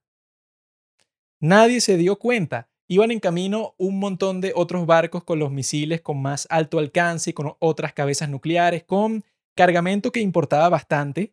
pero ya la base, el fundamento para lo que ellos querían construir ya había llegado a Cuba. Todo pintaba bien para Nikita Khrushchev, parecía que estaba encaminado hacia el éxito, si no fuera por la debilidad principal de su plan que ya todo el mundo conocía, que era el hecho de que los Estados Unidos siempre estaba patrullando los cielos sobre los países que consideraba enemigos. Tenían este avión espía que mencionamos en el capítulo pasado, el U-2, que siempre estaba sobrevolando los objetivos importantes en Rusia, en China y en Cuba. Ya Rusia había derribado uno en 1960, China había derribado otro en 1962, y ahora los Estados Unidos se iba a dar cuenta el 31 de agosto de 1962 que ahora también Cuba gracias a la Unión Soviética tenía la capacidad de derribar los U-2. Resulta que los Estados Unidos había estado monitoreando esas entregas de recursos militares que Rusia le estaba haciendo a Cuba desde hace ya mucho tiempo. Le estaba enviando tanques, aviones, municiones, todas estas cuestiones. Ahora esto los escandaliza de verdad porque ven que tienen los recursos necesarios para evitar que los Estados Unidos esté espiando sobre su territorio. Son armas defensivas, pero también son armas muy avanzadas que apenas habían sido desarrolladas por la Unión Soviética hace poco tiempo. y que ya se las dieran a Cuba indicaba que entonces los rusos sí se tomaban en serio la alianza que tenían con este país. Mientras tanto, el gobierno de los Estados Unidos se las estaba arreglando para reaccionar de la manera más estúpida posible a esta nueva circunstancia, de la mano del secretario de Estado Dean Rusk.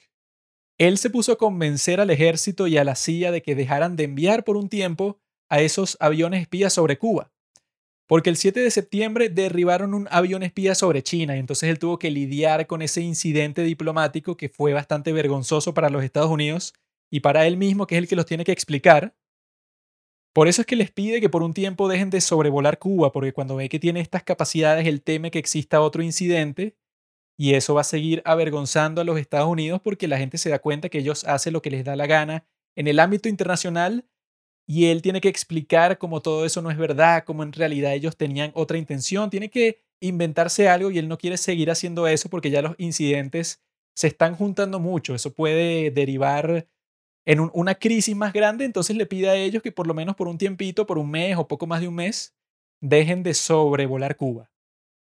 Esa inocente solicitud del secretario de Estado le iba a dar a Khrushchev todo el tiempo que él necesitaba para instalar sus misiles en Cuba. Porque cuando los gringos ven el 31 de agosto que tienen misiles defensivos ahí, los R-12 le faltaba bastante, le faltaban como dos, tres semanas más para que comenzaran a hacer esos lanzadores de misiles a plena vista de todo el mundo, lo que significaba que si pasaban los días, el poco tiempo después de que encontraran esos misiles ahí que estaban hechos para derribar a los U-2, que no iban a servir de nada porque lo más probable es que en ese momento los cubanos no se iban a atrever a derribar ningún avión espía cuando no tenían nada que defender todavía, era muy temprano. Eso quería decir que iban a tomar fotos, iban a seguir pasando sobre Cuba porque eso era una rutina y se iban a dar cuenta muy temprano de que los misiles estaban ahí. Pero gracias a la solicitud de Dean Ross, que fue aceptada, se terminaron dando cuenta de eso el 16 de octubre, o sea, cinco semanas después del momento en que se dan cuenta de que están esos misiles defensivos ahí. Si se hubieran dado cuenta mucho antes de la existencia de los misiles nucleares, esto hubiera puesto a los Estados Unidos en una posición de negociación muchísimo más fuerte, porque Khrushchev no hubiera tenido nada con lo que amenazarlos. A sus misiles les faltaría demasiado para ser instalados, entonces si los Estados Unidos le hacía una demanda, lo obligaba a sacar todo eso de ahí, lo más probable es que la crisis cubana de los misiles hubiera durado cinco minutos, porque Khrushchev no hubiera tenido nada con, con qué contraatacar. Y la única razón por la que la solicitud de ese secretario de Estado fue aceptada fue por cosas del destino que el director de la CIA, John McCone, estaba de vacaciones en su luna de miel. Y su asistente, el vicedirector de la CIA, era un tipo como que muy callado, un poco cobarde, un tipo que no expresaba su opinión y que no le comunicaba los pensamientos del director de la CIA, que él se los enviaba al subdirector para que él fuera su representante en las reuniones del Consejo de Seguridad, pero el tipo como que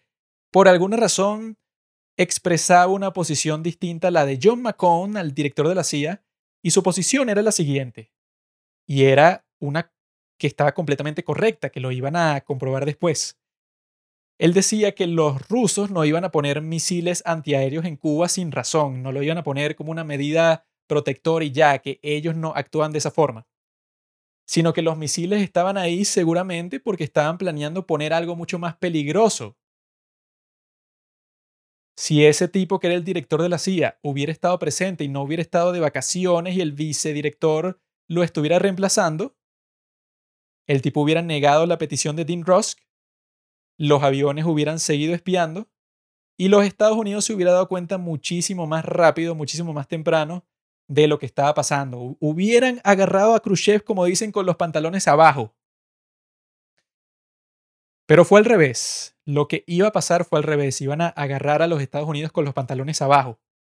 Porque durante todo el mes de septiembre y la mitad del mes de octubre, los Estados Unidos iba a estar completamente ciego con respecto a lo que pasaba en Cuba, sin saber que ese era el momento más peligroso de la historia para estar ciego con respecto a exactamente eso.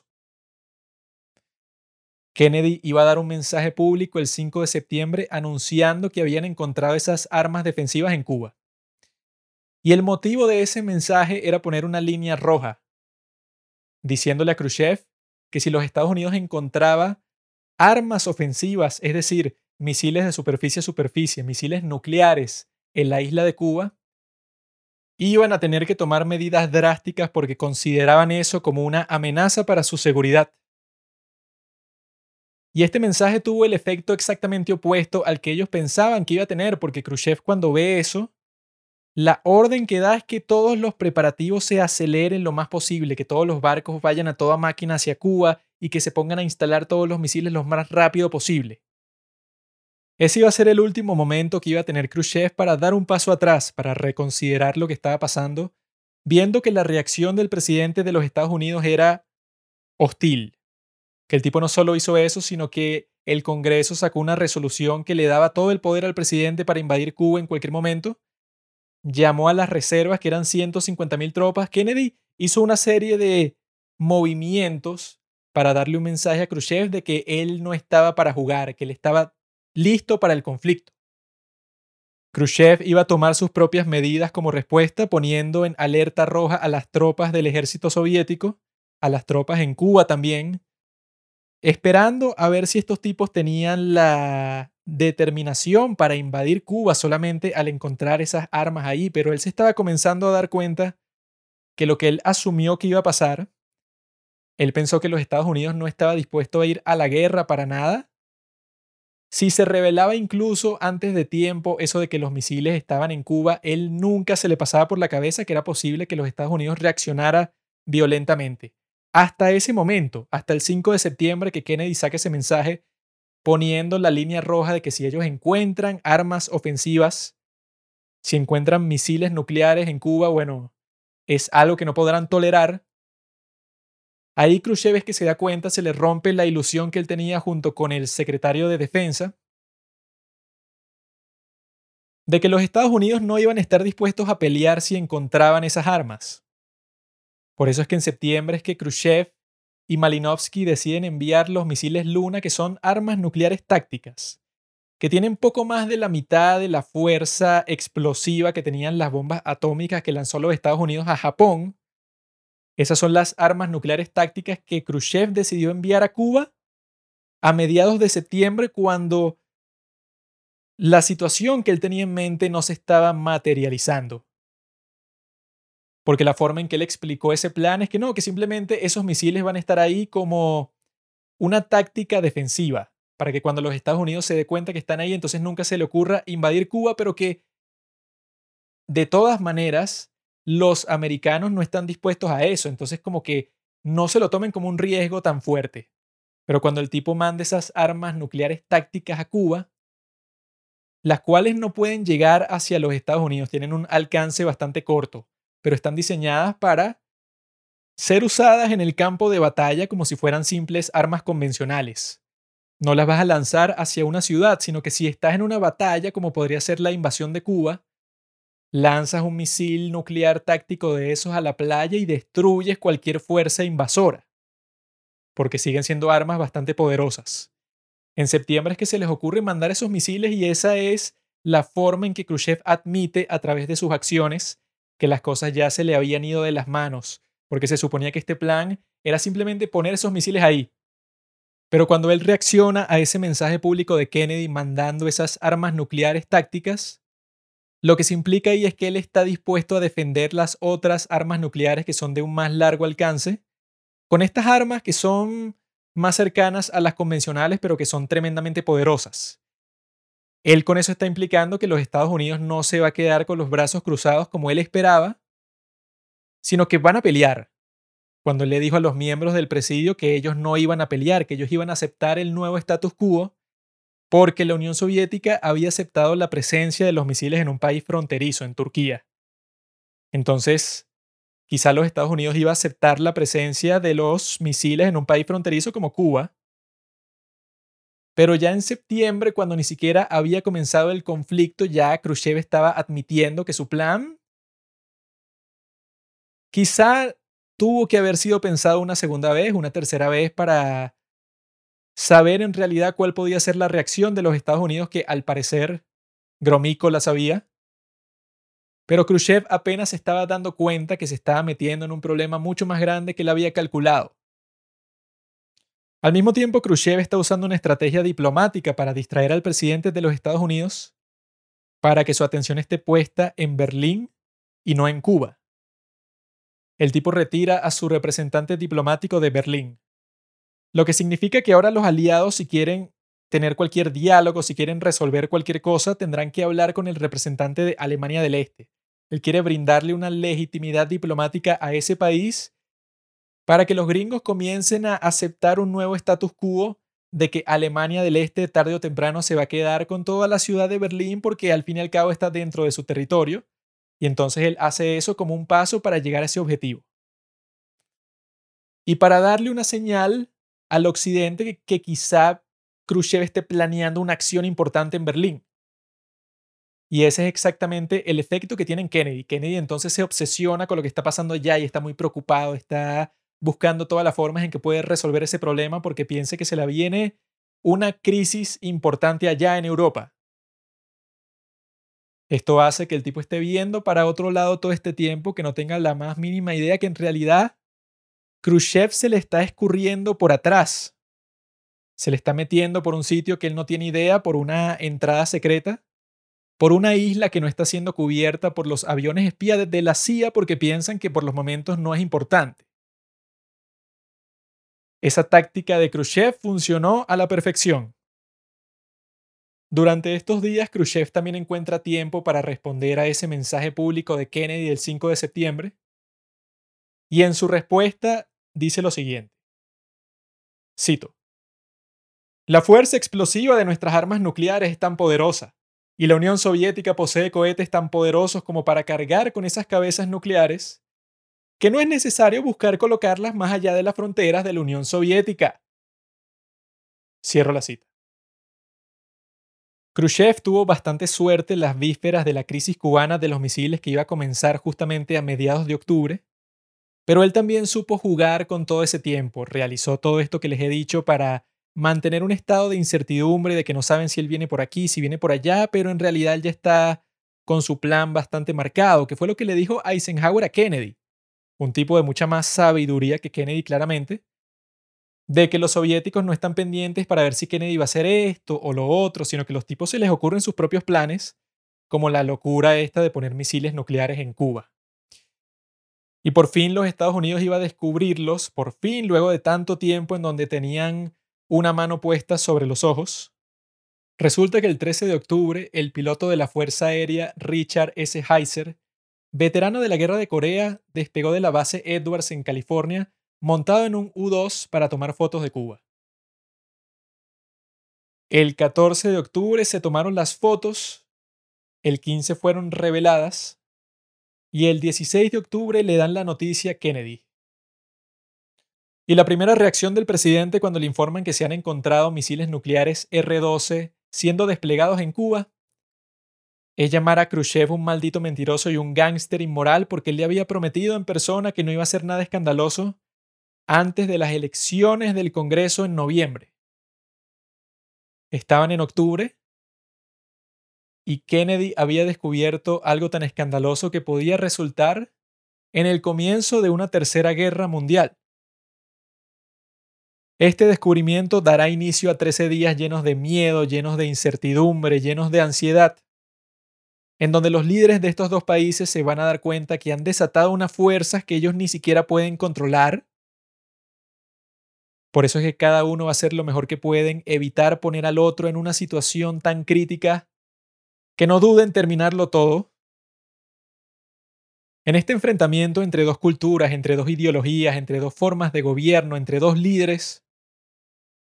todos que difieren muchísimo los unos con los otros en todas estas categorías, es que veremos de qué está hecha la raza humana, porque es en las situaciones en donde las crisis se presentan con mayor severidad, es que podemos ver de qué estamos hechos. Entonces, vamos a ver cómo intentan desatar este nudo.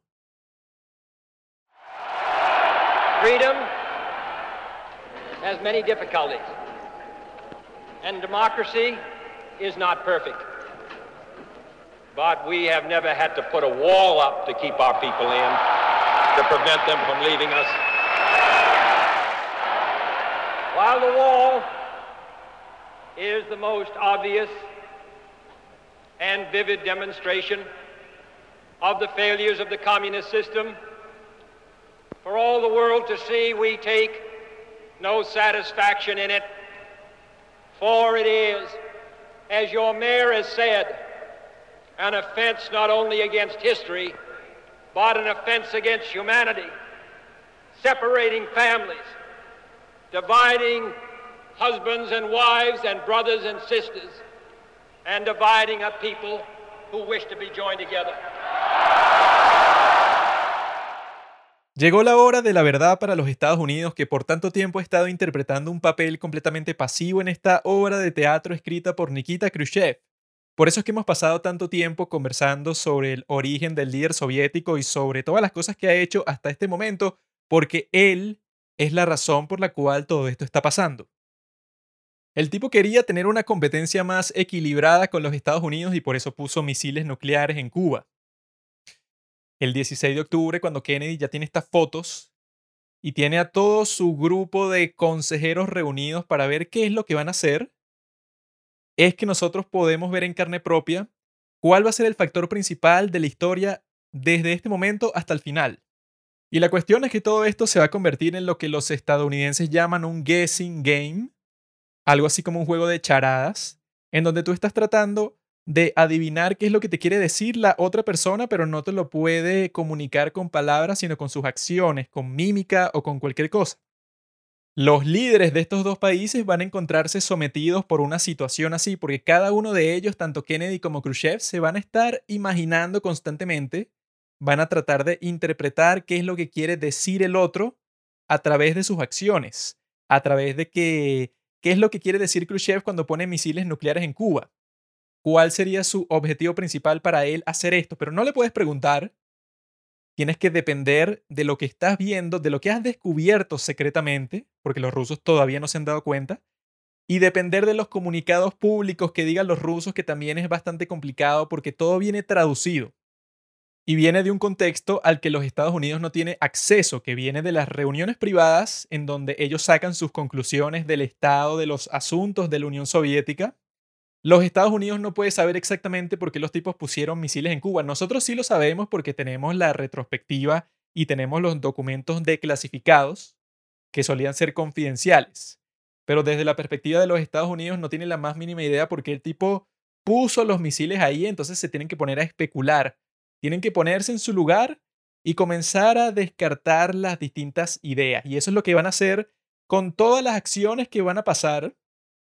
será algo bastante difícil de controlar porque tanto Kennedy en las reuniones privadas que tiene con su consejo,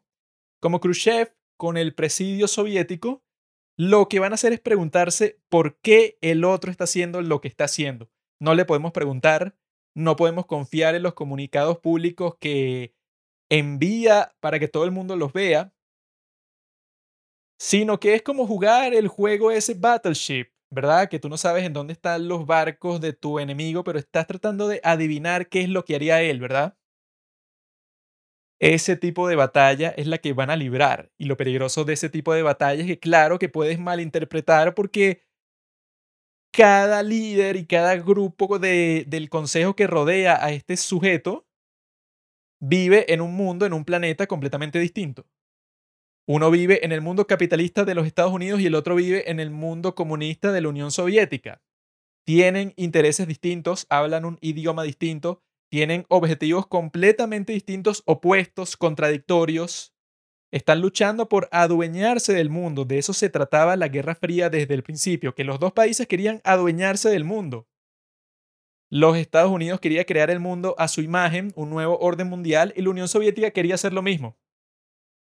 Y este fue el momento en el que estas dos naciones estarían más cerca de tener un conflicto directo, porque la Guerra Fría, por eso se llamaba Guerra Fría, era un conflicto totalmente indirecto en donde los países luchaban en teatros de guerra en todas partes del mundo, excepto directamente entre ellos. No se podían enfrentar directamente los soldados de los Estados Unidos contra los de la Unión Soviética porque las consecuencias de eso serían desastrosas. Entonces lo que trataban de hacer era luchar por otros medios usando a otros ejércitos, a otras personas, a otros países.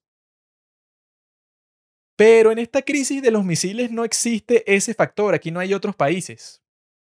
Aquí todos los que tienen el control de las armas nucleares en Cuba, todos son rusos. Y todos los enfrentamientos militares directos que genera esta crisis, todos son entre estos dos ejércitos que tienen el poder para destruirse a sí mismos. Y en el proceso de destruirse a sí mismos nos destruirían a todos nosotros en todas partes del mundo. Ahora Kennedy tiene la difícil tarea de decidir cómo va a responder esta nueva amenaza rusa y lo que hace es llamar a los miembros del Executive Committee que está compuesto por todas las personas importantes que forman su gabinete, el secretario de Estado, el secretario de Defensa, todos los tipos que toman las decisiones importantes, más sus asistentes, más los representantes de todos los servicios del ejército de los Estados Unidos. Y este consejo tiene como finalidad hacer que el presidente puede tomar la mejor decisión, porque al final es el presidente el que toma la decisión final. Él podría hacerlo sin tener la aprobación de ninguno de ellos, porque él es el comandante en jefe del ejército y este es un problema militar. Sin embargo, este consejo va a funcionar completamente distinto a cómo funciona el presidio soviético, que como les conté, solo existía una persona que se atrevía a contradecir al jefe. Y el jefe es el que va a decir sobre qué se habla se va a decir cuál es el plan, él va a decidir absolutamente todos los factores hasta los más mínimos detalles de todo lo que va a pasar. Y ninguno tiene un incentivo de ponerse en su camino. Entonces casi todos, excepto en el caso de Rusia, Anastas Mikoyan es el único que se pone en el camino de Khrushchev. Mientras tanto, la forma en que va a funcionar este consejo es que cada uno está forjando parte del camino, entonces cada uno va a proponer una alternativa distinta y Kennedy es el que menos habla de todo el grupo. Todos se van a estar expresando porque quieren convencer al presidente de que su opción es la mejor. Los militares, claro, van a dar la opción más violenta y más directa para resolver la crisis en un segundo, mientras que los diplomáticos como Dean Rusk, que fue uno de los responsables por causar esta crisis en primer lugar, va a tratar de que todo sea más moderado, más calmado. Cuando comiencen con la primera reunión en donde todo el mundo sigue en shock por lo que acaban de descubrir, van a formular cinco opciones. Opción número uno, ataque quirúrgico sobre los misiles balísticos. Opción número dos, ataque general contra todos los tipos de misiles y la Fuerza Aérea Soviética. Opción número tres, ataque general acompañado por un bloqueo naval. Opción número cuatro, diplomacia. Opción número cinco, invadir Cuba. Al principio Kennedy le funciona mejor la opción 1 porque él quiere tratar de limitar todo este conflicto militar a que solo esté enfocado en los misiles. Él no quiere hacer una invasión total de Cuba porque ya eso significa un acto de guerra mucho más poderoso. Él se inclina por eso y trata de ver qué es lo que piensan los demás sobre su primera propuesta, que es ese primer ataque quirúrgico, que es destruir simplemente las bases de los misiles, pero no hacer otro tipo de ataque. A los miembros del Consejo no les gusta esta opción porque están conscientes de que cualquier acción militar que tú vayas a tomar en un momento así va a generar una respuesta por parte de Rusia. Si tú atacas Cuba, así sea el ataque más leve que se te ocurra, el más puntual, el más concreto, ya los rusos van a tener su excusa, su justificación para tomar el control de cualquier país del mundo, de cualquier aliado de los Estados Unidos en cualquier parte del planeta. Entonces los líderes militares desde el secretario de defensa hasta los generales le dicen a Kennedy que es mejor hacer un ataque total, que no tiene sentido comprometerse con algo pequeño porque ya están en una situación demasiado importante. Esa fue la discusión los primeros dos días, el 16 y el 17 de octubre. Tienes por un lado a Robert Kennedy, que siempre era el tipo más radical en todas las discusiones, desde la invasión de Cuba, lo que conversamos en la parte 1, el tipo siempre fue el más radical. Entonces, en este escenario, él propone crear un ataque falso a Guantánamo, que es la base que tienen los Estados Unidos en Cuba, o a algún barco americano para justificar una invasión, teniendo en cuenta que la invasión en este caso significa entrar a Cuba con todas las fuerzas militares posibles, bombardeando todo, destruir todas las capacidades militares del país, liquidar a todo el gobierno ruso. O sea, es la opción más radical y esa es la que siempre prefiere Robert Kennedy. Hay que darle gracias a Dios que Robert Kennedy no era el presidente de los Estados Unidos, sino era John F. Kennedy, porque este tipo siempre ha propuesto lo más bestial, lo más salvaje. Y eso lo vamos a seguir viendo que él constantemente se pone del lado de los tipos más violentos del Consejo. De repente surge un plan propuesto por el secretario de Defensa Robert McNamara, modificando un plan del secretario de Estado, en donde él le dice a todos que la mejor opción que tienen por el momento es hacer un bloqueo naval, porque es algo sutil pero que al mismo tiempo impone condiciones. Y entonces le dice a los rusos que ningún barco en dirección a Cuba va a poder pasar un cordón que va a ser la Marina de los Estados Unidos. Ningún barco puede pasar que esté cargando armas. Si estás transportando comida, si estás transportando cualquier cosa que no sea armas, bueno, perfecto, pero te vamos a tener que inspeccionar. Nosotros nos vamos a poner ahí bloqueando todas las costas. Si tú quieres pasar, bueno, entonces tienes que ponerte cerca de nuestro barco para nosotros inspeccionar toda la carga que tú tienes y así vamos a decidir si pasas o no. A muchos del Consejo les parece que es una opción muy tibia, que necesitan algo más hostil, algo más violento, porque sus rivales principales pusieron los misiles ahí. Y en este momento tienen el factor sorpresa de su lado porque los rusos no saben que ellos saben. Entonces, para muchos líderes militares, este es el único momento que van a tener para tener toda la iniciativa de su lado 100% y eso le puedes dar una oportunidad para realizar un ataque fulminante en Cuba que destruya con todas las posibles capacidades militares que tiene, puedes destruirlo todo porque no están en guardia. Sin embargo, hay que darle gracias a Dios, como les dije, que Kennedy es el presidente y está grabando todas estas reuniones, ¿verdad? Él puso una grabadora y que pueden encontrar todo eso en varias páginas de internet. Porque él no confía en su consejo. Luego de que pasó por lo de la bahía de cochinos, él dejó de tener confianza en tanto el ejército como los miembros de la CIA, como sus propios consejeros. Entonces él está grabando todo eso para que le sirva como de seguro, para que todas las locuras que están proponiendo, incluso su consejero de seguridad nacional, Mac George Bondi, que era el tipo en que Kennedy más confiaba de todo el grupo, constantemente se va a encontrar proponiendo las cosas más radicales. Y que luego nos vamos a dar cuenta de que si Kennedy le hubiera hecho caso a este tipo o a otro de los que proponían esas opciones de invadir Cuba totalmente o algo así, habría sido completamente desastroso porque ya para este momento esos misiles que ellos habían visto desde arriba, varios de ellos ya estaban listos para el combate, estaban listos para ser disparados. Y no solo eso, sino que también tenían armas nucleares tácticas, que están hechos para ser usados exactamente en un caso de invasión en un caso de que tú lo lanzas en el campo de batalla, porque estas armas no son tan poderosas para destruir una ciudad completa, pero podrían frustrar completamente cualquier intento de invasión.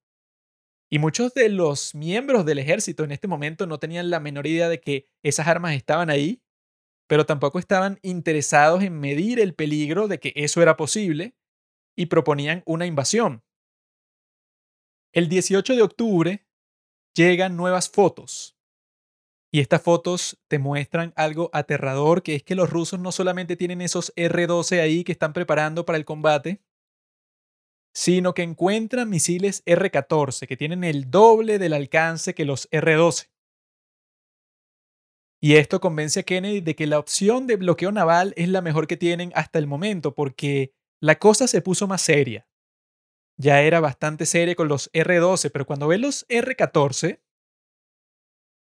Kennedy comienza a reflexionar si en verdad los rusos están planeando un primer ataque, un first strike, que ese era el miedo principal tanto de la Unión Soviética como de los Estados Unidos. El miedo de que tu oponente decida de repente que podría destruirte por completo, que tiene una oportunidad única en donde si te lanza, digamos, 400 misiles, entonces va a destruir las capacidades que tú tenías de responder a ese ataque. Ese era un miedo muy grande que tenían ambos bandos, por eso es que ese era el combustible de la carrera armamentística. Era la razón principal por la que los dos países estaban obsesionados en que el desarrollo tecnológico fuera al ritmo más rápido posible, porque si no pasaba eso, y si la otra nación se daba cuenta que por alguna razón tenía una tecnología mucho más avanzada que la tuya y que podría atacarte y destruirte, pues eso es exactamente lo que va a hacer. Por ese motivo es que Kennedy, cuando se da cuenta de que esos misiles de alcance intermedio están presentes en Cuba, él concluye que la opción que más le conviene a todos en el momento es la más moderada, es la que propuso Robert McNamara, el secretario de Defensa, el bloqueo naval. Porque esto ha aumentado muchísimo la gravedad del asunto porque ahora esos misiles que están preparando en Cuba tienen la capacidad de llegar a cualquier lugar de los Estados Unidos. En el caso de los R-12, que eran los que se dieron cuenta el 16 de octubre, tenían capacidad de llegar como a la mitad o a un tercio del territorio de los Estados Unidos, pero ahora tienen estos que tienen la capacidad de cubrirlo todo. Entonces eso lo hace pensar que si el tipo escoge una opción más violenta, más hostil, más bélica, entonces eso podría desatar el plan de Khrushchev que podría ser eso, el primer ataque. Y al mismo tiempo, cuando te das cuenta de que existen esos misiles que no te habías dado cuenta el 16 de octubre, te acabas de, dar cuenta el 18 de octubre, eso podría implicar que hay muchos otros misiles en otras partes de la isla, escondidos, tienen otras bases de las que no estás consciente. Podrían existir muchos factores militares dentro de la isla que se te escapan a ti. Entonces, si tú haces una invasión a Cuba, digamos que no resulta ser una invasión relámpago y te encuentras con varios problemas en el proceso,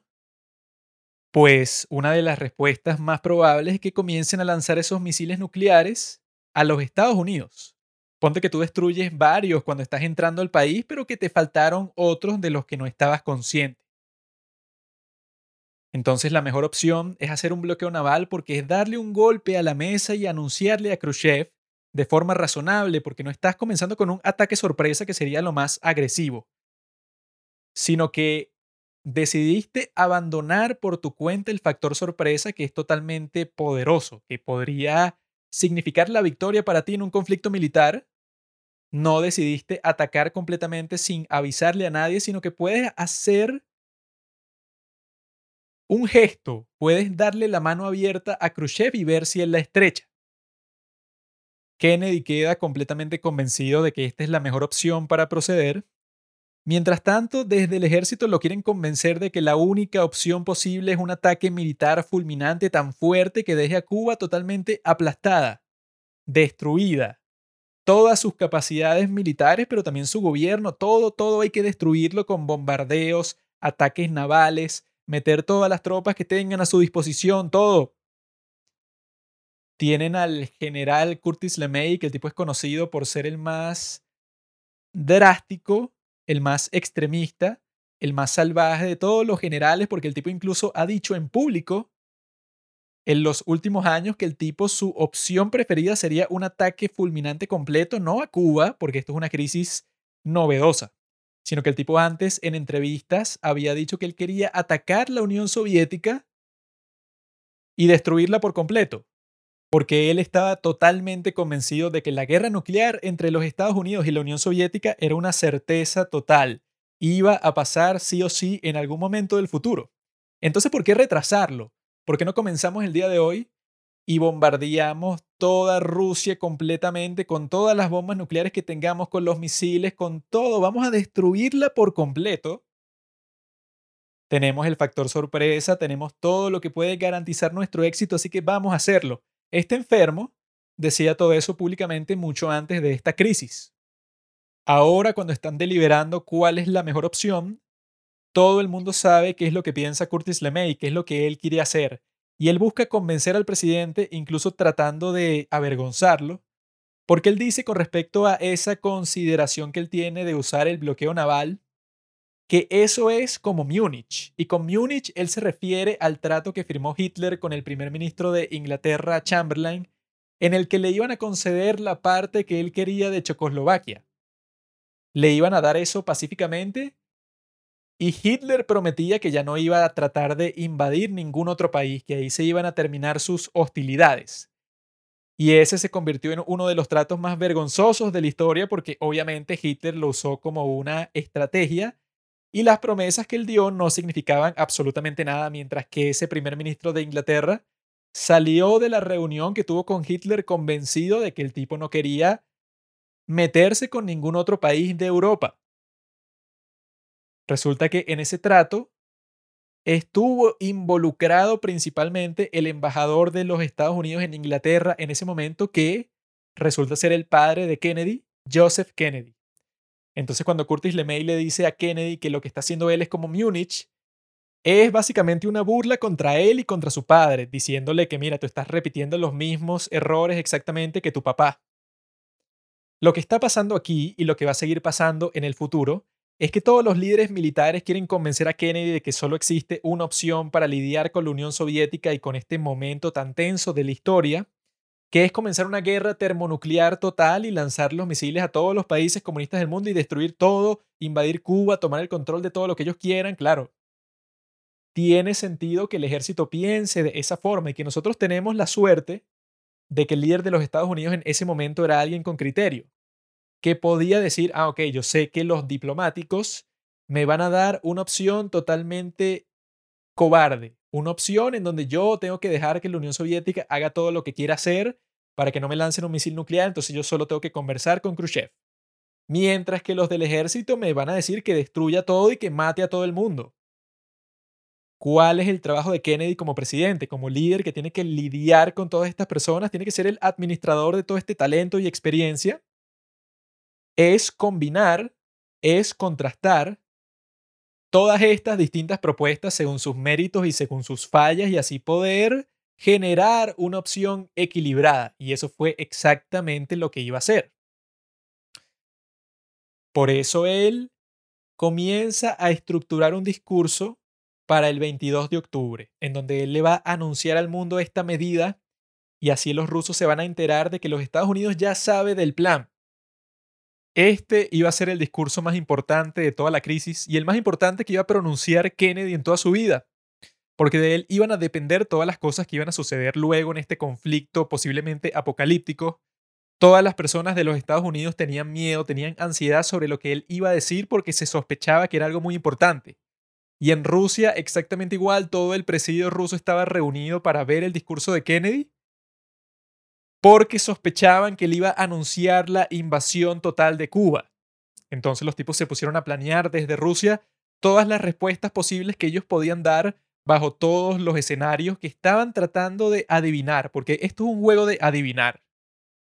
Y Kennedy sabe que él tiene que estar totalmente consciente sobre cada palabra que él va a pronunciar en este discurso, porque el aire está tan denso del miedo y la tensión que se está sintiendo que se puede cortar con un cuchillo. Y si tú en este contexto dices una frase que podría malinterpretarse cuando tu discurso se traduzca a ruso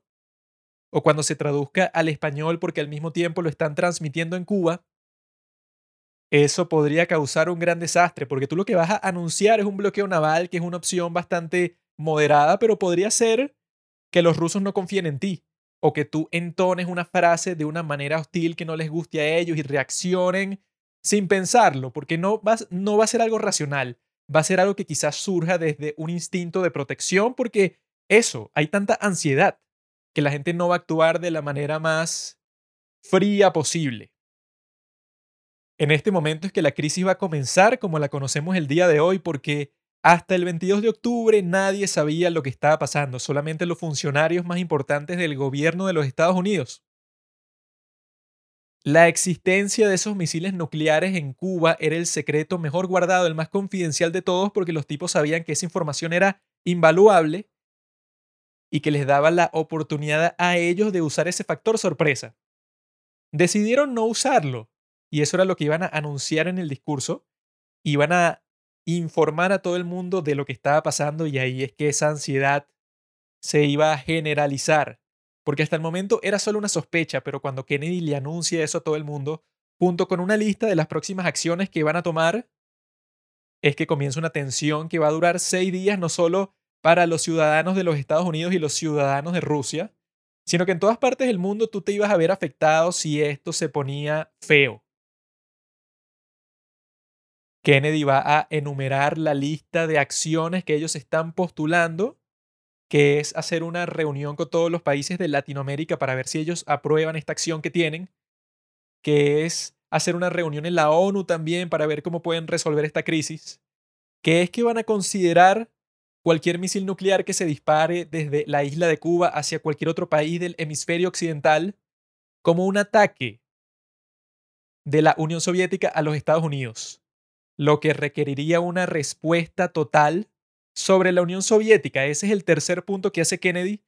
y es el que te pone la piel de gallina cuando lo escuchas porque lo está amenazando directamente al líder de Rusia, le está diciendo, mira, tú pusiste unos misiles nucleares en Cuba, ahora úsalos. Atrévete, úsalos y se terminó, se terminó tu vida.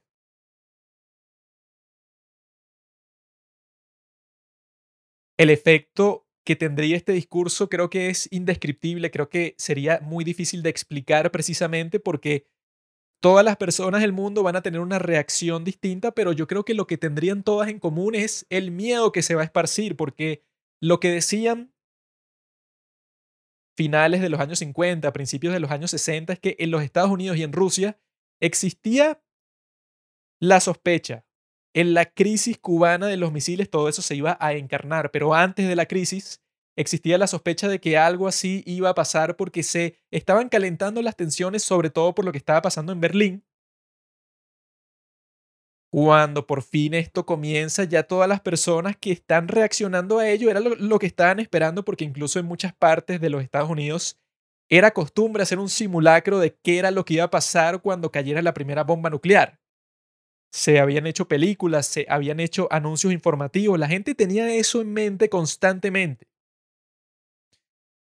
ahora se había hecho realidad esa pesadilla. La cuarentena naval a la isla de Cuba iba a comenzar a implementarse el 24 de octubre, o sea, dos días después de este discurso de Kennedy. Y lo que le tocaba ahora a los miembros del comité era ponerse de acuerdo cómo iba a funcionar. Y la controversia principal era qué era lo que sucedería cuando estos barcos comiencen a intentar cruzar, traten de pasarle por enfrente a estos barcos de los Estados Unidos que van a estar patrullando ¿Qué deberían hacer entonces? ¿Cómo van a actuar para que los incidentes que se puedan producir en un caso así no compliquen la situación? Porque lo que podría pasar es que quizá los barcos se resistan, se comiencen a disparar los unos con los otros y entonces alguno de los liderazgos de los dos países se entera de esa situación y entonces quizá crea un ataque en otra parte como venganza porque habrán matado a un marinero ruso o habrán matado a un marinero de los Estados Unidos todo podría salir mal. Se ponen a hacer todos los cálculos posibles para que eso no pase. Se ponen a discutir cómo se va a ver todo esto en la práctica, porque Kennedy ya lo anunció, pero todavía no tienen un protocolo que les indique exactamente qué es lo que van a hacer cuando el barco se niegue a ser inspeccionado, qué es lo que va a pasar, porque los rusos seguro le dijeron que no le hagan caso a los Estados Unidos porque Khrushchev va a sacar un comunicado diciendo que esto es una violación, que esto es un acto de guerra, que esto él no puede creer que esté pasando porque los Estados Unidos está ignorando totalmente la ley internacional. Sus barcos, como los de todo el mundo, tienen el derecho de moverse como les convenga por las aguas internacionales y los Estados Unidos no tienen la autoridad de bloquear esta isla soberana. Eso es lo que dirá Khrushchev. Entonces los tipos saben que tienen enfrente un conflicto porque las naves que ellos quieren abordar no se van a querer dejar. Y como siempre, Robert Kennedy va a decir, bueno, si no se dejan, entonces le vamos a disparar. Y bueno, y si matamos a alguien, mala suerte. Y luego le podemos lanzar un torpedo, le podemos hacer todo. Por eso lo mejor que puedes hacer en una situación así es ignorar completamente a Robert Kennedy porque si le hubieran seguido la corriente a cualquiera de las propuestas que él hizo desde el principio de estas reuniones, se hubiera convertido en una guerra termonuclear como en los primeros tres días, así que menos mal que lo ignoraron. Sino que lo que parecía es que el ánimo del grupo, que al principio era casi 100%, todos estaban de acuerdo que tenían que ir a la guerra lo más pronto posible, viendo cómo estaba funcionando la reacción pública a lo que dijo Kennedy y todas estas cuestiones que lo estaban viendo como un tipo razonable, los miembros de este comité estaban comenzando a moderarse poco a poco y eso era lo mejor que pudo haber pasado. Así es que cuando sacan este protocolo, cuando se ponen de acuerdo en qué es lo que van a hacer. Dicen que, bueno, que van a decidir cuando llegue el momento y con respecto a cada uno van a ser lo más cuidadosos que puedan. Van a evaluar cada uno de los barcos, los van a investigar para ver si en realidad traen armas antes de abordarlo. Van a hacer todo lo posible para que cuando se enfrenten a ellos, bueno, no haya un roce violento. Cuando llegue el 24 de octubre y la cuarentena está a punto de empezar, los miembros del comité reciben la información de que se aproximan dos barcos a la línea de la cuarentena a una velocidad que da la impresión que no tienen la más mínima intención de detenerse ni de dar la vuelta y volver a Rusia. Según el secretario de Defensa Robert McNamara, sus fuentes y lo que él sabe sobre esas dos naves que se aproximan, lo más probable es que carguen armas. Entonces, este es el primer conflicto, el primer enfrentamiento que está generando la crisis y la cuarentena propuesta por Kennedy. Los barcos se llaman el Gagarin y el Kimovsk. Y en este momento ellos piensan que deben estar acompañados por submarinos nucleares que los están escoltando porque llevan una carga tan sensible que lo más probable es que no dejen esos barcos solos.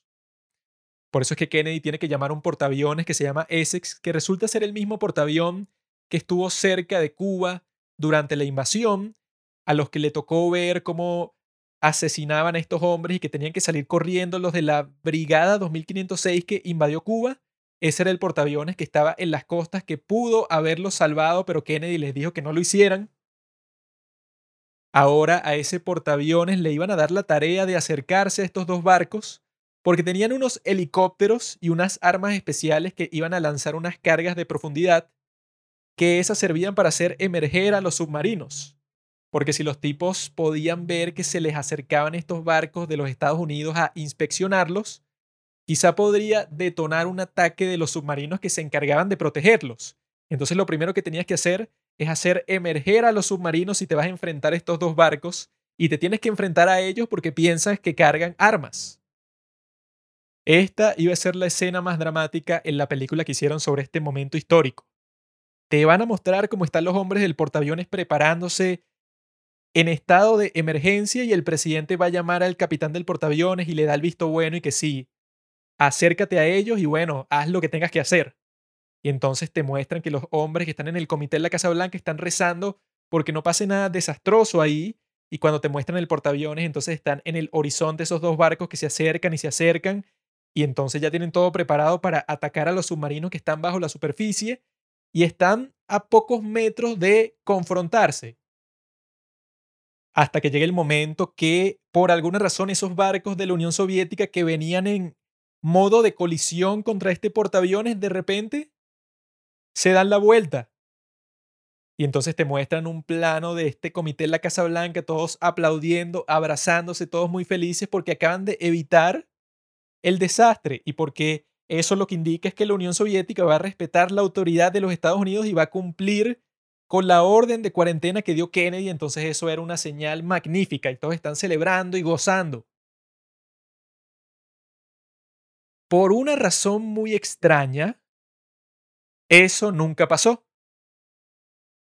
En la película te muestran ese conflicto como si fuera lo más dramático y lo más peligroso, lo más posiblemente apocalíptico que iba a pasar en esa película,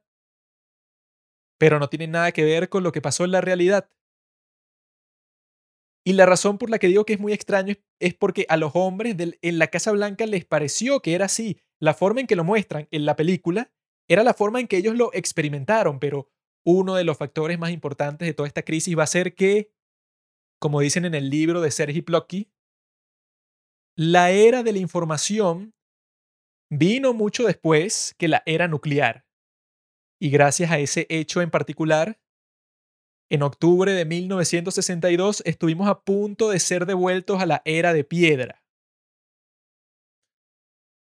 Lo que en realidad pasó es que lo primero que hicieron los rusos cuando escucharon el discurso de Kennedy fue decirle a todos los barcos que estaban cerca de Cuba que fueran a toda máquina porque tenían dos días para llegar a Cuba sin tener que enfrentarse a la cuarentena de los Estados Unidos. Khrushchev también le dijo a los barcos que estaban muy lejos para llegar a Cuba antes de eso, a todos les dijo que se devolvieran a Rusia. Y lo que en realidad pasó es que cuando los hombres en la Casa Blanca estaban comiéndose las uñas porque se enfrentaban a algo que podría resultar en un desastre bélico descomunal, cuando ellos estaban nerviosos, chequeando la información más reciente para saber qué es lo que estaba pasando, Resulta que hace 24 horas Khrushchev ya había dado la orden de que se retiraran el Gagarin y el Kimovsk, que eran los barcos que lo estaban poniendo nerviosos. Pero cuando Kennedy se enteró de ese hecho, ya esos barcos habían viajado miles de kilómetros de regreso a Rusia. Lo que pasa es que los aviones de la Marina que le dieron esa información se tardan mucho tiempo en, bueno, en informarle a sus superiores y luego que eso va a otro departamento del ejército y luego de 10.000 filtros distintos esa información llega a la Casa Blanca para tranquilizar a este grupo de hombres. Pero lo que en realidad estaba pasando era mucho menos dramático como te lo muestran en la película. Es algo, eso que estuvo a punto del desastre, que este portaaviones estaba viendo a esos dos barcos frente a sí mismo. Eso nunca pasó. Pero es una forma más dramática de contar esta historia, ¿no? Pero qué extraño es que estos tipos eso estaban en un estado de nerviosismo total porque les tocaba ver qué era lo que iba a pasar con esta nueva opción de la cuarentena naval. Y si hubieran tenido la información que necesitaban en el momento, nunca hubieran pasado por eso. Cuando la tensión por ese enfrentamiento naval ya se ha disipado, Dean Rusk le iba a decir a McGeorge Bondi una frase que se iba a volver muy famosa, que es que estábamos ojo a ojo y el otro acaba de parpadear. Y Sergi Plotky, con esta cita de su libro, nos dice exactamente qué es lo que eso significa y cuál es el contexto que nos interesa a nosotros. Por eso es que el capítulo en donde él habla de esto se llama Parpadeando en la oscuridad. Y cito lo que él dice ahí. También fue el momento que encapsuló todo lo que Kennedy temía mientras hacía referencia al libro de Barbara Tuchman, pensando sobre el peligro de la desinformación y los malos entendidos. Siendo confundido por inteligencia retrasada o incompleta, dio la orden de atacar navíos que, sin él saberlo, ya habían cambiado su curso, dándole la espalda a Cuba hace más de 24 horas atrás. Ni Kennedy ni los miembros del EXCOM tenían acceso a la información más reciente proporcionada por los aviones de vigilancia de la Marina. Tomaba horas para que esa información llegara a la Casa Blanca, forzando al presidente y a sus asistentes a tomar decisiones en una virtual oscuridad. Cierro la cita. El libro de Barbara Tuchman al que se le hace referencia en esa cita se llama Las Armas de Agosto y trata sobre cómo comenzó la Primera Guerra Mundial cómo fue que una serie de eventos desafortunados, de malentendidos, de malas interpretaciones sobre las acciones que estaban tomando los gobiernos en ese momento y sobre no saber adivinar cuáles serían los intereses del otro y porque estaba cometiendo ciertos actos, ciertas acciones que parecían hostiles, porque fue que todo eso llevó al comienzo de la guerra más mortal de todos los tiempos y una que todos los involucrados al final se iban a arrepentir ese libro había sido publicado ese mismo año. Kennedy estaba obsesionado con él y se lo había dado a todos sus consejeros para que lo leyeran. Y él iba a hacer referencia constantemente a no cometer los errores descritos en ese libro, a estar pendientes, conscientes, a poder adivinar qué es lo que está haciendo el otro, por qué lo está haciendo, de manera fría, que esa era la virtud principal de Kennedy en esta crisis, que él todas las cosas que hacía Rusia sin importar lo escandalosas y violentas que fueran, lo primero que él se preguntaba es, ¿por qué la Unión Soviética está haciendo esto?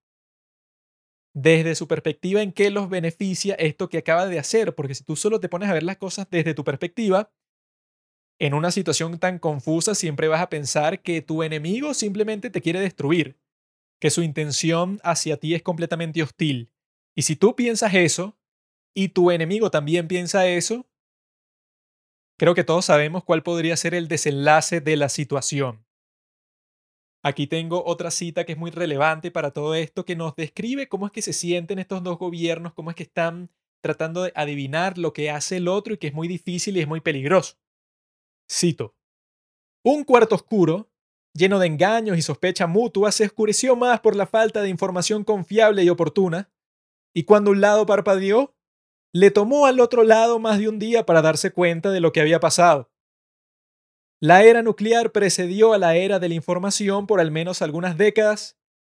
y en octubre de 1862,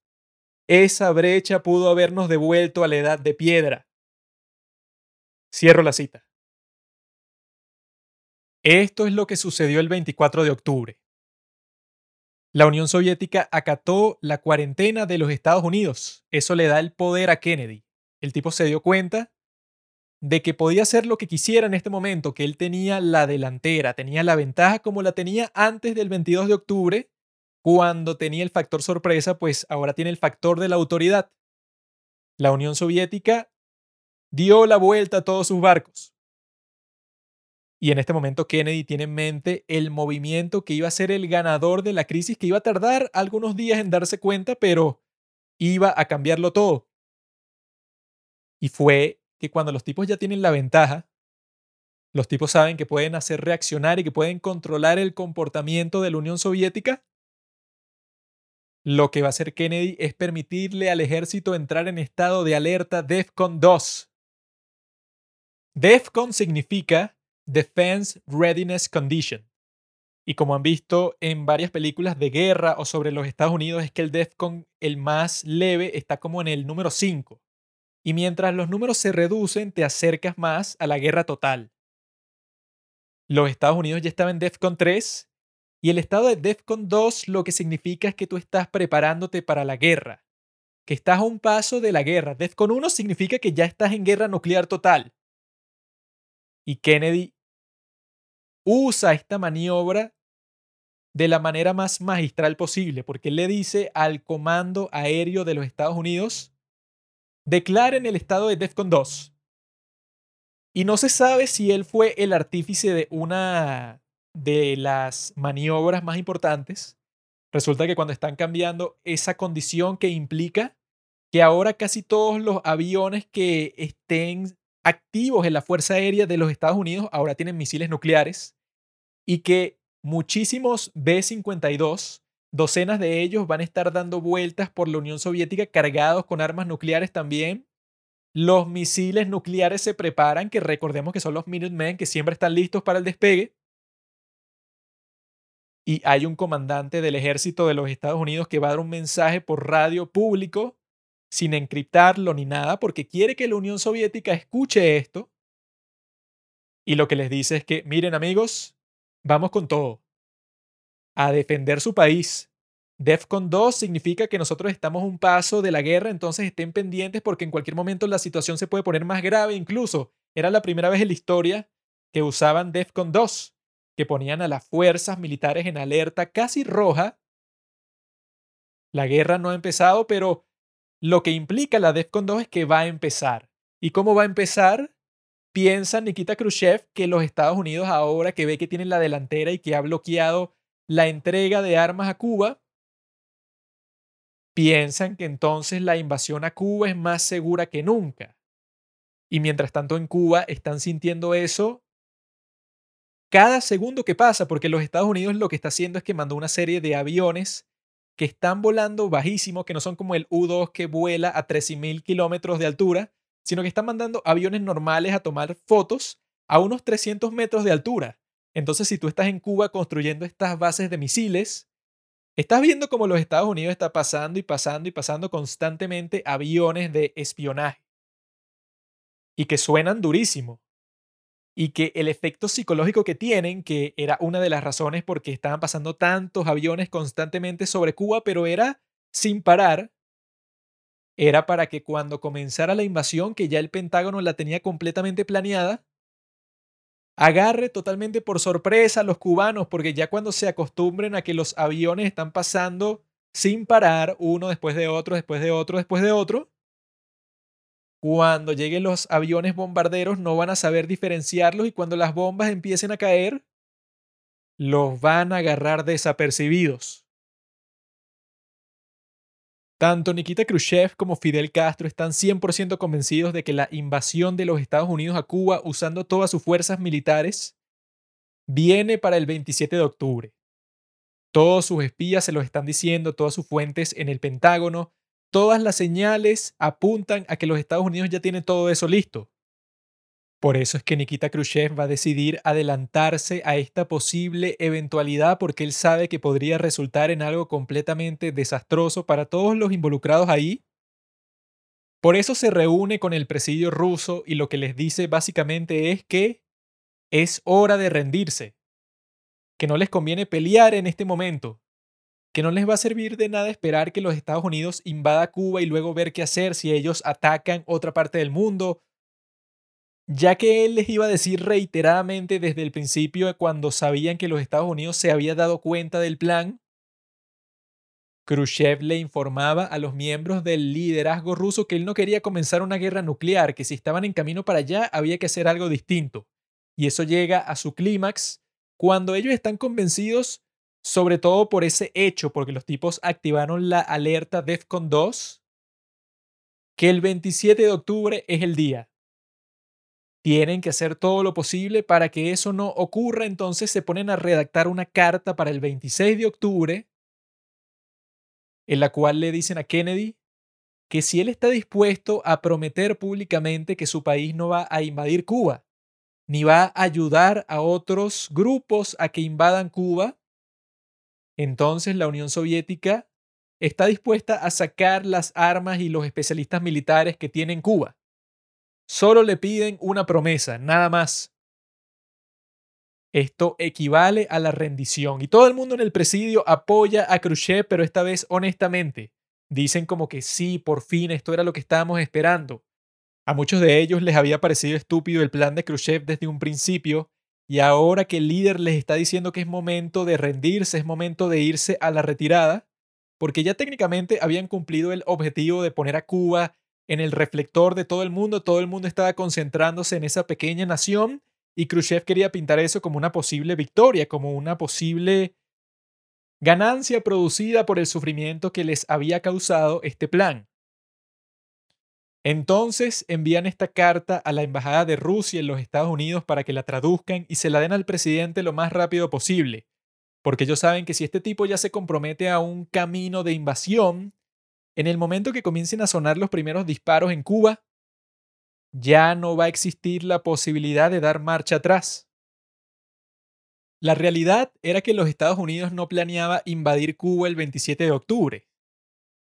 Los líderes del ejército de los Estados Unidos estaban tratando de convencer a Kennedy y se reunían con él todos los días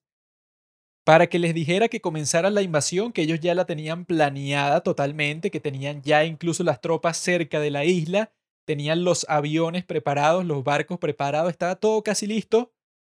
Solo faltaba el visto bueno del presidente, pero el presidente no estaba dispuesto en lo absoluto de dar ese visto bueno luego de que él se dio cuenta que ese bloqueo naval funcionó a la perfección. Por ahora no tiene ninguna razón para invadir Cuba, pero por algún motivo tanto los cubanos como los rusos están convencidos de que él lo va a invadir ya. O sea, el tipo está todo listo, preparado y convencido, y Kennedy no está así en lo absoluto. Ahora recibe esta carta de Khrushchev el 26 de octubre en donde el tipo se está rindiendo y le parece perfecto, le parece lo que han estado buscando y esperando todo este tiempo.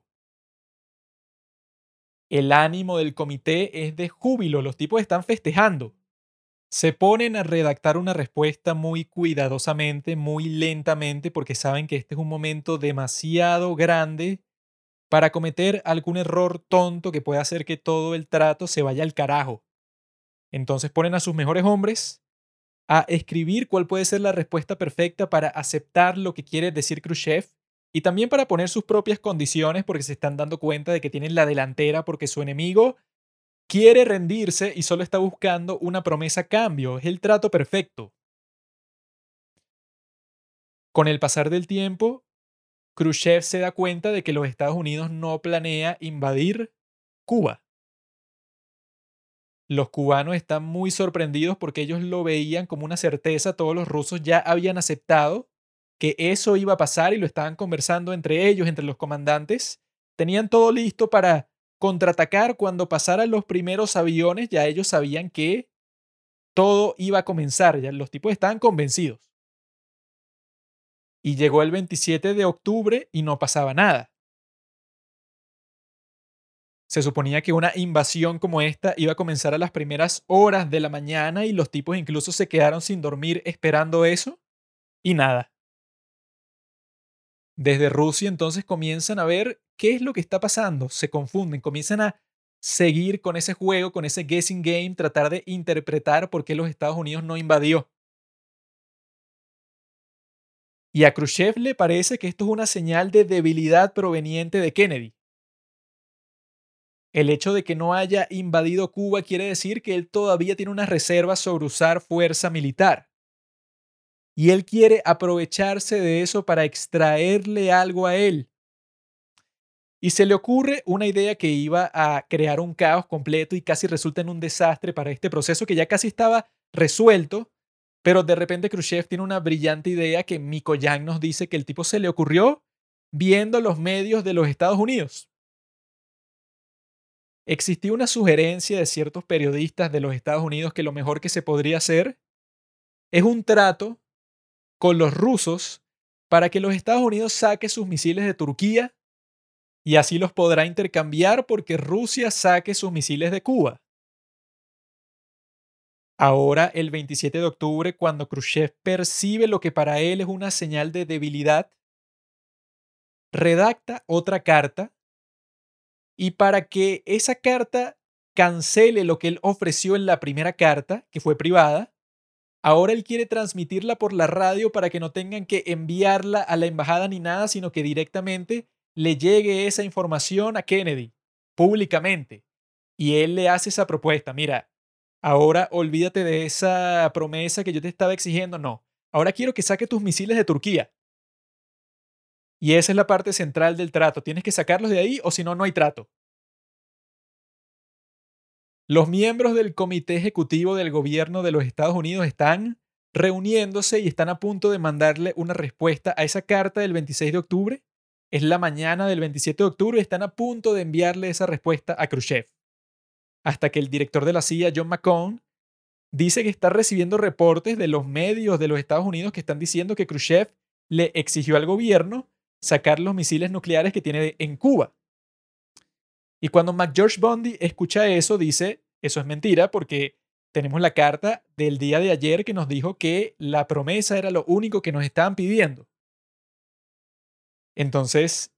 el director de la CIA va a confirmar eso que están diciendo las agencias de noticias. Y otra persona menciona que, ah, entonces quizá hay otra carta nueva. Efectivamente, esa carta nueva la pasaron por la radio y todo el mundo la escuchó. Todas las primeras planas de todos los periódicos de los Estados Unidos iban a poner el titular de Khrushchev ofrece intercambiar los misiles nucleares de Cuba por los de Turquía. Esto pasó el 27 de octubre y no es sorpresa que ese día iba a ser el más peligroso de toda la historia de la humanidad. Kennedy cuando se levantó ese día habrá pensado que ya todo estaba terminado, que la carta ya había sido redactada para responderle a Khrushchev y solo tenía que mandarla para terminar con la crisis. Ahora que están en esta reunión y les llega la nueva información, entonces comienza el caos y es como si lo que pasó el día de ayer no hubiera pasado. Están de nuevo en la parte más caliente y más difícil de la crisis. La primera reacción de Kennedy a esta nueva carta de Khrushchev es aceptar la propuesta totalmente, porque él en realidad no le interesan en lo absoluto esos misiles que están en Turquía, ellos incluso ya planeaban quitarlos de ahí a principio de año. Ahora que le ofrecen esta opción, él dice, bueno, ¿qué importa? Vamos a aceptarla. Pero todos los miembros del comité le dicen que no, todos, absolutamente todos le dicen que sería algo ridículo, porque parecería que Khrushchev está jugando con ellos, porque primero les da una oferta el 26 de octubre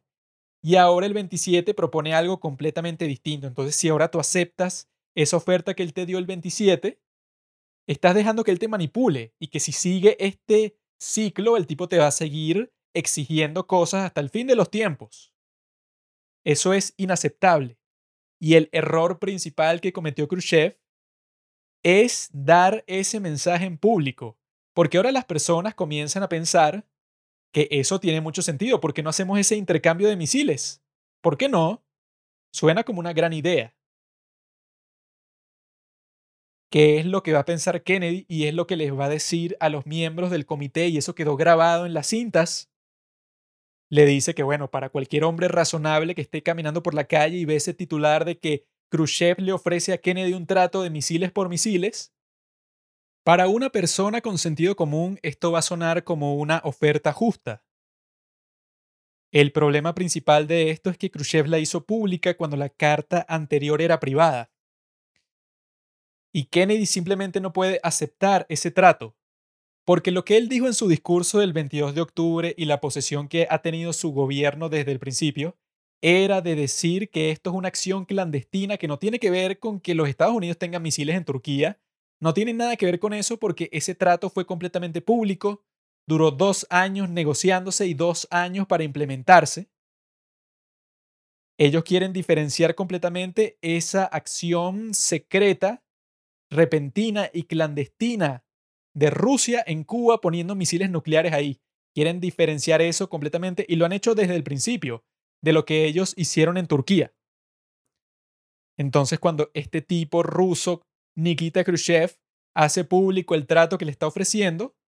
hace imposible al mismo tiempo que Kennedy lo pueda aceptar porque eso va en contra de todo lo que él ha dicho hasta el momento.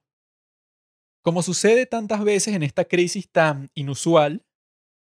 este conflicto que he descrito se va a resolver solo y por una razón totalmente boba, que es como dice esta frase del Tom Clancy, creo que es el que la dice, que la diferencia entre la realidad y la ficción es que la ficción tiene que tener sentido. Porque si la historia que tú estás leyendo parece que se resolvió por una estupidez, si el fin del mundo se evitó por algo que nadie planeó, por un detalle sin importancia, la gente va a pensar que tu historia es estúpida. Pero esas cosas pasan en la vida real e iba a pasar con esta crisis. Pero antes de que se resolviera sola, iban a pasar una serie de accidentes que casi detonan el arsenal nuclear del mundo. Primero, en Cuba Fidel iba a dar la orden a sus bases de misiles antiaéreos de disparar a todos los aviones de los Estados Unidos que infringieran su espacio aéreo. Iba a dar esa orden el 27 de octubre y eso iba a ser completamente desastroso para el proceso que se estaba negociando entre los Estados Unidos y Rusia, porque Nikita Khrushchev no dio esa orden y esas armas estaban bajo control ruso. Pero cuando Fidel Castro da la orden, resulta difícil comunicarse con Rusia para ver si eso es legal o ver qué hacer. Los tipos simplemente dicen que sí y ya porque piensan que bueno, que no va a ser necesario hacerlo, algo así. Pero resulta que en los radares llega un U2. Comienzan a ver un U2, estos aviones espía que son los que toman fotos. Y esto comienza una serie de órdenes en cadena que suceden porque el general principal, que es Pliev, se encuentra enfermo, entonces se retira del campo de batalla y queda su asistente. Y resulta que el asistente, cuando todo el mundo le está diciendo que hay un U-2 sobrevolando Cuba y la orden de Fidel es que lo vuelen y todas estas cosas, el tipo se deja llevar por los acontecimientos y da su aprobación para que realicen esa acción. Un ruso de 21 años es el tipo que se monta en la máquina y dispara a ese U-2 varias veces, cuatro veces si no me equivoco, hasta que lo derriba. Y el tipo lo sacan de la máquina luego de que lo hace y todo el mundo lo alza en brazos y celebran el éxito. Y esta noticia llega al grupo de liderazgo de los Estados Unidos. Muchos piensan que puede resultar en el comienzo de la guerra nuclear porque entonces significaría que, bueno, podrían estar volando del cielo a varios aviones que están sobrevolando Cuba todo el tiempo y eso va a forzar a los Estados Unidos tarde o temprano a un contraataque. Y eso es exactamente lo que le empiezan a decir a Kennedy que tiene que hacer. Los generales de su ejército le empiezan a decir, bueno, llegó el momento de la verdad. Acaban de volar un U-2 en Cuba. No tenemos otra opción, atacar, atacar. Pero Kennedy cuando escucha eso, piensa que no tiene sentido que hayan volado un U-2 sobre Cuba cuando Khrushchev le acaba de ofrecer un trato, ¿por qué volaría un U-2 mientras están negociando cuando eso va a complicar las cosas? No tiene sentido. Entonces él piensa, ¿cómo esto favorece a los soviéticos? ¿Por qué lo harían? Y como él no logra responder esa pregunta, comienza a pensar que fue un accidente. Y cuando él está pensando esto, le llega otra noticia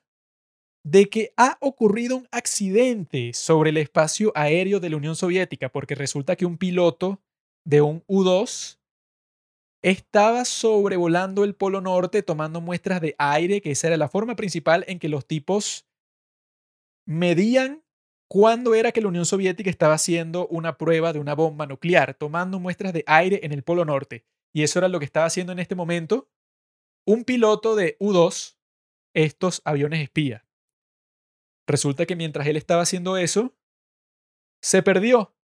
Porque cuando tú estás a esa altura no puedes usar radar, no puedes usar estos métodos tecnológicos, sino que te tienes que guiar por las estrellas, como si esto fuera la antigüedad. Y este piloto por alguna razón se perdió. Y en este momento se encuentra sobrevolando el espacio de la Unión Soviética. Cuando el secretario de Defensa de los Estados Unidos se entera de este hecho, lo primero que dice cuando él se está reuniendo con los generales en el Pentágono es, esto significa guerra con la Unión Soviética. Debido a que la Unión Soviética puede estar pensando que tú estás mandando un U-2 a su territorio en este momento tan crítico, en donde tú estás en alerta DEFCON 2, porque ese es el último preparativo que tú tienes para lanzar tu ataque nuclear masivo. Esa podría ser una interpretación de sentido común de los líderes de la Unión Soviética. Entonces a Kennedy le dicen, mira, este tipo está tratando de escapar, está viendo cómo sale de la Unión Soviética, se están comunicando con él por radio y han salido unos jets para protegerlo de unos jets rusos que lo están persiguiendo. Entonces salieron unos jets de los Estados Unidos para protegerlo a él. Y en ese momento esos jets que lo están protegiendo están armados con misiles nucleares porque están en DEFCON 2, entonces todas las armas nucleares de los Estados Unidos están desplegadas. Kennedy cuando escucha eso dice, siempre hay un hijo de puta que no le llega la noticia. Tienen esta serie de complicaciones y hay otra complicación más que no les he mencionado, que es una que el día de hoy se ha convertido en un hecho histórico icónico. Porque involucra a un ser humano que se llama Arquipop. Este ser humano es considerado un gran héroe por salvar a toda la humanidad, según muchas personas que cuentan esta historia, debido a que el tipo estaba montado en un submarino nuclear cerca de las costas de Cuba en un B-59, ese era el nombre de su submarino. Y resulta que los aviones de los Estados Unidos y los barcos de los Estados Unidos sabían dónde estaba, lo habían captado por sus radares y lo estaban persiguiendo. La forma en que lo estaban persiguiendo es que estaban lanzando unas cargas explosivas hacia donde estaba el submarino para obligarlo a emerger. Lo estaban persiguiendo porque lo descubrieron y quieren inspeccionarlo. Y este submarino tiene torpedos nucleares. Sabe que lo están persiguiendo tanto barcos como aviones que le están lanzando estas cargas y luego los tripulantes de ese submarino iban a describir lo que ellos estaban viviendo, que se sentía como si tú estuvieras metido en un barril de acero y que alguien le estaba dando martillazos a ese barril. Al mismo tiempo, las temperaturas dentro del submarino estaban entre los 40 y los 50 grados porque se le estaba acabando la energía y no tenía suficiente para enfriar la temperatura dentro del submarino. En algún momento tenían que emerger para poder cargar su fuente de energía, sus baterías. Pero resulta que mientras los están persiguiendo, el capitán de la nave se desespera, él piensa que quizá estén sufriendo un ataque, que no sean cargas explosivas para hacerlos emerger, sino que en realidad los quieren hundir. Y el tipo en un ataque de ira le dice a uno de los asistentes que él tiene que comience a preparar el torpedo nuclear. Los oficiales que están ahí cuando escuchan eso se acercan a él y le dicen, no, ok, ¿qué estás haciendo? ¿Estás loco? Eso, pues se ponen a tratar de calmarlo. Y el tipo rescinde la orden, menos mal. Pero luego les toca emerger. Y cuando salen a la superficie se dan cuenta de que están rodeados por muchos barcos y aviones. Salen con las manos en alto, sudando muchísimo porque están saliendo de un infierno, de un caldero, y comienzan a preparar los aparatos que ellos tienen en cubierta para cargar sus baterías. Mientras esto pasa, uno de los tripulantes del barco de los Estados Unidos USS Connie comienza a hacerle señales navales a este barco tratando de comunicarse con ellos. Porque quiere saber qué es lo que está pasando, qué es lo que ellos piensan, si se sienten amenazados, cuál es la situación. Y cuando todo eso está pasando,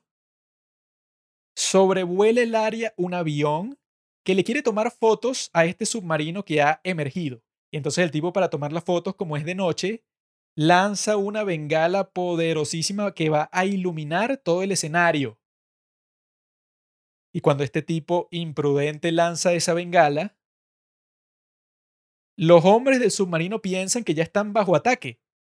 Entonces entran en pánico, comienzan a bajar por las escaleras del submarino y lo que está diciendo el capitán mientras está bajando es preparen el torpedo nuclear. Pero resulta que cuando estaban bajando, el tipo que llevaba el reflector que estaban usando para iluminar el submarino para poder cargarlo, se le atasca esa luz, ese reflector en la puerta del submarino. Y en ese momento es Archipop, este tipo que se iba a convertir en un gran héroe, que por cierto, les deletreo su nombre por si lo quieren buscar, es A-R-K-H-I-P-O-B pequeña, Archipop. Este tipo se da cuenta que alguien le está haciendo unas señales en uno de los barcos, mientras la persona que lleva el reflector lo está tratando de meter en el submarino, él a lo lejos, cuando está bajando las escaleras, él ve a alguien que le hace señales y entonces eso llama su curiosidad, vuelve a salir a la cubierta para ver qué está diciendo. Era ese oficial de señales marítimas que antes estaba tratando de comunicar con ellos a bordo del USS Coney, un tipo llamado Slaughter, el tipo se estaba comunicando con esos tripulantes del submarino, disculpándose por lo que había hecho ese avión imprudente de haber lanzado esa bengala poderosísima que los hizo pensar que estaban bajo ataque. Archipop se da cuenta porque él conoce esas señales que están usando para comunicarse con él, que involucran banderas y otros símbolos para que se entiendan a largas distancias. Archipop comprende el mensaje, le están comunicando que fue un error y que los disculpen. Y ese fue el momento en que este tipo salvó el mundo porque él fue el que se dio cuenta. Si él hubiera seguido bajando, o si esa luz, si ese reflector no se hubiera quedado atascado en la puerta, lo que estaba haciendo el capitán en ese momento y todos estaban convencidos de que tenían que prepararse para lanzarles un torpedo nuclear, estaban rodeados de barcos y de aviones, los estaban atacando. Tenían que defenderse y estaban dispuestos a hacerlo. Pero gracias al cielo, no llegaron hasta ese punto. En ese momento, tanto Kennedy como Khrushchev ignoraban completamente que eso había sucedido. Solo se supo muchos meses después los detalles de ese enfrentamiento. Incluso fue confidencial de parte de la Unión Soviética todo lo que había pasado ahí. Luego se supo y todo el mundo quedó escandalizado de que hubo otro incidente ese mismo día, ese 27 de octubre, que fue tan peligroso. Y tan peligroso fue ese día que les quiero leer una carta que le envió Fidel Castro a Nikita Khrushchev el día antes, el 26 de octubre, para convencerlo del hecho de que si los Estados Unidos estaba planeando una invasión a Cuba, que él estaba 100% seguro que lo estaba haciendo y en realidad sí lo estaba haciendo, eso justificaría un ataque nuclear preventivo de la Unión Soviética a los Estados Unidos. Dice lo siguiente, cito, Querido compañero Khrushchev, del análisis de la situación y de los informes que obran en nuestro poder, considero que la agresión es casi inminente dentro de las próximas 24 o 72 horas. Hay dos variantes posibles. La primera y más probable es el ataque aéreo contra determinados objetivos con el fin limitado de destruirlos. La segunda, menos probable, aunque posible, es la invasión. Entiendo que la realización de esta variante exigiría gran cantidad de fuerzas y es además la forma más repulsiva de agresión, lo que puede inhibirlos. Puede estar seguro que resistiremos firme y decididamente el ataque sea cual fuere. El estado moral del pueblo cubano es sumamente alto y enfrentará al agresor heroicamente. Deseo en estos instantes expresarle en palabras muy breves una opinión personal. Si tiene lugar la segunda variante y los imperialistas invaden a Cuba con el fin de ocuparla,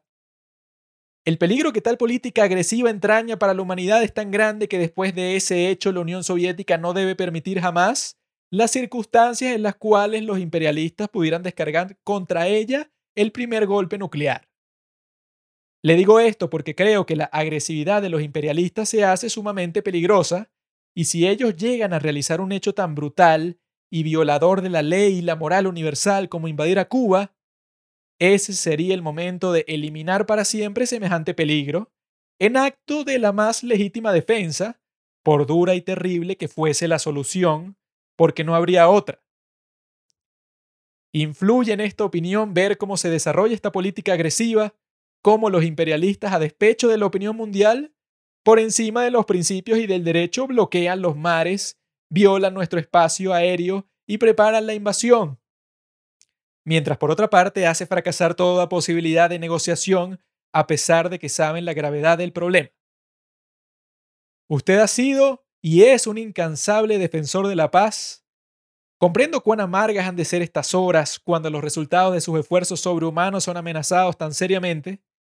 hasta el último momento. No obstante, mantendremos la esperanza de que la paz se salve y estamos dispuestos a contribuir con lo que esté a nuestro alcance. Pero al mismo tiempo, nos disponemos con serenidad a enfrentar una situación que vemos muy real y muy próxima.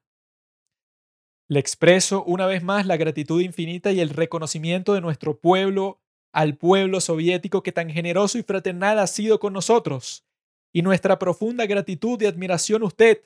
así como el deseo de éxito en la enorme tarea y graves responsabilidades que tiene en sus manos. Fraternalmente, Fidel Castro.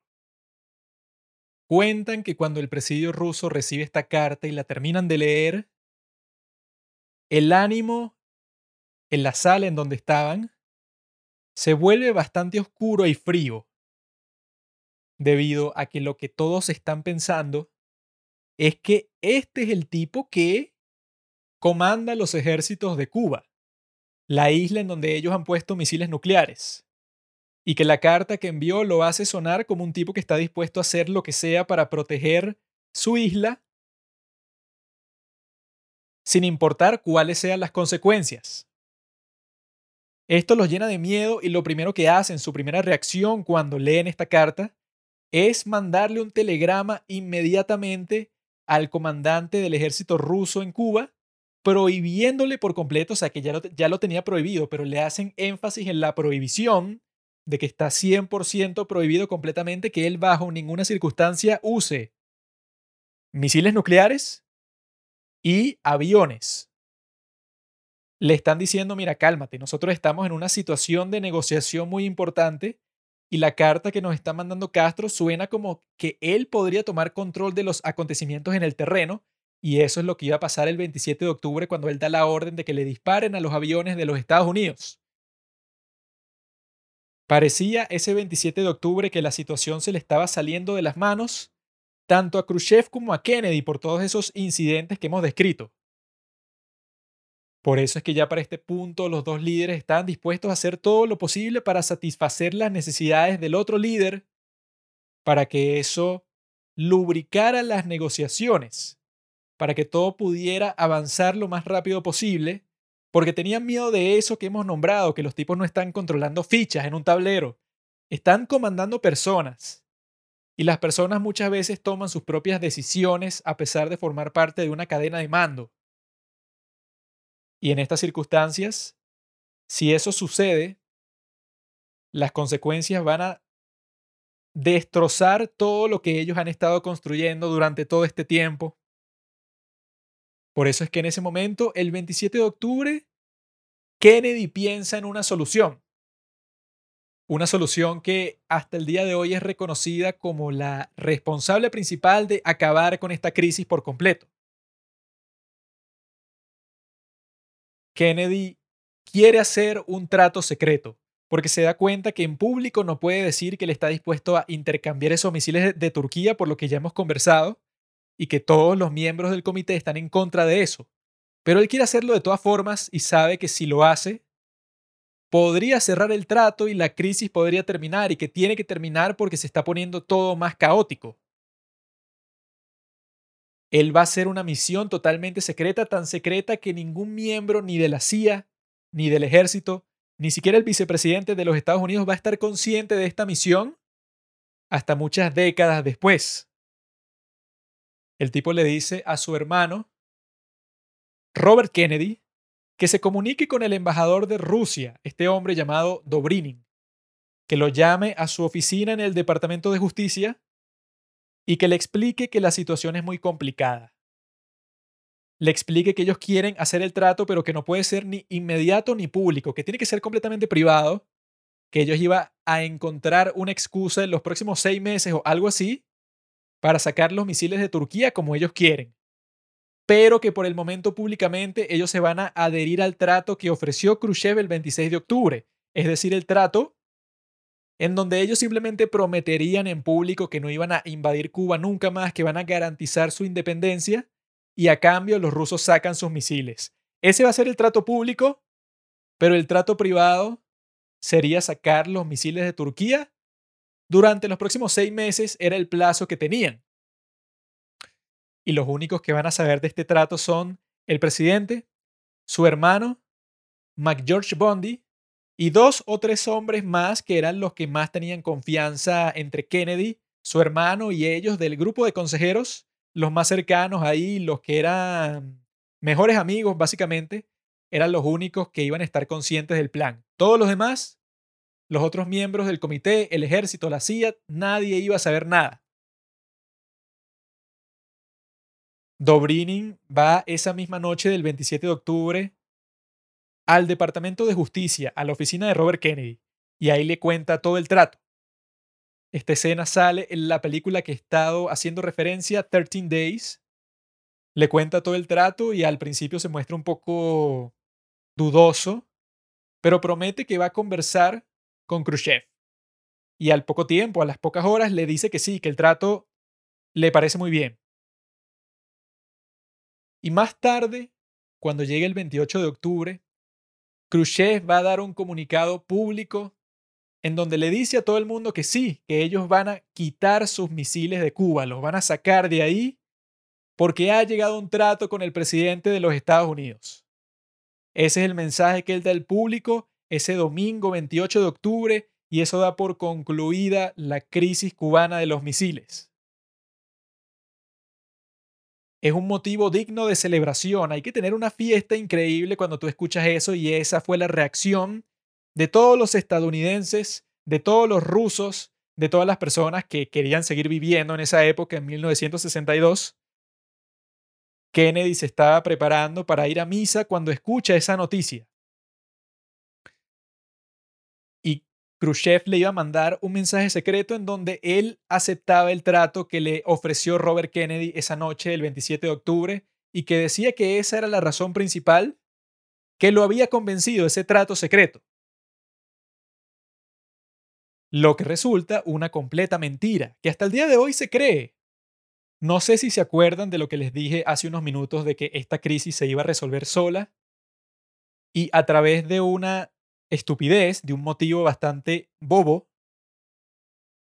que fue el responsable real por dar fin a esta crisis, no fue ese trato secreto, eso fue algo que ayudó, fue algo que fundamentó lo que iba a pasar luego,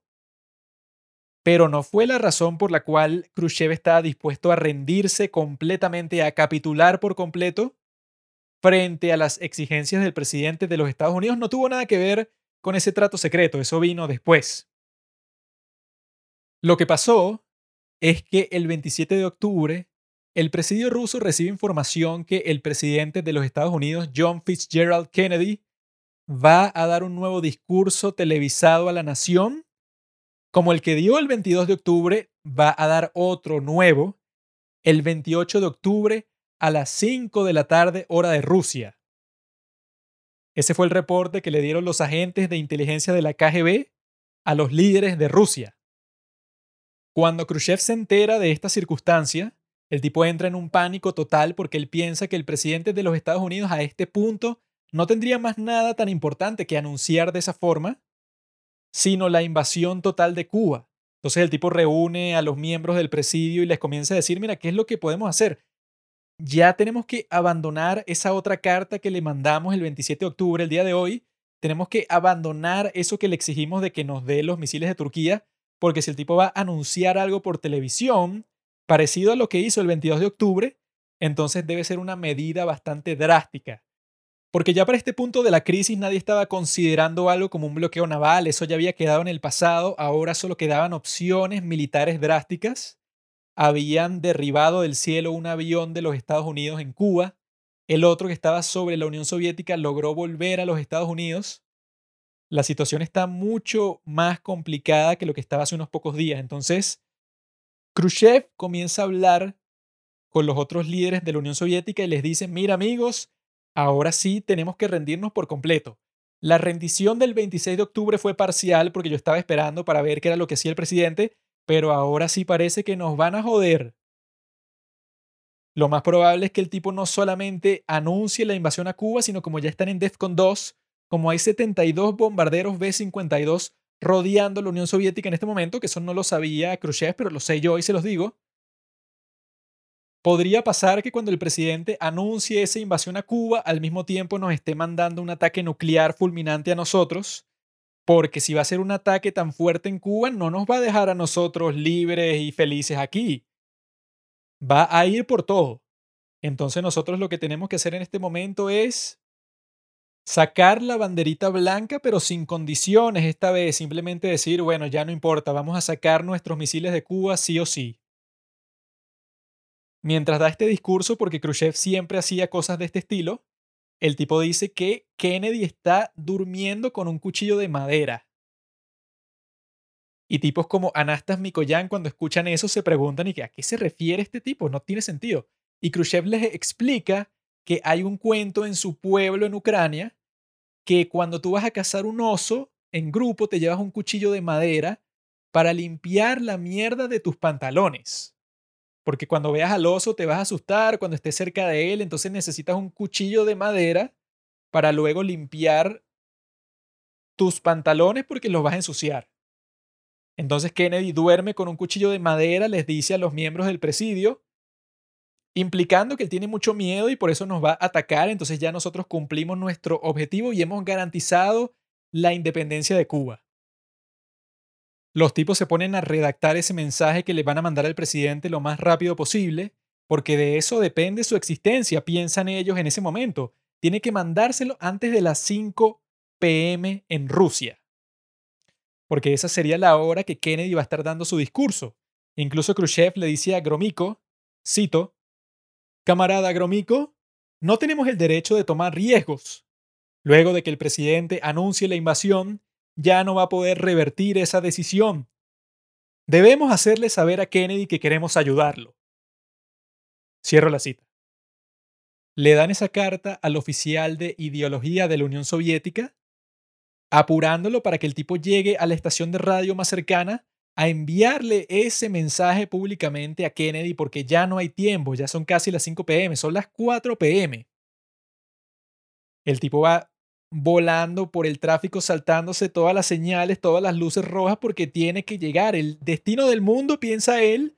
depende de que este mensaje se transmita. Y cuando llega a la estación de radio, el presentador le pide que le dé unos minutos para él practicar un poco este documento que le acaba de entregar para poder leerlo mejor. El oficial de ideología se queda atónito y le dice, eso no importa en este momento, este es el mensaje más importante de la historia de Rusia, léelo y ya. Y así fue que se resolvió toda esta crisis. Este mensaje le llegó a Kennedy antes de irse a misa ese domingo, 28 de octubre, Claramente pueden darse cuenta que él no planeaba dar ningún discurso ese día porque eran las 8 de la mañana cuando le llegue ese mensaje y él iba a ir a la misa, a la celebración cristiana que hacen los domingos, a las 9. Y esa era la hora en donde los agentes de inteligencia de la KGB pensaban que él iba a dar un nuevo discurso. La realidad era que la razón por la que esos agentes de inteligencia pensaban eso era porque se confundieron con el anuncio de una retransmisión que iban a hacer en la televisión del discurso que dio Kennedy el 22 de octubre, ese en el que anunciaba el bloqueo naval. Iban a retransmitirlo en la televisión pública ese 28 de octubre a las 9 de la mañana, que serían las 5 de la tarde de Rusia. Y de alguna forma los agentes de inteligencia se habían confundido y le habían informado al presidio ruso que Kennedy iba a dar un nuevo discurso. Y es una confusión incluso todavía más estúpida de lo que suena porque, como se habrán dado cuenta, obviamente el presidente de los Estados Unidos no va a dar un discurso un domingo en la mañana porque es cuando la gente se está preparando para ir a la misa en un país cristiano como los Estados Unidos. Pero viniendo de un país ateo como la Unión Soviética, los tipos no se le pasó eso por la cabeza y le dieron una información que, bueno, que le habrá mandado Dios directamente para que el mundo no se terminara, se la mandó a esos agentes estúpidos de la KGB para crear esta solución. Resulta que poco después que han mandado a este oficial de ideología a la estación de radio a transmitir esa carta, llega el mensaje del embajador de Rusia en los Estados Unidos de Dobrinin informándoles del trato que les propuso Robert Kennedy. Y ahí es que Khrushchev comienza a redactar ese mensaje privado que le va decir a Kennedy de que sí, que él quiere ese intercambio de los misiles, que le parece muy bien.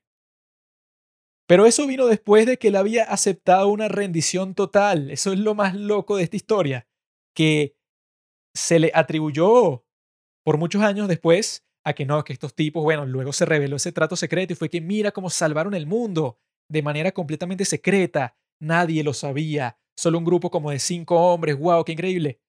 Y resulta que eso fue una gran confusión que resultó genial para Khrushchev porque entonces él podía luego afirmar que era un éxito porque él logró que sacaran los misiles de Turquía, pero que en realidad eso fue un golpe de suerte para él. Porque él ya había aceptado rendirse completamente por esa información estúpida que le habían dado esos agentes de inteligencia. Y la información del trato secreto le vino luego de él haber enviado esa carta de rendición total. Eso no lo ponen en la película, obviamente, porque se vería muy estúpido que la situación más dramática de la historia de la humanidad se resolvió por una estúpida confusión, por la confusión más ridícula que yo he escuchado a este nivel, particularmente porque son unos agentes de inteligencia que están haciendo un trabajo muy importante y le dan una desinformación al liderazgo de la Unión Soviética escandaloso en todo sentido. Mis queridos amigos de los padres del cine, de esta forma tan absurda y tan ridícula, es que se termina esta historia que muchos pueden decir que es la más importante y la más dramática en la historia de toda la humanidad. Y si ustedes son personas ingeniosas y con pensamiento crítico, que bueno, que si llegaron hasta este punto de la historia, estoy seguro de que lo son, ya habrán sacado sus propias analogías, las similitudes que existen entre esta situación que se vivió en los años 60 con lo que estamos viviendo el día de hoy con respecto a la guerra de Ucrania con Putin, con el presidente de los Estados Unidos, todas estas cuestiones, ya ustedes habrán sacado sus propias implicaciones y sus propias lecciones de qué es lo que nos deja esta historia tan importante. Y sobre eso precisamente se va a tratar la próxima y última parte de esta serie de si estamos al borde de una guerra nuclear. Yo pensé que esta sería la última, pero ya nos hace falta otro capítulo que no sea histórico, que sea simplemente enfocándonos en las lecciones y en las implicaciones que nos deja la historia de la fallida invasión a Cuba y luego la crisis cubana de los misiles. Una situación que yo pienso que tiene demasiadas similitudes con lo que estamos viviendo el día de hoy, con este conflicto tan complicado de analizar. Creo que la historia es la mejor herramienta para poder hacer eso. En la tercera parte nos vamos a enfocar solamente en cómo se parecen las dos situaciones y qué es lo que implica todo esto, por qué siguen pasando situaciones así, qué es lo que puede pasar en el futuro, qué es lo que nos enseña todo este conflicto que estuvo al borde de llegar al gran desastre apocalíptico, pero no pasó, por qué no pasó y si esto influye en los líderes del día de hoy. Yo creo que sí tiene una gran influencia porque estos tipos tienen una educación importante, tanto Putin, por un lado, que sería el Khrushchev del día de hoy, como Joe Biden, que sería el Kennedy del día de hoy, y yo creo que al mismo tiempo Zelensky sería el Fidel Castro del día de hoy. Tenemos unas situaciones que podrían llegar a desatar una guerra nuclear el día de hoy el comienzo de una tercera guerra mundial. Por eso en la tercera parte, que ya no será de historia, sino será de pura especulación basándonos en esas lecciones que pudimos aprender en esta investigación histórica, Esa será la tercera parte, mis amigos. Espero que la escuchen también como han escuchado esta. Ya sería la culminación total de esta serie. Vamos a ver si en realidad tenemos que tenerle miedo a lo que estamos viviendo el día de hoy, o si en verdad tenemos que tener esperanza sobre el futuro y también sobre el pasado, porque estos hombres tan excelentes que yo creo que tanto John Fitzgerald Kennedy como Nikita Khrushchev eran hombres muy excelentes, ambos estaban dispuestos a hacer todo lo posible para evitar una guerra nuclear, haciendo un esfuerzo en conjunto más los golpes de suerte del destino evitamos ese desastre. Y yo creo que este ejemplo es esencial. Es clave para nosotros y para los líderes del mundo para evitar lo que sería la peor cosa que pudiera pasar en la historia, que sería que la humanidad encuentre la forma de extinguirse a sí misma. Cuando ya tenemos tantos peligros que nos rodeen, vamos a extinguirnos a nosotros mismos. Yo diría que no. Yo diría que hay que hacer todo lo posible para evitar algo así. Y entre las cosas más productivas, pienso yo, es mirar el pasado y aprender las lecciones de nuestros ancestros. Vamos a conversar sobre cuáles pueden ser esas lecciones en la próxima parte. Nos vemos entonces.